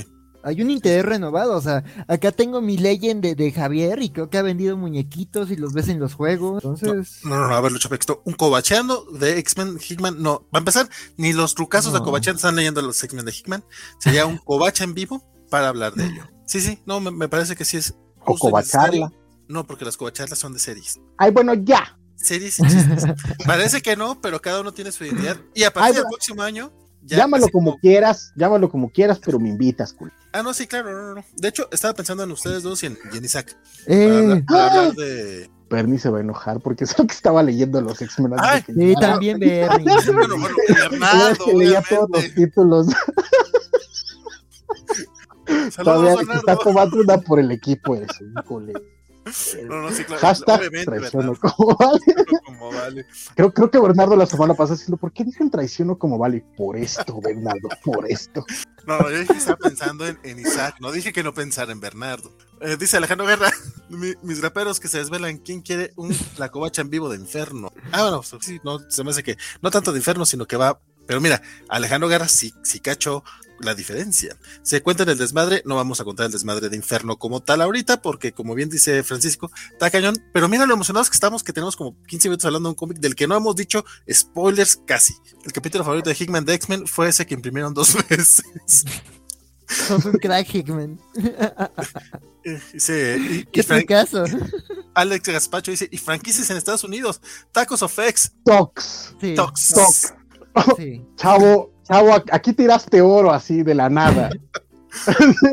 Regístralo mañana o te lo ganan, güey. Tacos Sí, of ¿eh? X, güey. Tacos of Tacos, X. Sí. Axel Mentalidad de Tiburón, Tacos de X, claro. No cumplieron con el proyecto de Tormenta. Ali González de Sword, bueno, sí. Alex Gaspacho dice, "Es- esto sí es Hawkspox, esto sí es por lo que amamos esta etapa y todo lo que hay atrás del telón. Uf, si eso termina ya, el señor H se va en. Vamos a ver cómo lo termina, porque está bien complicado. Es que no, como dice Francisco, no, no lo puede, no, no puede terminar. O bueno, ya veremos cómo. va- vamos a ver cómo No. lo deja. No, es que, es que lo que está planteando es, es, de nuevo, es su segundo, es, es, es- es su plot point para el segundo acto. No hay manera que este sea el final que tenía pensado, no lo hay. No. Entonces, híjole, híjole, es que me, me, me agüita. Y Javier Saber dice que si hay hardcover de Hellions, está por salir en diciembre o enero. Estará en mis garras en cuanto venda un riñón. De Alonso nos pregunta si estamos transmitiendo, transmitiendo también por YouTube. Así es, mi queridísimo De Alonso. Nos pregunta él desde Twitch. Este, Ah, sí, sí. este sí, estamos de hecho en Twitch. De hecho, hasta deberíamos dejar de transmitir ahorita ahí porque estamos muy, muy bajos. Porque se nos fue Félix, básicamente. Pero este, puedes checarnos este, también a través de YouTube. Estamos como la Covacha MX. Le rompiste el corazón, Valen. Le rompiste el corazón. Ahorita le mando un tweet para. Déjame, déjame tomar un momento. Félix, regresa. Por favor, Félix, perdónalo, no sabe lo que hace. Oye, Por Alejandro, favor, Alejandro. Guerra dice: No por nada Axel fue editor en jefe de Marvel. Mentalidad de tiburón, papá. Exacto. Francisco Juárez, ahora que están hablando de los de X-Men Inferno, necesito preguntarles: ¿qué partes consideran indispensables leer después de Hawksbox para leer lo mejor de Hit? Para eso, espérate, la covacha envió. No, no te creas esto. ¿Ustedes qué dirían que es importante? Inferno. ¿Hawksbox Inferno así directo? Sí, sí, X-Men, vale, madre. Mira, su- sus X-Men. Sus X-Men son divertidos. La neta es que están muy bien escritos. sí. Tienen momentos muy padres, pero no son indispensables. O sea, Ay, la neta. creo La, que, o sea, ajá, sí. No, dale. Los seis números es que- de New Mutants, ¿verdad? ah, no hubo menos. No, No, menos, tres- o sea, te digo, hasta tres lo de números Vita de- Yala me gusta más que su. no, no, no, relájate un chingo. A mí, a mí sus tres No, números. a mí de- se me hicieron aburridísimos. a mí me maman. Sus tres números de, de New Mutants, tal vez porque soy pinche fan loco de los New Mutants, este, los amo con todo el alma, me parecen divertidos. Pero no son necesarios, no son importantes, no avanzan trama, no dicen nada, no revelan nada. Eh, eh, son momentos de personaje bonito, son, son así como de, ay, me caían muy bien los New Mutants, voy a escribir estos güeyes otra vez. Y ya, o, y lo mismo pasa con X-Men, ¿sabes? O sea, incluso las pequeñas aventuras que tienen, tienen un número de Volcan, güey. O sea, tienen un pinche número de Volcan. No mames. el de Magneto, el de Magneto es una barbaridad. Eh, eh, y, y, sus, y sus Giant Size X-Men tienen momentos muy padres, pero tampoco son relevantes para la historia.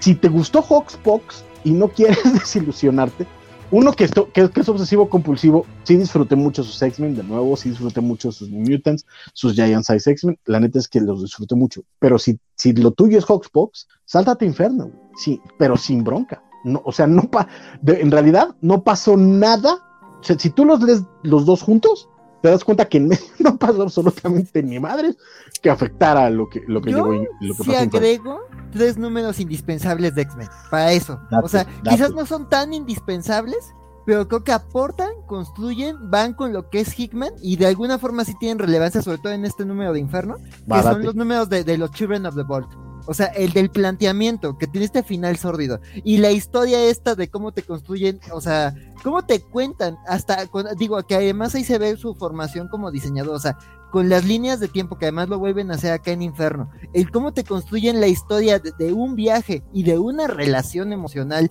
con, con decirte pasaron todo este tiempo en este lugar bajo este contexto, creo que esos, esos tres números se me hacen sí muy indispensables, como dices, hay otros con buenos momentos, pero que son más como para disfrutar de Cíclope, para disfrutar de Vulcan, para disfrutar de Magneto, pero creo que los de Children of the Vault, creo que sí se me hace un arco bien valioso y creo que sí es como el arco más consistente y creo que es en el que Hickman, vimos ese Hickman de, de, de, de, de Hawksbox, o sea, que mete sus conceptos densos, pero te los explica muy bien y además hay una historia con carnita y riesgos emocionales y personajes que, que te hacen que te importen muy poco tiempo ahí. Empire X-Men. Sí, sí, sí. Yo amé plantas mutantes contra zombies. Digo, zombies mutantes contra plantas aliens. Sí, no, no, no, no, no puedo decir que no. O sea, yo, yo, yo tiraría a la basura tres números y me quedo con el último. Que fue el que ¿no? el último es divertidísimo. Sí, es que el, el, último ya se. O sea, a, mí me, llamó la atención como el, primero lo odié y como cada número se fue, se fue así como de, ah, no mames, ah, no mames. Y terminó siendo lo único leíble de Empire. Pero, pero yo no sé si es indispensable, carnal, pero muy divertido. es divertidísimo, sí. ¿En, qué números se ve todo lo de Orchid? ¿Lo de Orquis? Ah, los de, ah, justo los de Mystique, también esos son indispensables para Inferno. Esos, creo que son, son, dos, son importantes. Son dos. El 20, creo, y no me acuerdo si es el 6. Pero, pero es que, pero es que Orquis... yo, me, yo me siento un poco perdido con ese tema. Sí, híjole. Sí, te es que fue, fue, fue la, la, el nacimiento de Nimrod, pero es que todo eso ya estaba en Hawkspox de alguna forma, nada más lo, lo le, le, fue metiendo semillitas.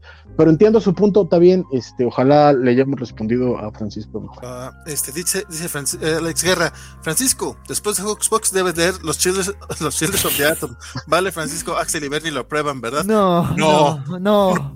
No, seas, no. seas, gacho, Alex. No, esa, es crueldad, güey. Esa es crueldad. Esa es crueldad, no. Mejor lee Wattpad en vez de Children of the Atom. Dice Alonso que nunca pudo aprender mucho de cómics porque cerca de donde vive no hay ni librerías, mucho menos tiendas de cómics, ni nada, pero le interesan las historias de todo tipo. Creo que por eso siempre estuve leyendo libros porque es el único acceso a historias fantásticas que tenía. La literatura es lo más chido, compadre, ¿cómo no? Sí, de ahí vienen muchas historias, pero pues ahora tenemos herramientas digitales y pues hay maneras de, llegar a los cómics. Fíjate, fíjate que tienes, este, la, pues, digo, no sé exactamente dónde sea tu comunidad, dónde, dónde vivas, pero hoy en día, si quieres tener libro, eh, cómics en físico, tienes varias opciones, por ejemplo, Amazon llega prácticamente a toda la República, sería muy complicado que no, y si no, como bien dijo Axel, tienes acceso a, a un montón de material eh, desde dispositivos móviles, desde tu celularcito o, si tienes una tablet, incluso es todavía, todavía, mejor.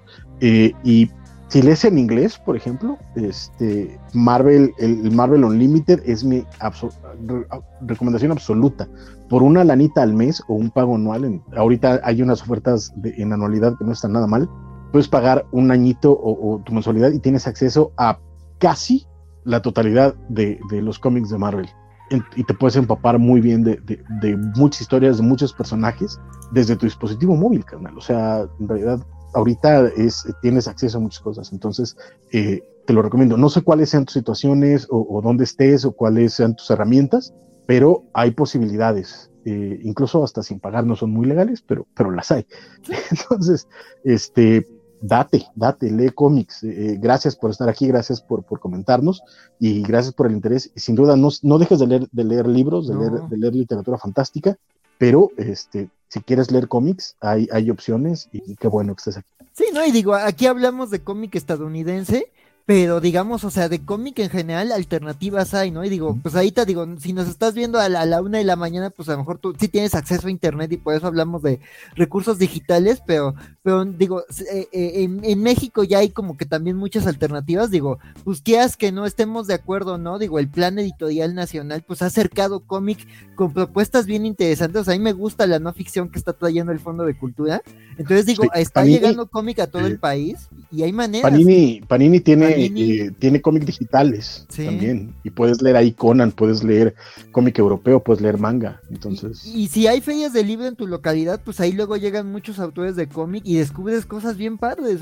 Pues sí, o sea, la verdad es que alternativas hay, pues digo, no dejes de leer libros, coincido con, todos acá. Pero sí, o sea, también hay, hay oportunidades de entrarle a los cómics y nunca es tarde para entrarle a los cómics. Y bienvenido. Bienvenido, sí. Dice Francisco Juárez que, eh, los que mencionan de Children of the Vault, no of the Atom, y Orchid, ¿qué números son? ¿Son de X-Men? Sí, eh, eh, uno ahorita te digo. en lo que mi estimado Axel checa, ese, Francisco le dice a su tocayo que contestaste justo lo que necesitaba. Muchas gracias. Children, es una mierda de lo peor que leí en el año, dice Luchapex. Children of the Atom. Eh, sí, ese sí no, nadie lo recomienda, era, era, broma del buen Alejandro Guerra. Eh, Alonso dice que primero descubrí apps como Wattpad y luego otras apps de cómics donde la gente creaba sus propios cómics. A veces hay gente con ideas geniales. Y Alejandro Guerra, incluso Francisco, puedes leer webtoons eh, tienen una, un apartado en español latinoamericano. No solo lo digo porque yo soy autor de uno, hay muchísima variedad si te interesa. ¿Cuál es tu cómic, Alejandro Guerra? Me pregunto yo, ¿cuál será tu cómic para, para, para, para acercarnos a, a, tu, a tu personaje? Por favor, cuéntanos, Alejandro Guerra, más de tu cómic en Webtoon. En lo, que nos contesta ah, Alejandro Guerra. Yo mientras si quieren les contesto, ahí digo los que considero indispensables de, de X-Men para entender todo esto, de los Children of the, of the Vault, es este, el, el eh, ¿cómo se llama? Este, son este, eh, X-Men, este, ay, espera, no me parece el más viejito, este, X-Men, eh, bueno, de lo de Mystique y, Nimrod son X-Men 6 y este, y X-Men 20 son los que hablan de, de como estas semillitas de, de la, del funcionamiento de, Nimrod y todo el tema de Orkis y, Mystique y Destiny, y también el X-Men, el X-Men 4 es el que, el que plantea lo, lo primero de los Children of the Vault, Ah, no, el X-Men 5 es como esto de los Children of the Vault. El, cuando Laura y este equipo con Darwin y ah, entran. Y luego el 18 y 19, que es el que te cuenta lo que ocurre con ellos este, ahí. Y digamos cómo acaba el tema de los Children of the Vault. Es 5, 6 y 18. 18, 19, 21. Ajá, sí. 20. 20. 20, sí. Ok, 5, 6 y 18, 20. Va. Digo, igual yo tengo pendiente terminar ese X-Men porque si lo quiero, sí quiero leer el de Hickman, me va gustando, pero llegó Force. Y sobre todo si vamos a hablar un poquito más de, toda esta etapa. El único cómic que leí fue uno que le robé a mi hermano de Superman, donde rescataba a un niño que era maltratado por su padrastro. Era muy corto, pero los dibujos me encantaron, dice Alonso. Y Alejandro Garra dice, hola a todos, yo soy el autor del Fiscal Suavecito, un webtoon de comedia detectivesca donde un fiscal lindo debe resolver el homicidio de un rockero ayudado por una policía violenta y grosera. El Fiscal Suavecito de Alejandro Garra está disponible en Webtoon, Latinoamérica. Porque no, no está disponible en, el gringo, para que lo chequen. Y ya para cerrar, eh, Marvel vamos a, responder esta pregunta también era de Alejandro Guerra de hace ratito. Este nos preguntaba este que solo nos pregunta si solo hay life story de los cuatro fantásticos y el hombre araña. En efecto, hasta ahorita solo van esos dos. Y nos pregunta de qué otros personajes o personaje debería haber life story y quién debería escribirlo. ¿Quién se viente ese trompo a la uña? Fíjate que nada más, nada más para eh, complementar, para aquellos que como yo somos obsesivos con los eh, oversize hardcover, ya viene el oversize hardcover de eh, Spider-Man Life Story, que además, eh, además de la serie regular, que es la que viene en los TPs, trae el anual que sacaron después. Entonces viene todavía más completo. Sí, ese anual está increíble. Que ese no tiene de Televisa, porque Televisa se sacó el, sacó el normal, el, TP con los seis números. Pero el hardcover y tamaño chido pero le falta el anual. Con el anual, con anual, exacto. Entonces, este, maldita sea mi pobreza, no sé qué voy a hacer, pero. Sí, y ese anual sí está bien chido. Está bien vergui. Este, ¿de quién dirías tú que, que, sería un, un, life story? ¿Qué te parece? ¿Tu Rider o Bueno, no. bueno, de Punisher tenemos el de Gar Dennis, entonces ya Sí, puede pero, funcionar, sí. A ver, Axel, ¿de quién se te ocurre? ¿Yo de quién? Ajá. Digo, el más básico tal vez, pero a mí se me ocurriría algo de los hombres X definitivamente. ¿Por quién? Esa es una muy buena pregunta. A estas alturas, en este preciso momento, eh, no se me ocurre un que pudiera atraernos algo a mí, A mí, a mí me mamaría un Tom King. Un, life story X-Men. Un, un, life story de X-Men por Tom King estoy ahí. Porque además, lo padre de, los hombres X sería hablar de la historia de la discriminación a lo largo de las décadas y creo que podría ser súper interesante.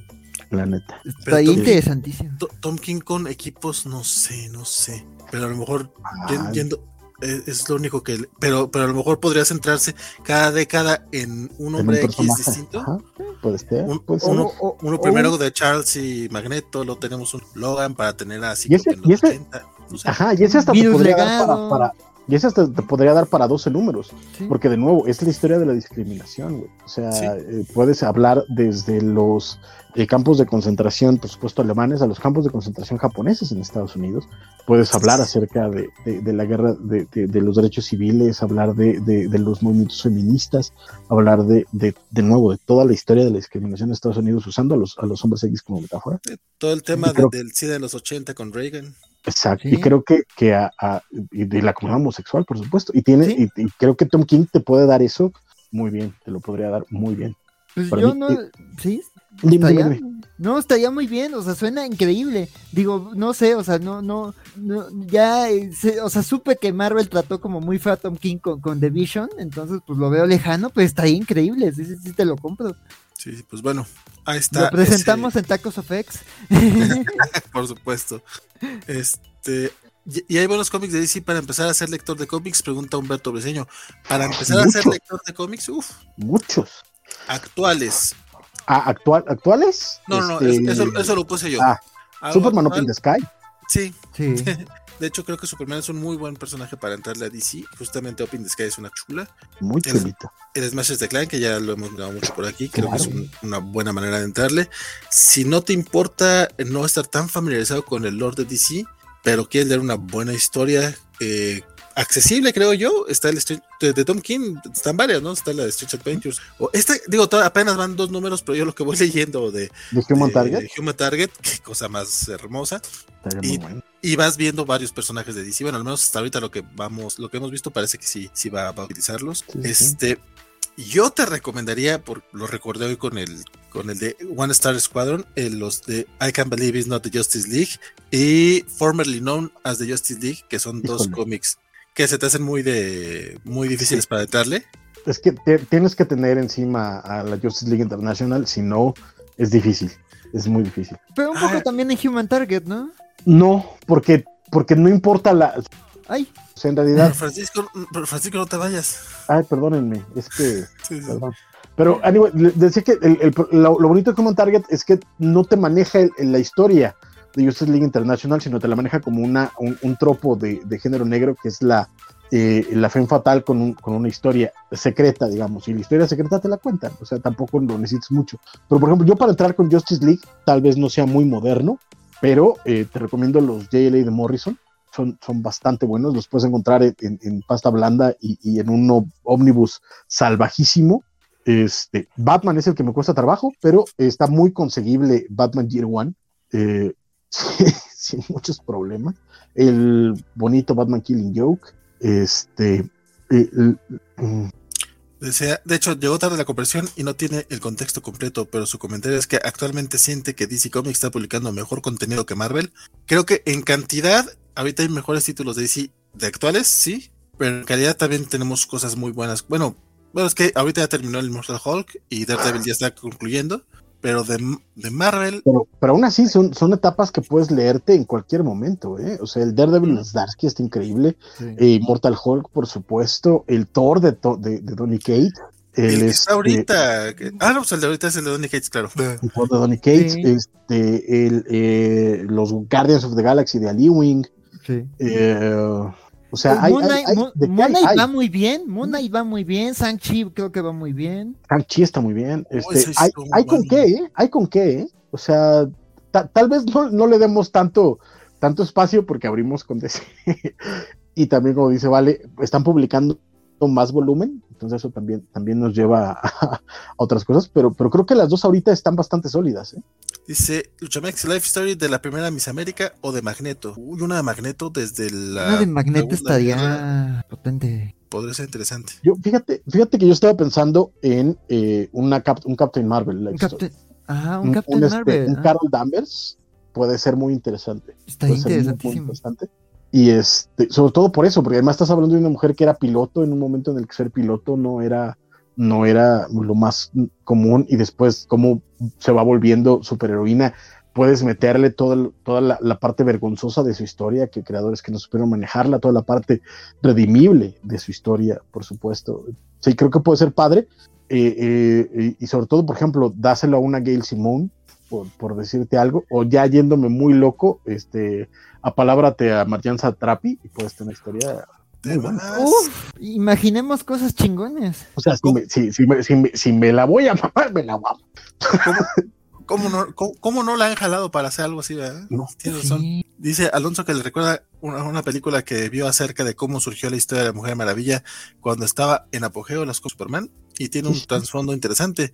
Luego supo que en varios cómics viejos de Superman y otros se trataron eh, va- eh, variedad de temas fuertes como la discriminación, la política, la esclavitud y otros. Y algunos de esos cómics tuvieron un gran impacto en el público por la situación que se vio en aquellos momentos. De hecho, sí, los cómics han, sí han logrado eh, Eh, tratar todo eso. correcto. La película que menciona se llama Prof- el, eh, el profesor Marston y la- las mujeres maravilla, de The Wonder Woman. Sí. Eh, está, está disponible en Paramount Plus para quien quiera tenerlo. Ah, o más si ah. video. Este, está ahí, pero este, por ejemplo, mencionaba Vale, eh, probablemente los que nos escuchan regularmente ya lo saben, pero mencionaba Vale Superman Smashes the Clan, que es un cómic que salió hace apenas un par de años, eh, es una adaptación de una radionovela que se hizo en los años 40, donde Superman se enfrenta al Ku Klux Klan eh, de forma espectacular y es una lectura divina, está hermoso, es para todas las edades y este chulo. Está en español, ¿no? ¿Vea? No, No, no, no, no. Televisa Bueno, español, qué no lo- española sí, México. Ajá. todavía no lo publica Televisa, yo creo que no tardarán en publicarlo en algún Ojalá, momento. ojalá, Sí, ojalá. por- porque nuestra amiga Viscochansi nos, pre- nos ha presumido el suyo de, de, ¿de qué editoriales? No me acuerdo, Es- pero- SC. Es Panini. Ah, ah, cierto, ese es en España. sí, sí, sí, sí. Alejandro Guerrero dice Life Story de Hulk, em- empleando a Hulk como una metáfora de la escalada de violencia y entendimiento del machismo norteamericano. O del, o de, o del militarismo. Sí, del militarismo. No, de que, de que, de que hay manera, hay manera de sacar Life Stories. Sí, Eh, sí. lamentablemente, Matt Russell no, no sé por qué no la pudo aterrizar. No, Bueno, por lo que dice, yo no lo he leído. tiene buenas ideas, pero sí, no, sí, le descontroló esa nave. La plática está muy sabrosa, pero todavía nos quedan un par de cómics que comentar. Ya son las cuatro horas y mi querido Bernardo va a pegar de grito. No, pero acuérdate eh, que, que se le ocurrió avisarles a ustedes la semana pasada que ya StreamYard subió a. Lo subió a. Seis horas. seis yo, por seis mí, horas. yo- yo por mí nos quedamos aquí las seis horas, pero yo lo decía porque sé que Bernardo de todas formas va a pegar el grito del cielo. Nos pasamos de las cuatro, aunque ya se puedan las seis. Sí, no, bueno, igual ya. Ahorita ya, ya, vamos, ya vamos cerrando. Pero aquí, hablemos. eh, aquí suena la estrellita del Mario Bros. No, no, no, ese no es la estrellita, pero hablemos de Made in Corea número 6, que cerró arco o cerró serie, una de las dos. O sea, no sé, yo siento, o sea, no, no había anunciado más números al final, entonces yo creo que sí ya es el cierre de la serie. Y la verdad creo que sí es un ser, o sea, si sigue más la historia, no sé por dónde vayan a ir los tiros, creo que esto me pareció un adecuado cierre de serie. Eh, pues nada, o sea, pues termina, o sea, termina el viaje de, de este, de, de, de, de este, ay, se me olvida cómo los llaman aquí en, en la serie, este creo que los llaman proxies.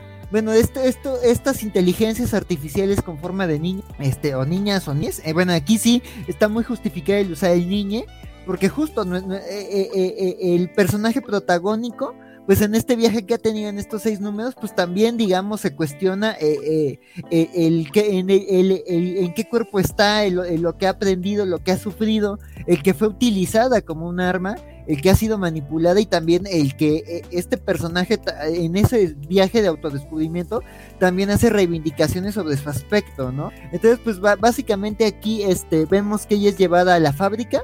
Este, digamos aquí, digamos, esto esa parte quizás la sentí un poco muy precipitada. Hay partes en donde no queda claro cómo, cómo ciertos personajes llegan a ciertos momentos o, o qué sentido tenía que se alejaran ciertos personajes pero creo que se, se habla de cosas como se, se, se, al final creo que lo, lo importante no es este eh, el orden lógico de las cosas, sino lo que sienten cada personaje, ¿no? Sobre todo este, este androide y su creador, y el viaje que está el androide de autodescubrirse, ¿no? Mientras le están pasando cosas muy, muy fuertes o muy peligrosas a su cuerpo, este, y hay toda una serie de actores moviéndose alrededor, este personaje está asimilando todo lo que ha pasado y ese conflicto de la identidad, ¿no? O sea, sí es un poquito como esta película de Spielberg de, de inteligencia artificial, pero aquí más que Pinocho es como una reivindicación de alguien diciendo, güey, este, quiero ser yo así o yo no me identifico de esta manera, o sea, creo que, creo que es menos, este, cursi que, inteligencia artificial, pero es un poco afín.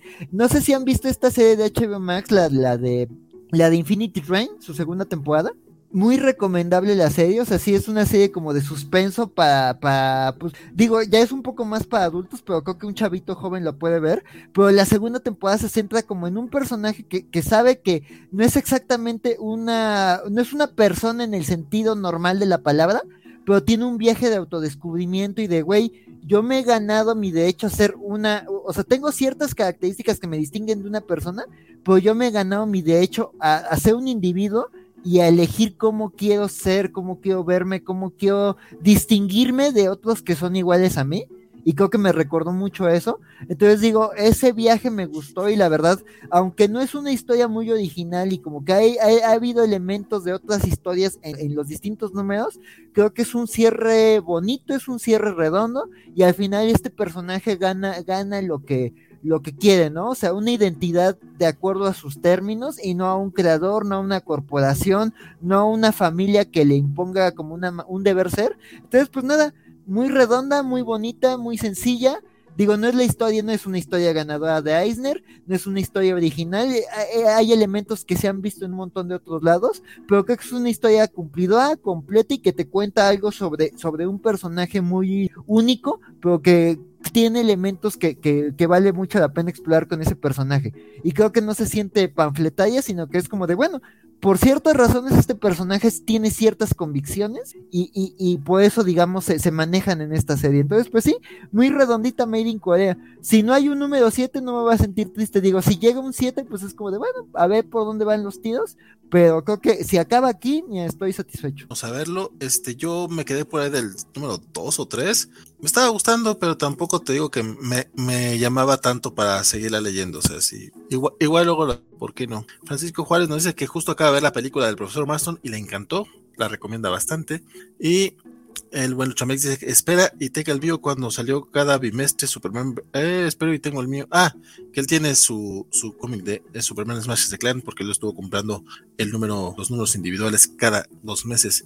Dice Mario Rodríguez que nos vamos siete horas, dicen. Eh, no, no, no, no, tranquilo, dormir, tranquilo, muchachos. Alex, de hecho, tú tienes que ir cosas temprano mañana, compadre, tienes mudanza. Sí, ah, pero, pero, pero, ahí te cerramos, ahí te cerramos, se puso buena la plática.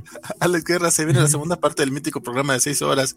A esa sección la deberían de llamar Vips en la madrugada. Uy, compadre, esos, esos Vips no, no, no, no eran de seis horas. No, la amanecida. Adiós, Covacha. Nos vemos la próxima semana o hasta el 2022. Mi estimado Luchomex, la próxima semana tenemos programite. Este, al rato les propongo descansar, pero espérate, todavía no lo saben. Tranquilo, tranquilo. Sí, sí, sí. sí, algo así. Eh, solo lo de los cómics de la semana. Este, sí, no, no, no. Todavía, todavía siguen. Este, hablemos de, bueno, más bien, este, en este caso me toca a mí hablar de crossover.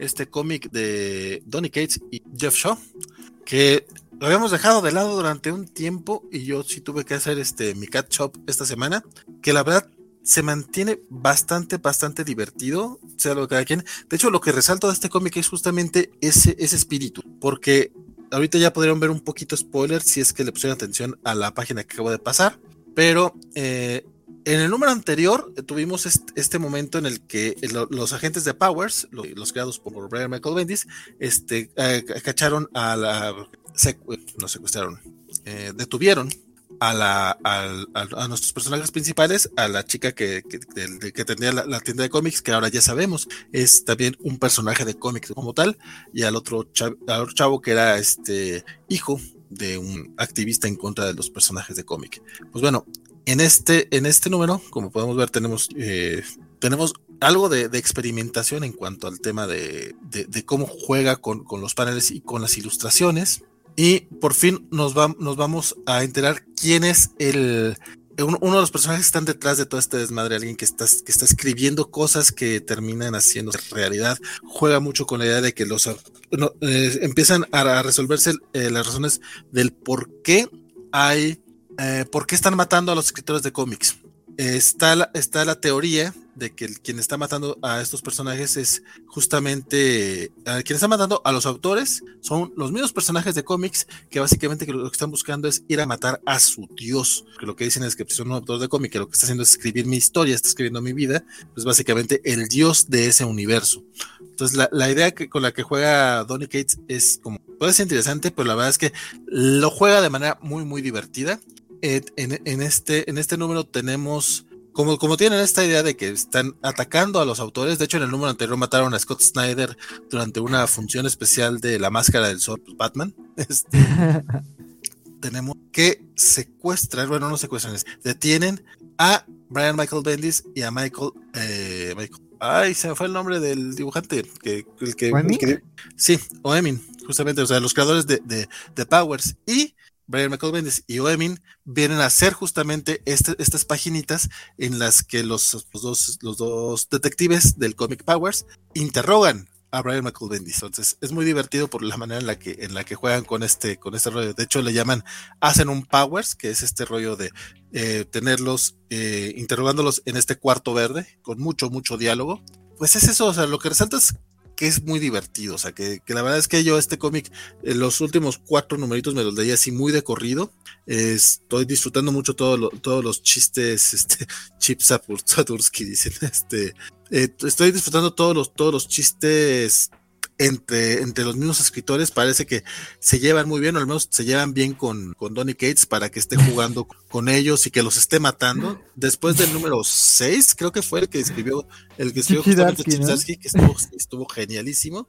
Este, tenemos, sí, que, que, matan al personaje de Chip Darsky que aparece en, Sex Criminals. Este, te juega con ideas muy, muy locas. Y, y el hecho de que, de que ellos mismos este, se, se logren parodiar, así como en aquel número donde él era el protagonista y lo escribió el mismo chip. En este caso tenemos esta parte en la que se, está escribiendo a sí mismo este Brian Michael Bendis y aparte se dibuja a sí mismo Oemin, digo un poquito de spoiler porque si aparecen y salen ahí, hacen la broma así como que, sí, yo los creé, los co-creaste, ah, sí, cierto, y es que yo también los escribí en tal número, bla, bla, bla, o sea, es, es divertidito. No, no te voy a decir que es tan espectacular como creíamos en un, momento. El primer, los primeros dos números yo creo que sí fueron así como que no mames, ¿qué, vamos a ver? Y resulta que pues no hemos visto tanto. Eh, la mayoría de los personajes que han aparecido eh, pues, realmente son personajes de independiente. Obviamente no hay manera de que, es salvo un par de personajes que no aparecen eh, de manera completa, de repente vemos algo que parece Batman, algo que parece la Mujer Maravilla, y cuando matan a Scott Snyder, eh, parece que lo mataron con un batarang. Entonces, pero es un batarang poco distinto, es un diseño diferente para no tener problemas con DC, yo creo. Legalmente diferente. Sí, pero igual, pues si los tienen, si los mencionan porque son los escritores de, de esos cómics. Es es un cómic, es una historia, una historia que realmente sí, sí les recomendaría si están empapados con, los nombres de los autores. Digo, luego hay muchos comiqueros que realmente no, no están tan, tan familiarizados con los, con los autores. A lo mejor ahí no les va a causar tanta, tanta gracia. Mira, por aquí, por ejemplo, en esta página vemos a una, un pastiche de Wonder Woman, un pastiche de Thor y uno de Batman, ¿no? Bueno, al menos son los que yo creo, no sé si sean o no sean, pero como no podemos verlos así eh, de manera completa, pues no sabemos si son o no algo como lo que ya habían hecho en algún cómic de Savage Dragon, ¿no? De que según esto salían Batman y Robin en la boda y no, no eran Batman y Robin.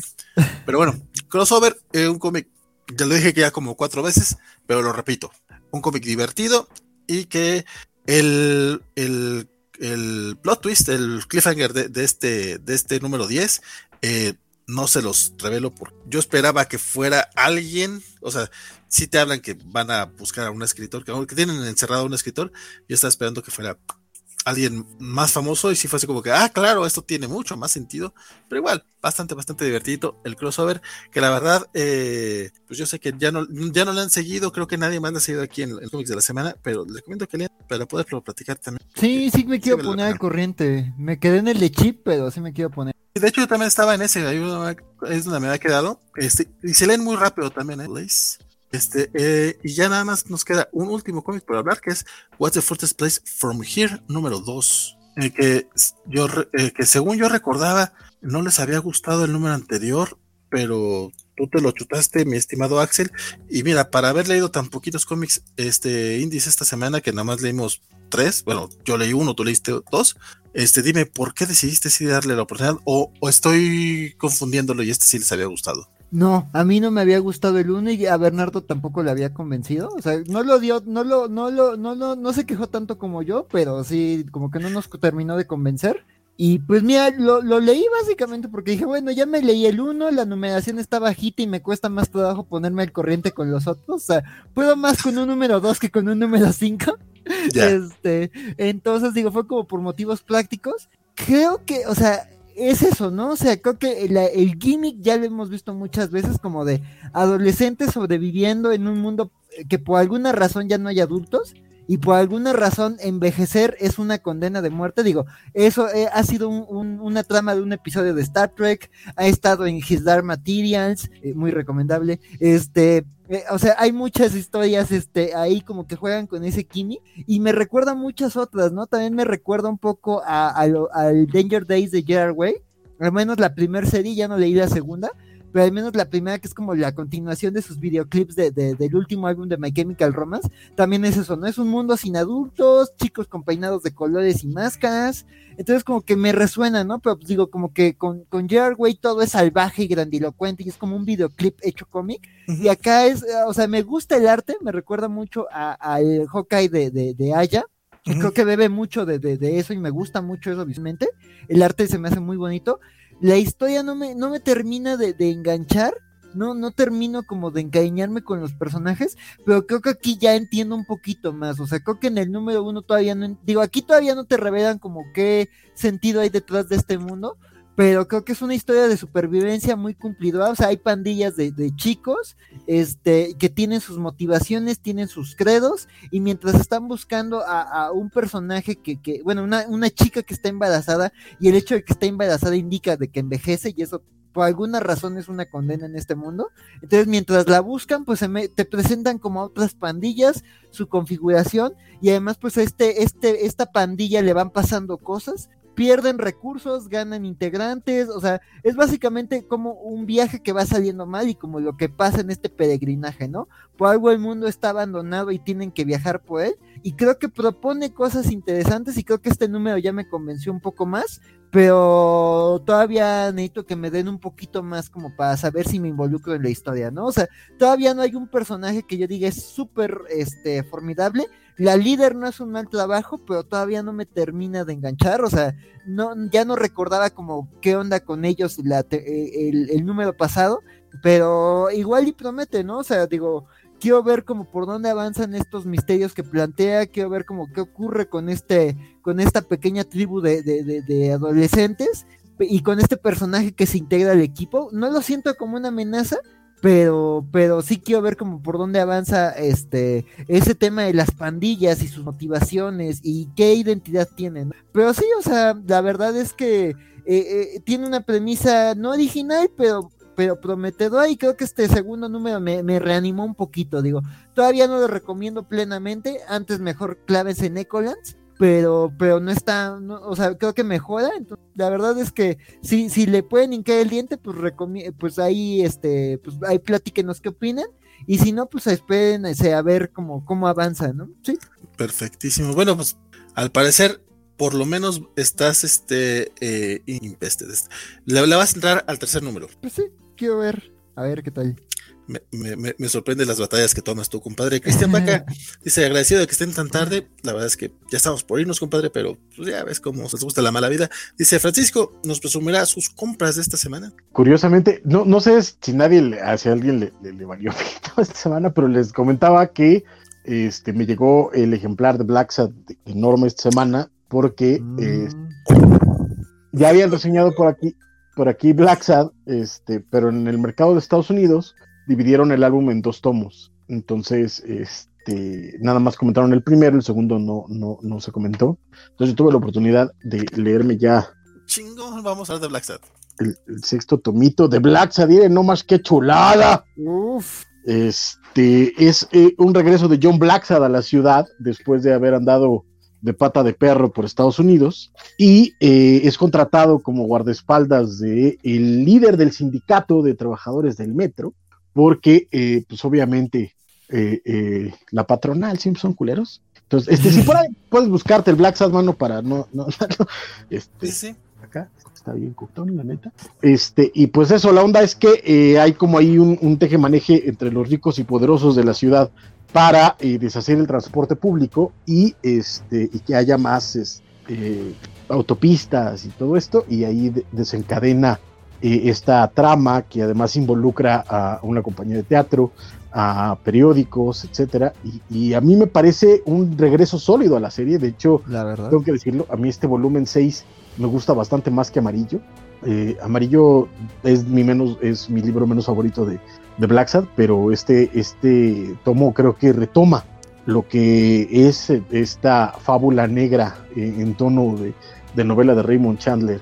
Entonces, creo que funciona, funciona muy bien. Eh, ves a personajes conocidos, los, los, los ponen en situaciones complicadas, lo cual se agradece mucho. Y este, bueno, en general eh, eh, creo que, que, va bien. Y pues bueno, en el final de este número, de esta primera, este, de este primer tomo de Todos Caen, hay una, este, pues hay, hay una sorpresilla ahí eh, muy interesante. aquí estamos viendo el tomo 2 estadounidense, donde es, donde se va a empezar la construcción de, de, me parece que es un puente, que es donde está es, todo el, el, el chiste eh, y pues mientras tanto hay un funeral ahí de un personaje, porque pues, bueno, pasan algunas cosillas. Y eh, de aquí pues todo empieza... no, está bien, pues desde el tomo 2 que le vamos a hacer.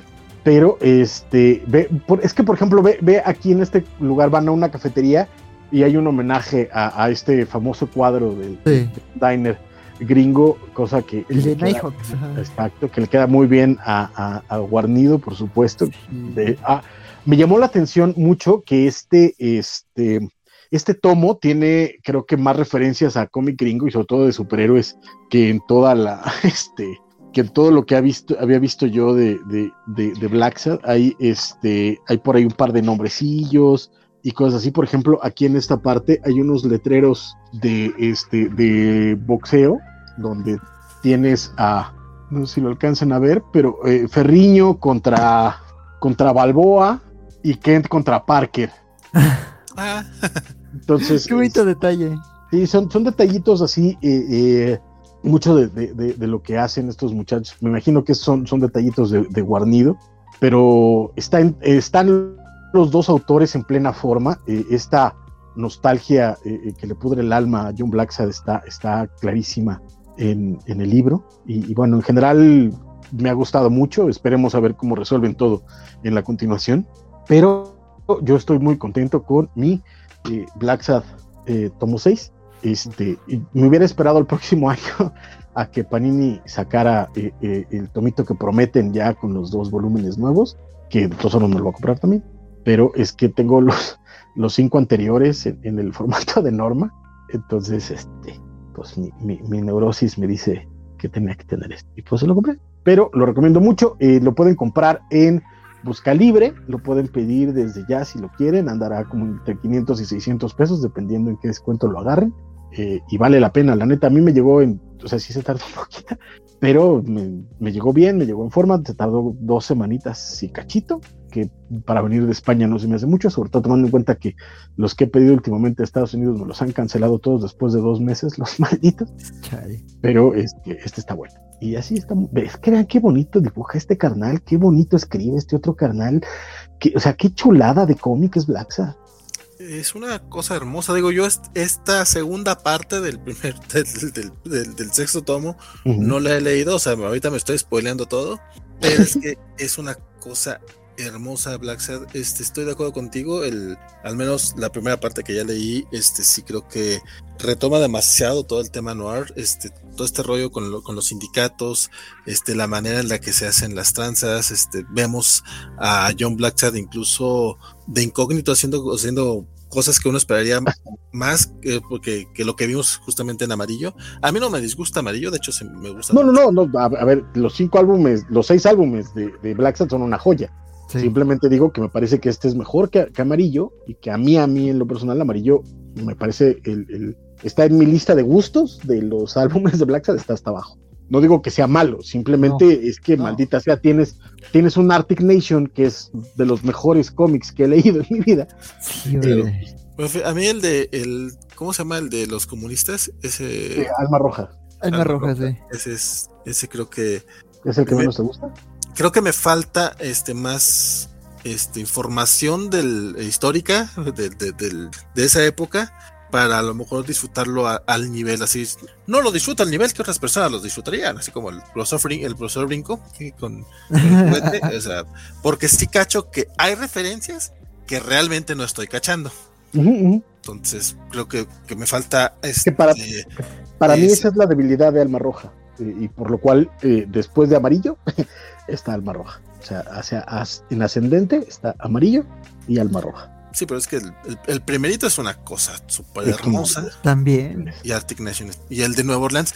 De Nueva Orleans tiene, tiene esta pinche. La, la, la, pura página esta que tiene de, este, del, del, Mardi Gras está chisísimo. Digo, ya les dedicamos un ñoñonautas justamente a Black Set porque afortunadamente Panini tuvo a bien traer el integral. Que aparte. cosa tan bonita. Sí. Que, esto es referencia a 300, no va. No creo. No. pero, está bonito. Pues le falta un poquito. Sí, déjame, déjame mejor quito este, este, este. Sí, porque te estás arruinando el cómic. Sí, pero sí, completamente. Pues es, que, tantito a donde están las tres bailarinas, si puedes tantito. Sí, claro.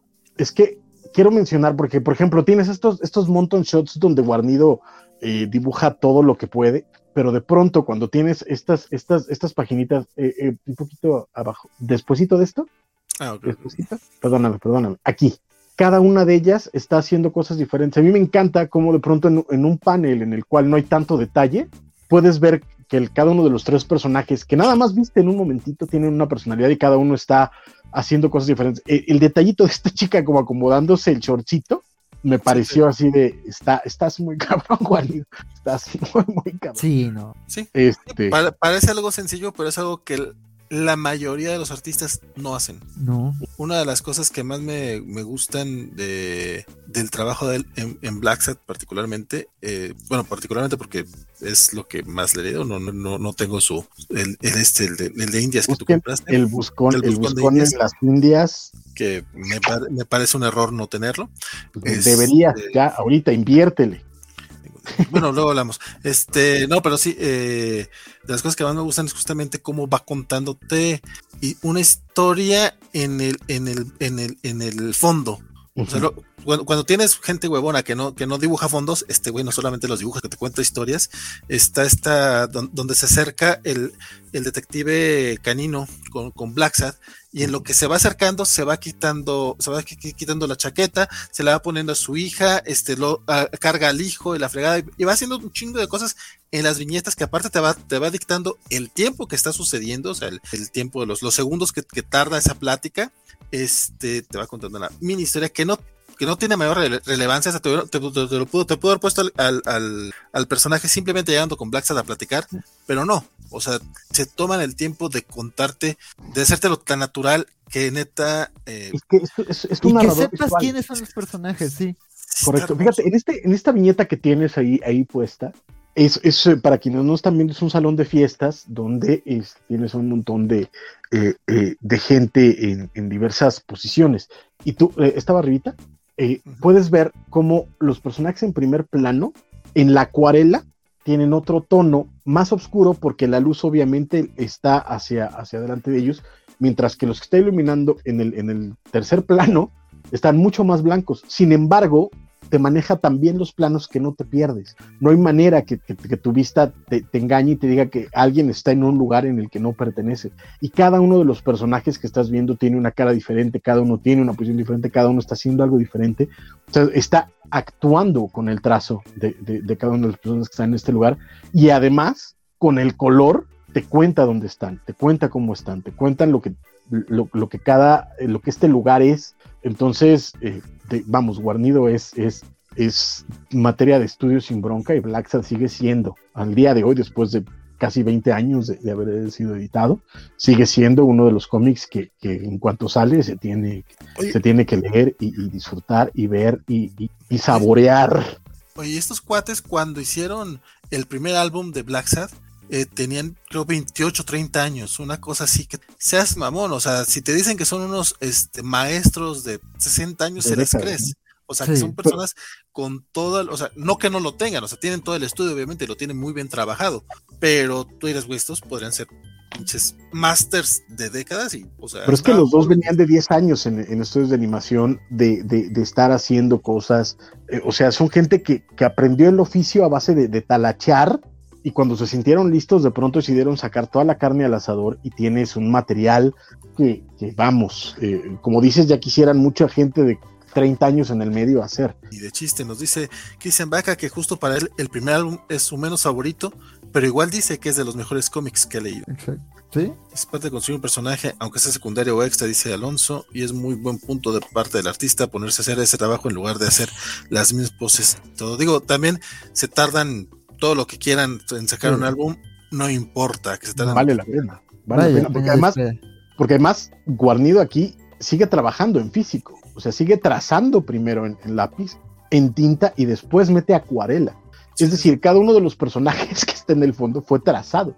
No es como muchos ahora que hacen una figurita, la mueven tantito y la copian y la pegan y la copian y la pegan con alguna sutil diferencia. Guarnido trasta, figura a figura, personalidad a personalidad. Sí, sí, sí, es totalmente artesanal. En, un medio que ya no es artesanal, digo, no le vamos a quitar méritos tal vez al que trabaja en digital, pero pues no, vamos a trabajarlo en, lo mismo. trabajarlo en así directo es tropedo. Digo, hay, artistas que lo que hacen, ah, venden portadas variantes que no son variantes, o sea, justamente es lo que tú mencionas, hacen el mismo dibujo de, de Spider-Gwen y nada más le cambian este, si, tiene o no tiene capucha. Este, dice Christian Baca que Amarillo es de sus favoritos. Habrá que ver si Panini se digna a traerlo, eh, al, al, de Todos Caen. Eh, Marilu, eh, Marilu Vargas, este, la, gerente de, marketing de Panini, dijo en uno en vivo hace un par de semanitas que están por reimprimir Black de hecho, dijo, lo dijo, dijo, lo dijo al aire, es la tercera, sería la segunda reimpresión, o sea, sería la tercera edición. bueno, sería reimpresión. El integral, ¿no? El integral, sí. Eh, salió una vez, lo reimprimieron una vez, lo reimprimieron dos, o sea, va a ser la segunda reimpresión, eh, porque se ha, se ha, agotado Black Sat, lo cual en cómic aquí en México es, digo, no sabemos del tiraje, pero el que sea, pues qué bueno que se agote, Black Sat lo merece. Y sí mencionaron que están en planes traer el de Todos Caen, pero no dieron detalles, no dijeron cuándo. Yo espero, o sea, el próximo año, que no se tarden mucho, porque la verdad, sobre todo si, si Black Sat les ha funcionado bien y tienen otro cómic de, de Black Sat, que era, algo que no pensábamos que fuera a suceder, al menos pronto, bueno, este, chingón, o sea, tráetelo ya, o sea, sí, no lo piensas. Todo por eso, o sea, ya, ya que tengan reediciones, ya es. Y que lo anuncien, ¿no? Porque si las ha habido antes, no lo han anunciado mucho y que ahora te digan esto, es quiere decir que está funcionando bien el cómic. Entonces, sería de no pensarse traer eh, eh, las continuaciones. Sí, sí, sí. yo, yo, entendí que sí había planes de que lo iban a traer. Sí, no, sí, o sea, eso, eso fue lo que mencionaron, los planes, pero sí, no, no, no dieron muchos detalles. Yo, yo espero sea pronto. Alonso dice que se pregunta cómo le hacen para guardar tantos cómics, que él tiene alrededor de 60 libros entre novelas gráficas fantásticas y los de teatro, y apenas caben en su closet, y en el de nosotros también, compadre. sí, o sea, no, no, está, uno así. Es una batalla. Y, cuando te mudas es una calamidad, o sea, yo también de, ya no quiero comprar, pero cuando te mudas es... Eso, bueno, es horrible. Es, no, y además papel, puta. Pesa bien cabrón el papel. Sí, Pero lo amamos. Sí, claro. Lo, que sí yo, lo, que sí suelo hacer es que cada cierto tiempo eh, me deshago de la, de, de, la mayoría, pues es decir, o sea, de los que no consigo volver a leer algún, en algún momento, los vendo, trato de venderlos barato para que salgan, y eso me sirve para hacer espacio y quedarme con los que más me gustan, pero la verdad es que también ya ahorita los que más me gustan ya son bastantes. Pero bueno, vamos ya cerrando. Eh, Francisco, no me había acordado de la Black no lo había incluido en el, en el, en el orden del día. Qué bueno que, que, me haces el drama y dices, güey, no se acuerda, qué bueno, porque olvido cosas. Este, lamentablemente no leí la segunda parte, pero ahorita que me acordaste ya la voy a poner en el Nos bookmark. Para... corriente porque también se me fue. Sí, me ignoran, me ignoran, no, Tu culpa por no, por, por, decírselo en, en, el chat en el que no está Axel. Axel se hubiera ah, acordado. ¿quién, quién, quién, organiza esos, quién organiza esos chats? ¿Quién? Te voy a agregar, Axel, por cierto. Ah, gracias. Eh, y pues nada, este últimos comentarios, nos pasamos media horita, pero y mira, y eso que no leemos tanto, pero el chisme se puso muy, muy sabroso. Bueno. Francisco, cuéntanos este, los detalles, redes sociales. No, no, este, muchas gracias por estar aquí a todos. Es, sin duda se agradece cada una de sus palabras, cada una de sus escuchas, cada uno de sus likes, cada una de sus suscripciones, cada una de sus compartidas. Por favor, compártanos porque este, porque no se agüita. Entonces, eh, dejen que más gente escuche este programa, vea este programa. Muchas gracias, Vale, por la invitación. Muchas gracias, Axel. Este, y abrazos, por supuesto, a, a todos, a todos, a todos. No voy a decir nombres ahora porque siempre se me olvida. Pero este, ya saben que, que, se les estima, se les quiere y muchas gracias por estar aquí y ponernos atención. Muchas gracias. Muchas gracias, don Axel. Pues nada, ya saben, yo encantado acá de desvelarme con ustedes, de echar la platiquita, eso también es un buen remate a semanas complicadas, entonces siempre es un gustazo. Y pues eso, como dice Francisco, pues si les gusta y nos acompañan, pues también ahí compartan entre más noctámbulos que conozcan o cuando salga el podcast, pues pásenlo a sus amigos y así quien, quienes crean que, que quieren interesarse en el cómic o en lo que sale día a día, bueno, semana a semana en, la industria estadounidense y echar también las platiquitas ñoñas y las controversias, pues también ahí echen la recomendación y pues nada, ahí me encuentran en redes sociales y pues ahí ya saben, con confianza seguimos la platiquita en el Twitter o en la caja de comentarios de la covacha en Facebook. Sale, muchas, muchas gracias. Mi Saludos Elizabeth. Comenta eh, eh, ¿Anuncios parroquiales no tienes? Ah, no, ahorita no. Digo, bueno, publiqué unas columnitas en la lista sobre Spider-Man y, y, bueno, sobre los Simpsons y a ver sobre qué sale la próxima semana. Pero este, pero pues sí, ahí también me pueden leer, pero ya eso sería todo. Va, va, va. Pues muchas gracias, Axel. Muchas gracias, Francisco, por estar aquí cuatro horas y media. Y también a todos los que nos acompañaron, ya sea las cuatro horas y media, ya sea de poco en poco a través de podcast en vivo o retransmisión de YouTube. Cuéntenos ustedes en qué red social les gusta más ver videos. Este, si les agrada que, que sigamos en dicho no, es porque he estado pensando últimamente en enfocar todos los esfuerzos solo en YouTube pero pues ustedes díganos en cuál prefieren y qué es lo que más les gusta. Este, mañana sábado, o bueno, más al ratito sábado, alrededor de las 4 de la tarde, hora de México, vamos a tener un especial dedicado a Ghostbusters el legado.